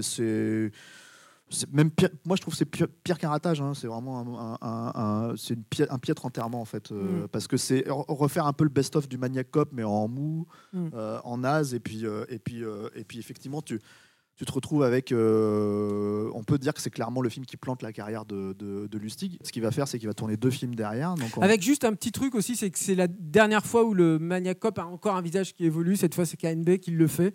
C'est un tout petit peu plus propre, mais c'est aussi un peu plus lisse. Bah, C'est-à-dire que ce, ce maquillage, j'en ai dit beaucoup de mal là sur le premier, mais il y a encore un petit truc de la crudité, du côté un peu, un peu pété en fait. Euh, de, de ces films-là qui contribuent au, au personnage, là, c'est c'est- bah beaucoup plus propre. Là, c'est ce un visage fait, quoi. cramé en fait. Oui, c'est un- il a un peu de tout en fait. Il est un peu cramé, il a un peu Je machin. trouve, c'est je trouve que l'idée du monstrueux. 2 est meilleure, quelque part. Peut-être Ouais. pas l'exécution. Non, je trouve pas terrible, ouais, ouais. effectivement. Quoi. Donc le film suivant, c'est un film avec James, Jeff Speakman. tu vois, Ah Jeff je sais pas si vous situez, parce que voilà, moi j'en ai vu plein des films avec Jeff Speakman, c'est l'arme parfaite. C'est euh, le sous Steven Seagal en fait des, des années C'est 90. dire, hein. quoi. Non mais c'est dire, tu vois. C'est-à-dire que même Steven Seagal à côté, c'est Laurence Olivier. quoi. Ah ouais, Pour il le coup, nul. Ah non non mais et, et Ouais, Jeff dans Speakman, le genre en fait, court, en fait- je me laisse tomber. en fait, le problème de Jeff Speakman aussi, c'est que bon, c'est un, un artiste martial, hein, c'est un mec qui, Un qui, euh, artiste. bah, c'est un artiste martial. oui. ouais, bon, alors, tu en as vu des films avec Jeff Speakman Bon, et donc euh, un, un- un maître du kempo, mes couilles, etc., etc. Donc bref, c'est quand même un mec qui est dans des censé. PM aussi, non? Ouais, ouais, plus tard après. Mais le, et le truc, en fait, c'est que. Mais, mais sauf que c'est. En fait, c'est, il a aussi une tronche à la Patrick Roy ou à la. Comment il s'appelle euh, clair. Tu vois, à la Christian Morin, quoi. Pour moi, c'est un présentateur de télé, quoi. C'est En fait, ça. le truc avec Jess Speakman qui est super bizarre, quoi. Donc ça fait un peu bizarre de le voir. Mais à la base, en fait, donc c'est, un film qui s'appelle. euh, Alors, c'est un film sur lequel, en fait, euh, euh, Lustig n'est pas crédité. Il a réalisé la moitié du film. C'est un film qui s'appelle. Alors, il y a deux titres The Expert ou euh, euh, The Specialist. Magnifique. Voilà. C'est quand même en fait qui est quand même entre entre un film de, avec Stallone qui s'appelait comme ça et, et- et en français il s'appelle l'expert aussi. Enfin bref, on sent, on sent que les mecs ils ont brainstormé à mort et tout quoi. Mais à la base c'était pas ça. À la base c'était un remake, alors très lointain. Des démons de la liberté. ouais. Voilà, brute force de Jules Dassin. Mais très lointain. Tu te rends compte Hein On est allé loin. Non mais tr- très lointain parce qu'en fait l'idée l'idée de Lustig en fait sur un scénar de Max Allan Collins en fait c'était en gros euh, et moi je trouve c'est une idée plutôt cool en fait tu rejoins un petit peu le, trip à la vigilante c'est de prendre des anciens bérets verts euh, qui en fait euh, rentrent par effraction dans le couloir de la mort et perpétuent en fait comment dire la peine de mort sur des condamnés qui ont été graciés et euh, du coup, tu te dis, ah, tu, toi, tu jets bien, euh, comment dire, droitard et tout comme il faut, quoi. Euh, je pense que ça aurait pu donner un film plutôt cool, surtout qu'en fait, à la base, lui, il avait en tête en fait un casting euh, de second couteau absolument incroyable. C'est-à-dire, moi, j'aurais, juste loué le truc sur la, sur la jaquette, quoi. Parce que tu avais Lance Eriksen, Robert Foster, Fred Williamson, euh, Charles Napier, que, moi, Charles Napier, c'est le méchant de Rambo 2 qui suit tout le temps, quoi. Enfin, et moi, j'adore, tu vois. Mais je l'ai pas Meyer, hein, mais c'est un fan des douze salopards aussi. Voilà. Évidemment, j'ai envie de dire, quand tu aimes le cinéma d'action, que tu grandis à cette époque-là, forcément, tu aimes ce film. Quoi. Et donc le truc, en fait, c'est que c'est que c'est que ça devait être ça, quoi. Ça devait être un espèce de douce salopard avec des, des, des gros droitards qui foutent le bordel en fait dans dans dans. Est-ce que, que bon, moi je trouve un plutôt un bon scénar avec ce casting-là et tout, ça aurait été plutôt cool. Puis avec William Lustig, je pense que ça aurait été un. Qu'est-ce que vont penser les gens de nous au niveau politique, tu crois, à la hauteur ce en fait, c'est- c'est c'est- c'est- c'est la- c'est la- c'est- justement c'est l'essence du cinéma d'exploitation. Mais exactement. de jouer sur les bas instincts en fait euh, du spectateur quoi donc en fait euh, c'est pour ça que c'est c'est pour ça que ce- c'est aussi une des raisons pour lesquelles on fait ce podcast de sur rejoindre, de rejoindre les extrêmes. Non, mais c'est Ah aussi oui, une, des une raisons pour lesquelles on fait, on fait un podcast sur un mec comme William Lustig. Mm. C'est-à-dire qu'en gros, en fait, c'est un réalisateur de cinéma d'exploitation qui s'assume Mm. en tant que tel et qui, en fait, euh, voilà, pour moi, reste à cause, est resté en fait dans l'histoire du cinéma. le cinéma d'exploitation, c'est un ça, cinéma quoi. qui est basé sur l'exploitation des pulsions du spectateur. Mm. Et qui dit pulsion dit extrême, et qui dit extrême, eh ben, politiquement dit dans- dans- dans- des deux côtés. Mm. C'est pour ça que quand, quand on parlait tout à l'heure des Italiens, euh, euh, le, le cinéma italien d'exploitation des années 70, c'est le seul, la seule cinématographie où tu as sur un même plateau des scénaristes d'extrême droite et des réalisateurs de communistes. Quoi. Enfin, je veux dire, euh, Exactement. c'est ouais. euh, c'est pareil au Japon à la, à la même époque. Quoi. Euh, donc les- c'est pour ça que je parle des extrêmes qui se rejoignent. Mais sinon, à la base de ça, il y a la question de la pulsion. Et un truc comme Brute Force, le titre de- te promet euh, de la pulsion pur jus. Quoi. Ils ont même pas gardé ce titre, ce qui est malheureux quand même, puisque, puisque je te dis, encore une fois, c'est spécialiste ou l'expert. quoi. Et euh, c'est sorti chez nous direct en vidéo aussi. Euh, Sans blague. ouais, jamais. Ah, ah, bah, Jeff hein. Alors, je sais pas si vous avez remarqué, nous on n'aime pas trop Jeff Mais alors William Lustig, il n'aime pas Jeff Hickman non plus du tout. En fait, euh, il- il- le- la façon dont il, euh, comment dire, euh, la seule fois où il en a vraiment parlé, puis c'était un peu non officiel. Mm. En gros, il a dit ouais, euh, le problème avec Jeff Hickman, c'est qu'il fallait lui réserver deux billets d'avion, quoi, un pour lui, un pour son ego, quoi. Parce qu'apparemment le mec, il avait un melon pas possible, quoi. Euh, et, Pas euh, vraiment mérité. bah, bah, d'autant pas mérité, d'autant moins mérité que le mec a jamais vraiment brillé au, box-office. hein. C'est-à-dire Mhm. que même L'arme parfaite, qui est son premier euh, film euh, d'action qui était sorti en salle hein, euh, euh, aux États-Unis et je crois en France, si je dis pas de bêtises, quoi. euh, en fait, euh, euh, c'est complètement planté. En fait, c'était, ils voulaient, les mecs voulaient lancer le nouveau Van Damme, le nouveau Steven Seagal, et ils se sont plantés. Et c'était un film de studio, je crois, hein, si je dis pas de bêtises, ça devait être soit Universal, soit Paramount, un truc comme ça à cette époque-là. quoi. Là, c'est plus du tout ça. hein. Euh, on a euh, de nouveau les frères Adidas dans la boucle en fait. Mm. Davis Victor, et, et- et- et Samuel en fait qui a un peu coproduit le, le- le film et qui donc j'imagine parce qu'ils l'ont préacheté pour euh, comment dire pour la France quoi.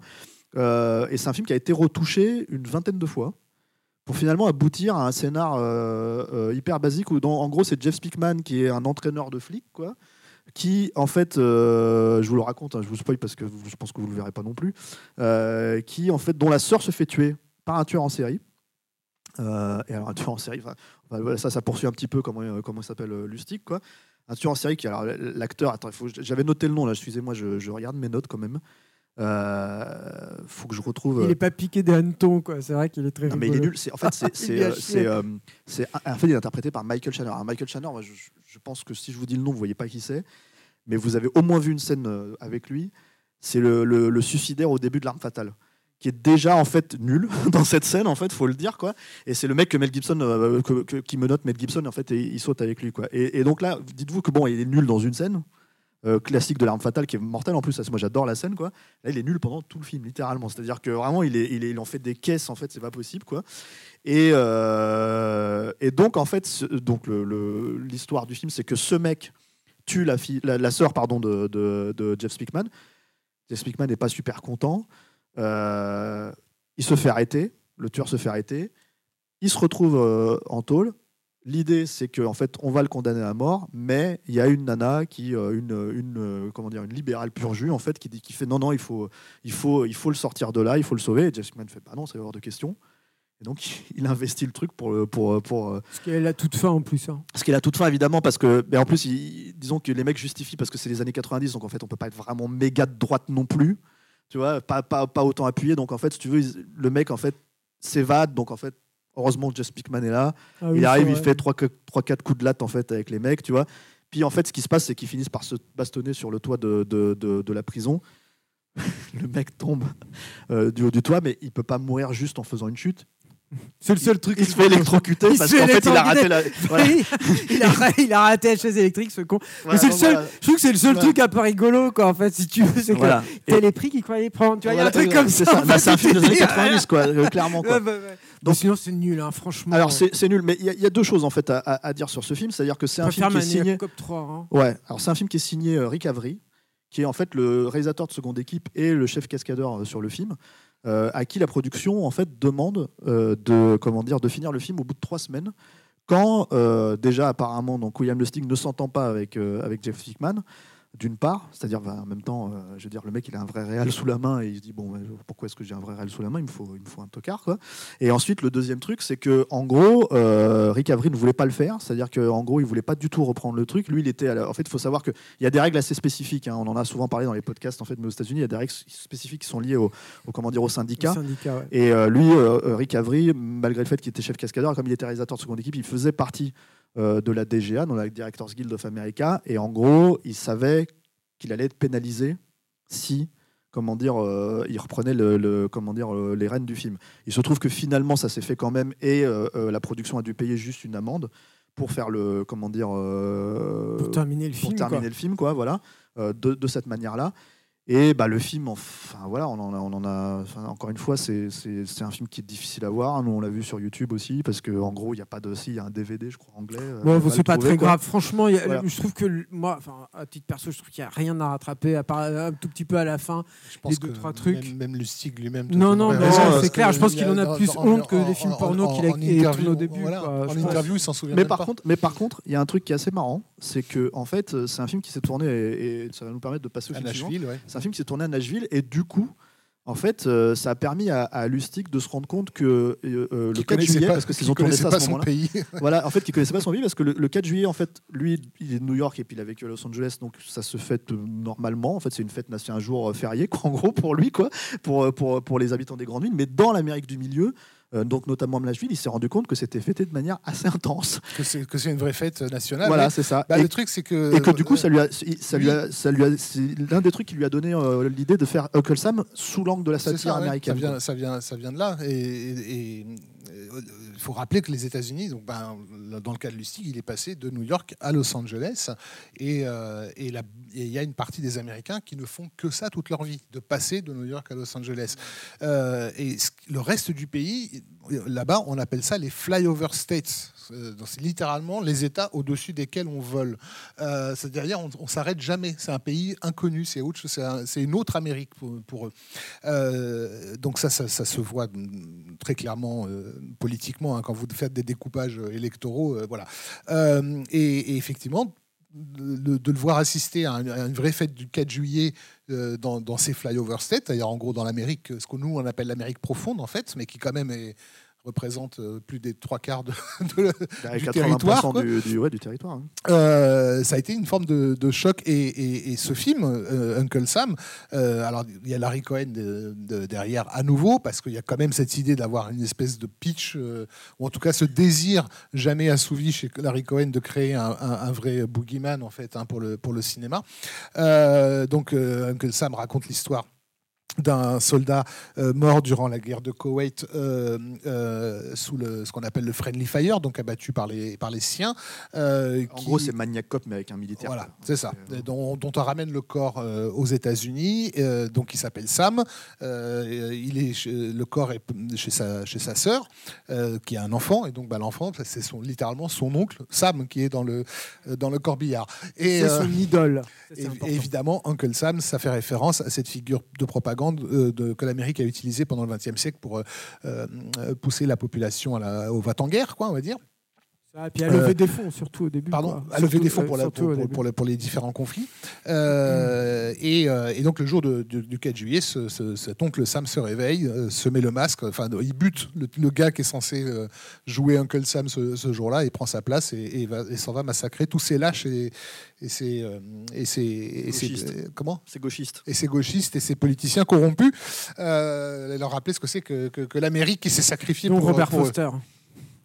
Robert Donc, Foster en qui joue un politicien effectivement qui vient encore faire une panouille. euh, Donc il y a- il y, a- il y a un concept effectivement euh, euh, derrière, euh, si on veut. vague- En tout cas, ça peut faire l'objet d'une jaquette vidéo. Encore une fois, tu vois, euh, Uncle Sam et, qui est censé être une cool comme figure, idée. voilà. C'est-à-dire que Et- de- d'utiliser cette, euh, cette figure-là que tu as vue, de la pervertir Mm. et, et de. En fait, il surfe effectivement sur cette vague de, de Boogeyman comme tu en avais mais des tonnes à l'époque. Je veux dire, c'est c'est, euh, quelques. Wishmaster.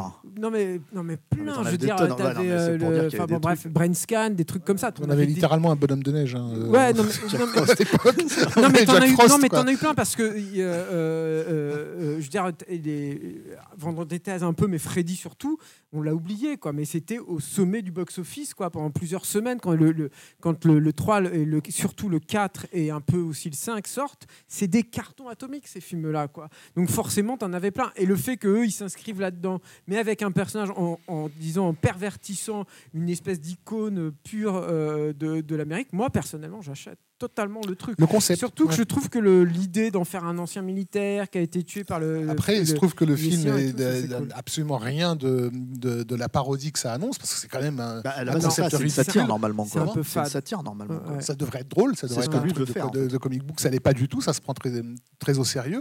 Et alors, ce qui est le plus, vraiment le plus surprenant, c'est le regard d'un étranger, en fait. C'est-à-dire que ce film, c'est. euh, Los Angeles tout à l'heure. regarde ces- ces- ces- cette Amérique profonde comme genre c'est qui ces gens-là.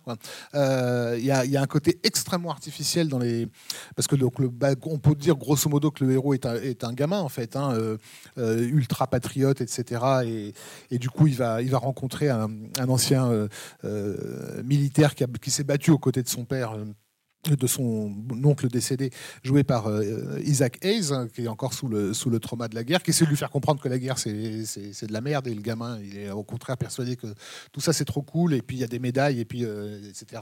voilà, patriote, quoi.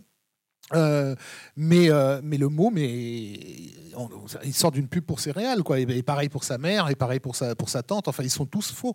Encore une fois, les seuls qui donnent un peu de crédit, c'est Isaac Hayes, c'est Robert Foster, que- que on se demande ce qu'il fout euh, dans, cette, dans la région de Nashville avec son accent new-yorkais. C'est ce genre de, de, caractère acteur, quoi. Mais mais mais il y a un côté presque anthropologue dans la façon de regarder l'Amérique profonde. Enfin, je veux dire, à aucun moment tu y crois. Il y, y a des trucs sympas dans Uncle Sam, mais c'est vrai ce que dit euh. Et, je juste, à- euh, désolé, hein, Steph, si coupé, mais je voulais juste préciser là-dessus parce que ça me semble important, c'est que si on a beaucoup contextualisé au début du podcast d'où il vient, qui il a connu, sur quel film il a pu travailler, même très très vaguement, de très loin. euh, ce qu'il a pu voir au cinéma et tout, c'est que euh, euh, Lustig, il fait partie quand même de ces cinéastes qui, euh, euh, c'est des anthropologues presque quelque part. Enfin, en tout cas, il est issu de ce terreau-là. Et si tu l'arraches à ce terreau-là pour aller à, à Los Angeles, hein, mais aussi pour aller dans le- la- l'Amérique du milieu, comme dit, dit Raph, euh, bah ça marche plus. Enfin, ça marche pas aussi bien. Il y a un truc, c'est vrai, qui est un peu désincarné dans Sauf, Uncle sauf- Sam. sauf que, sauf que le vrai problème du film, il faut être honnête, c'est-à-dire qu'il y a ça comme problème, mais en gros, c'est un film d'horreur des années 90. C'est-à-dire Mm. que en gros, la problématique que Lustig a eue, et là c'est là où on- moi je trouve qu'on n'est plus du tout dans le cinéma d'exploitation, Mm. en fait, c'est-à-dire le truc qui sa force à lui, quoi, c'est que à tout prendre, en fait, tu as une créature euh, sympa, Mm. c'est-à-dire dans l'absolu, une idée sympa. Euh, tu pourras avoir des meurtres sympas, t'en as pas en fait, c'est-à-dire Mm. qu'il n'y a pas de gore, il n'y a pas de, de tout ça. Et Alors que là- le film est dédicacé à Lucio Fulci en plus. Ouais, ça bah, parce que Lucio Fulci venait de mourir à l'époque. Mm. Euh, euh, et le Il truc, c'est que. Il n'y a rien de crade, il n'y a rien d'agressif, il y a pas. il y a- Mais pour il une raison très simple, Il n'y a c'est qu'en pas fait, d'i- d'idées aberrantes. les il financiers ont vraiment dit à Lustig tu ne fais pas ça. Mm. C'est-à-dire, en gros, ce qui s'est passé, c'est que euh, euh, la réputation de Lustig, en fait, par rapport au premier maniaque, enfin, maniaque, pardon, en fait, l'a, l'a sur ce film-là, alors qu'il y a 15 ans quand même qui séparent les deux films, quoi. Et les financiers ont dit putain, il va nous baiser la gueule, il va faire un truc ultra hardcore, etc., etc. Et en fait, il faut impérativement euh, le bloquer. Donc lui, il s'est auto-censuré. Il le dit, il me l'a dit, il l'avait dit ouvertement, mais il me l'a dit à moi, en tout cas dans l'interview qu'on avait faite. Et en gros, il s'est retrouvé comme un con parce qu'au moment en fait, où il a sorti le, premier montage du film, les mecs lui ont dit Mais il n'y a pas de violence dans ton film, il n'y a pas de meurtre, il n'y a rien. Il fait Mais c'est vous qui m'avez euh, demandé de, Voilà. Et du coup, c'est ce qui fait que en fait, c'est son dernier film. C'est-à-dire qu'il s'est dit Ok, je m'arrête là parce que en fait, on est en train de me dire ce que je dois faire, on est en train de m'apprendre mon métier. C'est quelque chose déjà, lui, en fait, il, euh, il avait beaucoup de mal. euh, sur, on l'a dit, sur des productions comme Maniacom 3, là c'était vraiment la goutte d'eau qui a fait déborder le vase. Donc c'est vrai que euh, le, pour moi, le problème fondamental, c'est au-delà. Vous avez raison hein, dans tout ce que vous dites, hein, c'est-à-dire au-delà de la satire qui n'est pas là, au-delà Mais de. parce qu'il est plus à Voilà. sa place en fait. Il est, il trouve plus sa place à ce moment-là. C'est-à-dire que je pense que le rendez-vous manqué avec Tarantino, c'est un vrai rendez-vous manqué.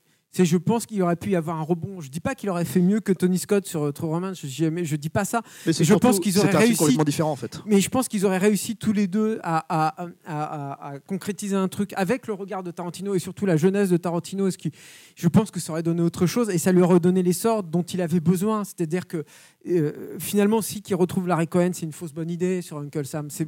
Je pense qu'ils sont, euh, ils sont un peu dépassés en fait, euh, ce, ce truc-là. Je ne veux pas faire du jeunisme à la con, quoi. Mais je pense que aussi. Non, mais Il y a un truc après aussi- Larry, Ils sont, pas leur, ils sont pas dans leur ville, ils sont pas dans leur univers, ils sont, et ils sont Ils pas sont- dans leur décennie. donc, ils sont euh, pas dans leur industrie euh, en fait, tu vois. ouais. C'est c'est c'est c'est plus la même chose. En plus, c'est dommage parce que Uncle Sam, il y, a- il y a ce truc. Il y a quand même, moi, je trouve deux trois petites idées que j'aime bien. Par exemple, il y a ce truc du Texas Switch avec un- en un seul plan, t'as l'Uncle Sam qui est un, un personnage à la Jason, c'est-à-dire que c'est un personnage qui bouge très doucement et qui malgré tout va rattraper ses, ses, ses victimes. Moi, je c'est beaucoup moqué hein, ça, mais moi j'adore cette idée-là parce que c'est un ah, peu ça, ça vient c'est- hein, l'idée, bah, ça vient du- des, des films de mort vivant aussi et Mm. tout. C'est cette idée de la mort inéluctable qui arrive et qui de toute façon va te rattraper. Tu peux courir comme tu veux, t'exciter comme un fou comme tu veux, elle va te rattraper. Et il y a une idée là-dessus que j'aime beaucoup où il y a un panneau comme ça et le, et le Uncle Sam, en fait c'est un Texas Switch, c'est trois acteurs différents qui interprètent le- le- l'oncle Sam et qui est à différents endroits en fait du cadre qui réapparaît à différents endroits et, euh, et- et ça marche vachement bien en fait c'est tout con hein. c'est une petite idée euh, j'ai l'impression que vous en souvenez pas de ce plan mais, mais en tout cas voilà bah, c'est- ça fait partie des petites choses auxquelles je me raccroche dedans c'est comme la fin avec le canon quoi tout à coup introduire un peu de Mm. Ou en Le marchant, ou, ou en, ou en sab- ou en marchant, il arrive à, Voilà. comment dire, à, à remonter les pas de- d'un type qui est littéralement sur des échasses, qui devrait faire des, des oui. pas cinq fois plus grands que les siens. quoi. Non, mais voilà, bon, il y, a deux- il y a deux, trois petits trucs et tout aussi. Mais je pense aussi, il y a un autre truc aussi, c'est que je pense vraiment, il faut pas se voiler la face. Je pense que Bill Lustig, il avait aussi lâché l'affaire à ce moment-là. C'est-à-dire Ah oui. il y avait Maniac Cop 3, il y avait True Romance. Je veux dire, euh, il y, a- il y a un Il truc, y a, moi, il y a ce, ce- The Expert là. Ouais, il y avait Expert. Et, et Bob Murawski, qui est, qui est donc le, le- le monteur de, de- de Sam Raimi, qui est aussi le monteur de, de Uncle Sam, il est réalisateur de seconde équipe pour faire des plans additionnels en fait sur le truc. Et il y a un truc qui, moi, pour moi, est un peu un crève-cœur, c'est que tu commences avec le film et comme souvent chez le stick, tu as un beau générique d'ouverture. Là, il est super, c'est un montage. Enfin, moi, je le trouve super parce que c'est un montage qui te rappelle la figure de, de Uncle Sam, sachant que tu as la promesse d'un film d'horreur un peu craspec derrière. Bon, tu n'as pas vraiment, mais sachant que tu vas la voir, je trouve ça vraiment intéressant d'avoir d'avoir créé ça. Or, c'est pas du tout Bill Lustig qui l'a monté, c'est entièrement du fait de, de, de Bob Murawski. Donc, quand tu sais ça, ça teinte en fait le film et la fabrication du film. Tu te dis bon, je pense qu'il est le, mec a un peu lâché l'affaire déjà euh, à ce moment-là. il l'assume, il l'assume totalement. Le, le truc, en fait, c'est que, euh, en plus, c'est bon, c'est une sortie. Encore une fois, on a vaguement parlé de ça, euh, mais c'est un film qui sort en- di- directement en vidéo euh, à l'époque, euh, en laserdisc. C'était un marché à cette époque-là et tout. Moi, c'est comme ça que je l'ai découvert le film à l'époque, et en me disant, bah, je, je vais regarder le nouveau Lustig, sans, savoir que c'était forcément le dernier d'ailleurs. Et, à la limite, c'est un film qui aurait pu aujourd'hui, avec un concept comme ça, sortir en salle s'il avait été un petit peu travaillé, un petit peu un Jason Blum, il se régalerait avec une connerie comme ça. Enfin, un truc comme ça. Il ferait de la merde, hein, à mon avis, mais il se régalerait en fait. Et là, en fait, à cette époque-là, bah non, on était dans l'époque de Dimension où il y avait, en fait, en gros, une espèce d'ironie autour du cinéma d'horreur, où dans laquelle, en fait, un mec comme Lustig ne peut pas s'inscrire du tout, quoi.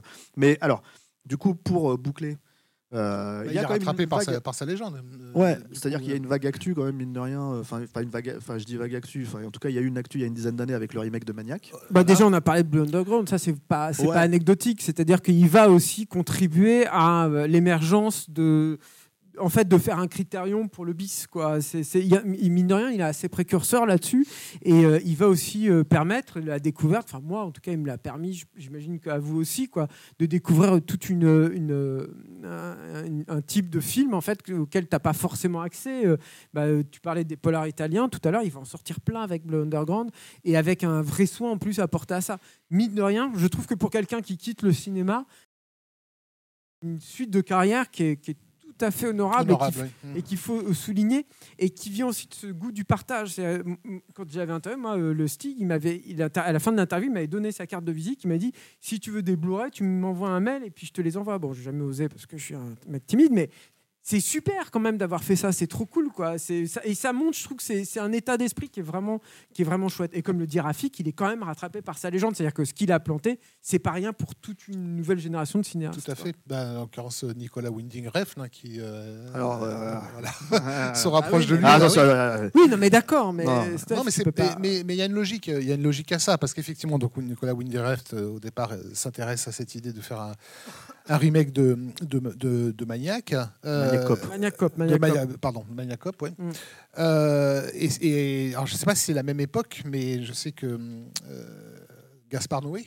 euh, lui se rapproche de Larry Cohen euh, parce qu'il veut faire un remake de God Told Me Too, donc euh, ce qui est une super Meurtre idée. sous hein. contrôle. Comment? C'est une super idée de faire un remake de ce film, hein, je pense. Ouais. Ouais. Mais et, et Larry Cohen en parlait sur, sur son blog de ça, euh, de, de- d'être euh, sollicité par ces jeunes dans le vent en fait, parce que lui, euh, il continue à bosser euh, tant qu'il peut euh, avec dans l'industrie. Et donc, il a affaire à des gens de plus en plus jeunes qui le regardent comme un vieux papy fini, un mec qui faisait du cinéma d'exploitation dans les années 70. Quoi. Donc, pour, Mm. pour Aux ces jeunes, ça veut en rien dire, cas, quoi. ouais. Mm. et lorsque, lorsque ces jeunes apprennent que, que, que Gaspard Noé s'est intéressé à lui. En- il racontait sur son blog pendant, pendant la journée, je suis soudain devenu une star à leurs yeux. Quoi. Euh, C'est que lui, il Voilà. connaît pas Gaspard parce Noé. qu'il connaît pas euh, Gaspard Et Gaspard Noé. Noé vient, je sais pas si vous voyez Voilà. qui est- comment il parle, Gaspard Noé et tout. Et, Et- donc il lui dit tout comme ça, puis il se dit, mais Et c'est pareil. lui Et c'est après, pour il William apprend que c'est Gaspard. Noé, quoi, Et c'est c'est pareil pour William. Lustig avec un, un mec comme Nicolas Windegreft qui, est, quoi qu'on en, qu'on en dise, représente euh, un, représenter euh, une forme de, de cinéphilie acceptée euh, de- de- qui- fait bien dans les festivals, dont Oui, on oui. parle dans les soirées à En fait- cocktail, etc. En fait, le truc, c'est qu'apparemment, ils ont, une- ils ont un attachement parce qu'ils aiment les mêmes films. Moi, moi, moi le- personnellement, le problème que j'ai avec Vinnie Griffin, j'ai l'impression que c'est un mec qui, qui, euh, qui, comment dire, qui ment sur ça. C'est-à-dire que c'est quelqu'un qui les découvre. Là, euh, je je- je- je m'arrête vraiment sur, par exemple, cette présentation qu'il avait fait de, comment dire, euh, la planète des vampires quand il avait fait sortir. Alors, c'est cool que la planète des vampires ressorte euh, en remasterisé en salle, etc., etc., qui est présenté à Cannes et tout. Moi, je suis content dans l'absolu. Mais putain, il faut que ça soit ce mec en fait qui se pointe devant et qui, et qui se la raconte en disant moi, euh, j'ai toujours aimé Mario Bava. Et t'as l'impression que non, en fait, c'est une évidence. quoi. Euh, Et- le fait est qu'il représente quelque chose, et, il représente une forme d'académie, et, que- et que tout d'un coup, via ces jeunes cinéastes qui en fait ont fait leur beurre justement en, en, en intellectualisant ce cinéma d'exploitation d'une certaine façon. C'est pas le bon terme, Non, mais, mais- euh, mais si, en tout c'est cas, le bon terme, moi je trouve. Non, Bah, mais- en fait, je trouve que c'est le bon terme parce que justement, là, en fait, ça rejoint ce qu'on a. Parce que on- on- tu parles de Maniacop qui n'existe pas encore. hein, c'est normalement, c'est maintenant, c'est censé être une série télé. C'était Joe Yams en fait qui était. Alors, John, euh, voilà, c'est euh, John euh, Yams, c'est John- le fils de Peter Yams. Mais ils sont qui en était- fait, il y a la- et, et les deux sont à la prod, hein, Lustig et, euh, et, et Vinnie Griffin. Le truc, c'est qu'il y a aussi Maniac, le remake, le remake, en fait, qui est produit, produit par par Aja. Aja, et, ouais. et, et le truc avec Maniac, c'est que c'est une intellectualisation de. de le- c'est un C'est- remake en fait qui est une intellectualisation de Maniac. C'est-à-dire que un, tout le truc du point de vue dont on parlait, ils l'ont fait, En fait, ils, en, ils l'ont ils en- fait, ils euh, en ont fait un gimmick. voilà. Euh, puisque donc le film est en, POV, en vue subjective, euh, ce qui est un petit peu couillon quand on a euh, un acteur qui est censé être connu comme Elijah Wood et que finalement tu ne le vois que dans les reflets occasionnels à l'image. alors qu'il est devient un procédé aussi, c'est-à-dire que tu l'attends en fait, t'attends qu'il apparaisse. Voilà. Mais en tout cas, quand on pose la question à William Lustig, que lui, il lui trouve ça complètement con. Euh, ouais. Enfin, Ça, il dit, peut-être mais- qu'il réfléchit en, en tant que cinéaste d'exploitation. Il se dit putain, mais on a une star, Exactement. alors il faut en tant que le- cinéma d'exploitation, il, il comprend pas que tu prennes une star et que tu la montres pas au public, quoi. Et après, il s'empresse de rajouter. Après, chacun fait son film et tant mieux. C'est pour ça qu'on fait des remakes, c'est pour donner une autre vision. Mais, euh, mais Non, puis après, nous, on peut avoir cette vision-là de ce nouveau cinéma qui se réapproprie ces films-là, mais lui, par exemple, il adore Grave, il adore It Follows et tout, donc nous, on n'est pas forcément problème, hein, fan, mais, euh, mais, il non, est- mais, c'est un gros euh, consommateur de ce genre de, de ce genre de c'est film. Ce que j'allais dire aussi par rapport à l'intellectualisation, on va de, Maniac, c'est-à-dire que tu parles d'un premier film qui est extrêmement viscéral en fait, dans la façon dont il a été fait, dans, la façon dont ça, ça vient en fait de comment dire, euh, c'est qu'il faut pas lier à ça. Je veux dire, Elijah Wood, euh, le soir, il rentre chez lui, il mange ses, ses- ses graines de chia et en fait, non mais je veux dire, c'est pas Joe, Joe Spinell, donc c'est un peu normal en fait qu'on le voit pas. euh, tu vois ce que je veux dire? Je veux dire, il- on- même si tu le, mais c'est vrai. Enfin, rigole pas. Mais c'est c'est. Donc le truc, si tu veux, c'est que forcément, en fait, tu es obligé d'avoir une espèce de distance vis-à-vis de ce que tu racontes, alors que c'est censé raconter maniaque, jusqu'à des fois, enfin moi je sais pas si ça vous a fait ça, mais je me suis carrément posé la question, c'est que, et là je spoil le, le- le remake de Maniac, mais cette mort en fait à la fin, la façon dont il filme la mort en fait, qui est la même chose hein, avec les mannequins, etc., etc. Et quand les mecs en fait finissent, par lui arracher la peau pour révéler un mannequin en dessous, je dis, mais en fait, c'est c'est li- limite méta vis-à-vis de la tête en fait de que Savini a euh, le moule qu'avait créé Savini en fait parce que ça donne un peu cette je sais impression là. pas, ça- Moi j'ai l'impression que c'était limite pour ça, moi, c'est une entourloupe un peu tellement. Enfin, enfin, je sais pas, faut peut-être pas trop parler de ce, ce remake, mais c'est vrai. Euh, Il y, a- il y a un truc qui est très dérangeant, c'est euh, l'esthétisation en fait de New York. Moi, c'est ça en fait Bah, ça se passe à Los Angeles. c'est- hein. Enfin, Euh, oui, ouais. de Los Angeles, pardon. Oui, alors ça aussi.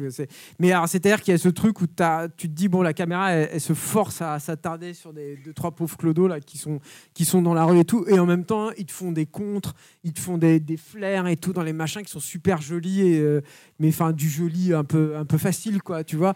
Et, et tu te dis, Mm. En mais. plus, ils vont voir. Enfin, ils vont ça voir ça a aucun film- sens. Enfin, En fait, ils vont c'est- voir un ce film n'a aucun ils vont, sens. ils vont- ils voir non pas Docteur Mabus, c'est quoi? Non, le cabinet du Docteur Caligari, je crois, que c'est ça qu'ils vont voir. Enfin bref, tu vois, c'est tout un espèce de truc de pause en fait, un peu euh, comment dire euh, derrière le film, qui est, qui est- moi je trouve ça normal quelque part de, de, de faire l'inverse entre guillemets de, de, le film l'original. original, mais- euh, c'est c'est- du, du punk.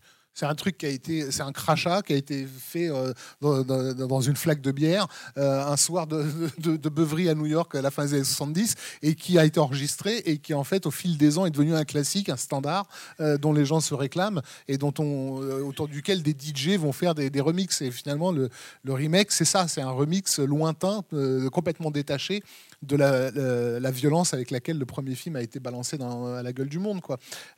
Mais, ça n'a laissé en aucune trace. hein. Comment? Fondamentalement, ça n'a laissé aucune trace ce remake. hein.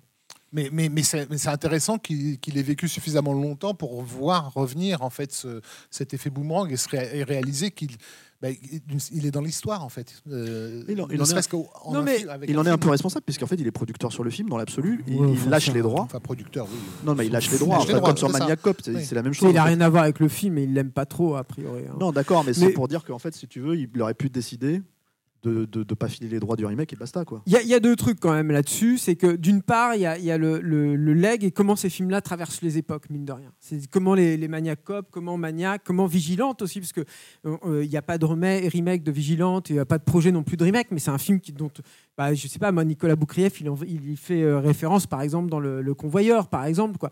Donc c'est des films quand même qui, voilà, tu peux c'est un peu différent Nicolas Boukrieff parce que c'est un ancien critique qui a vécu la sortie du film et tout, mais, mais il n'empêche quoi. c'est- Il y a quand même un truc sur ces films qui ont été construits de façon relativement précaire, euh, euh, en marge, etc. Et, et c'est des films qui restent. Et ça, c'est pas rien. C'est-à-dire qu'en dehors de tout ce que nous, on peut vous dire, ça, c'est un truc que tu peux pas enlever à ces films-là. Moi, je pense Et- qu'ils restent parce qu'ils sont visibles. hein, c'est ce que je Il disais n'y a pas que ça, euh, Steph. Je pense qu'un film comme Maniac, Maniac, et oui, je pense aussi un film chose. comme Vigilante, c'est des films qui resteraient de toute façon. Comme euh, Massacre à la tronçonneuse peut rester, comme euh, Angst est resté. Angst, c'est un film qui a été invisible pendant des années des années. Et c'est un film schizophrénia qui est visible, qui a une Et- réputation, et- qui a créé des vocations, etc.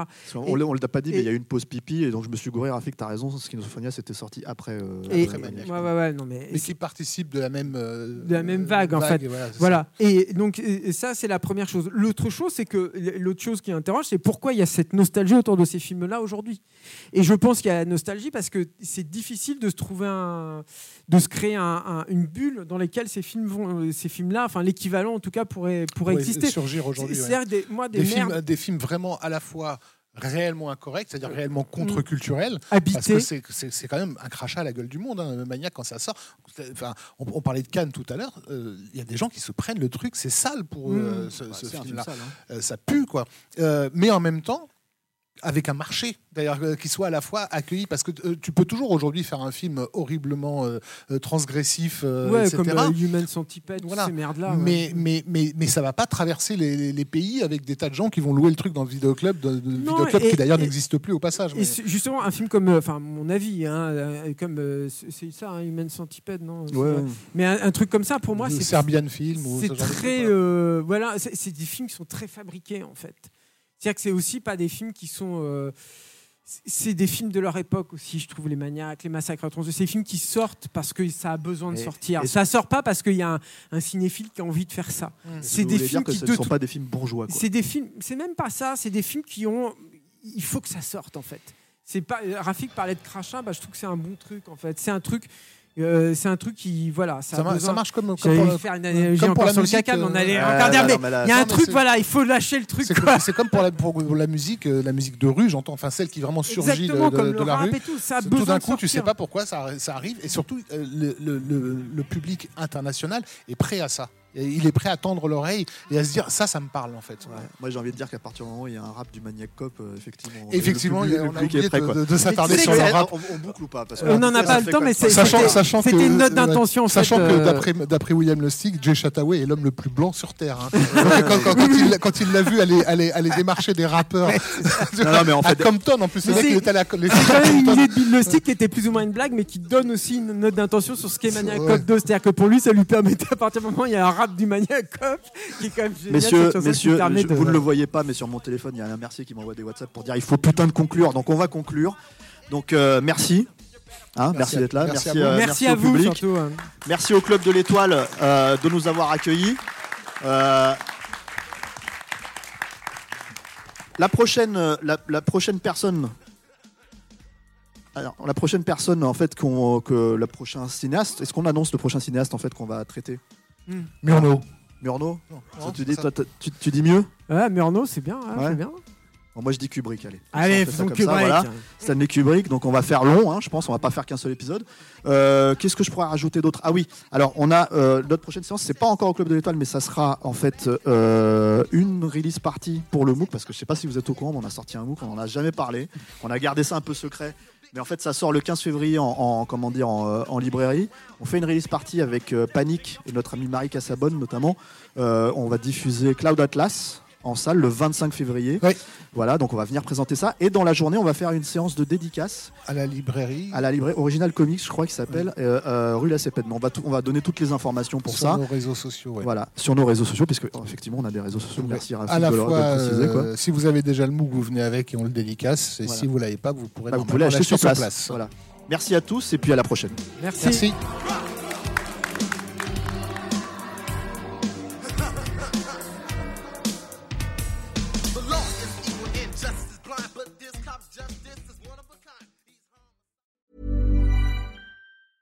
Even when we're on a budget, we still deserve nice things.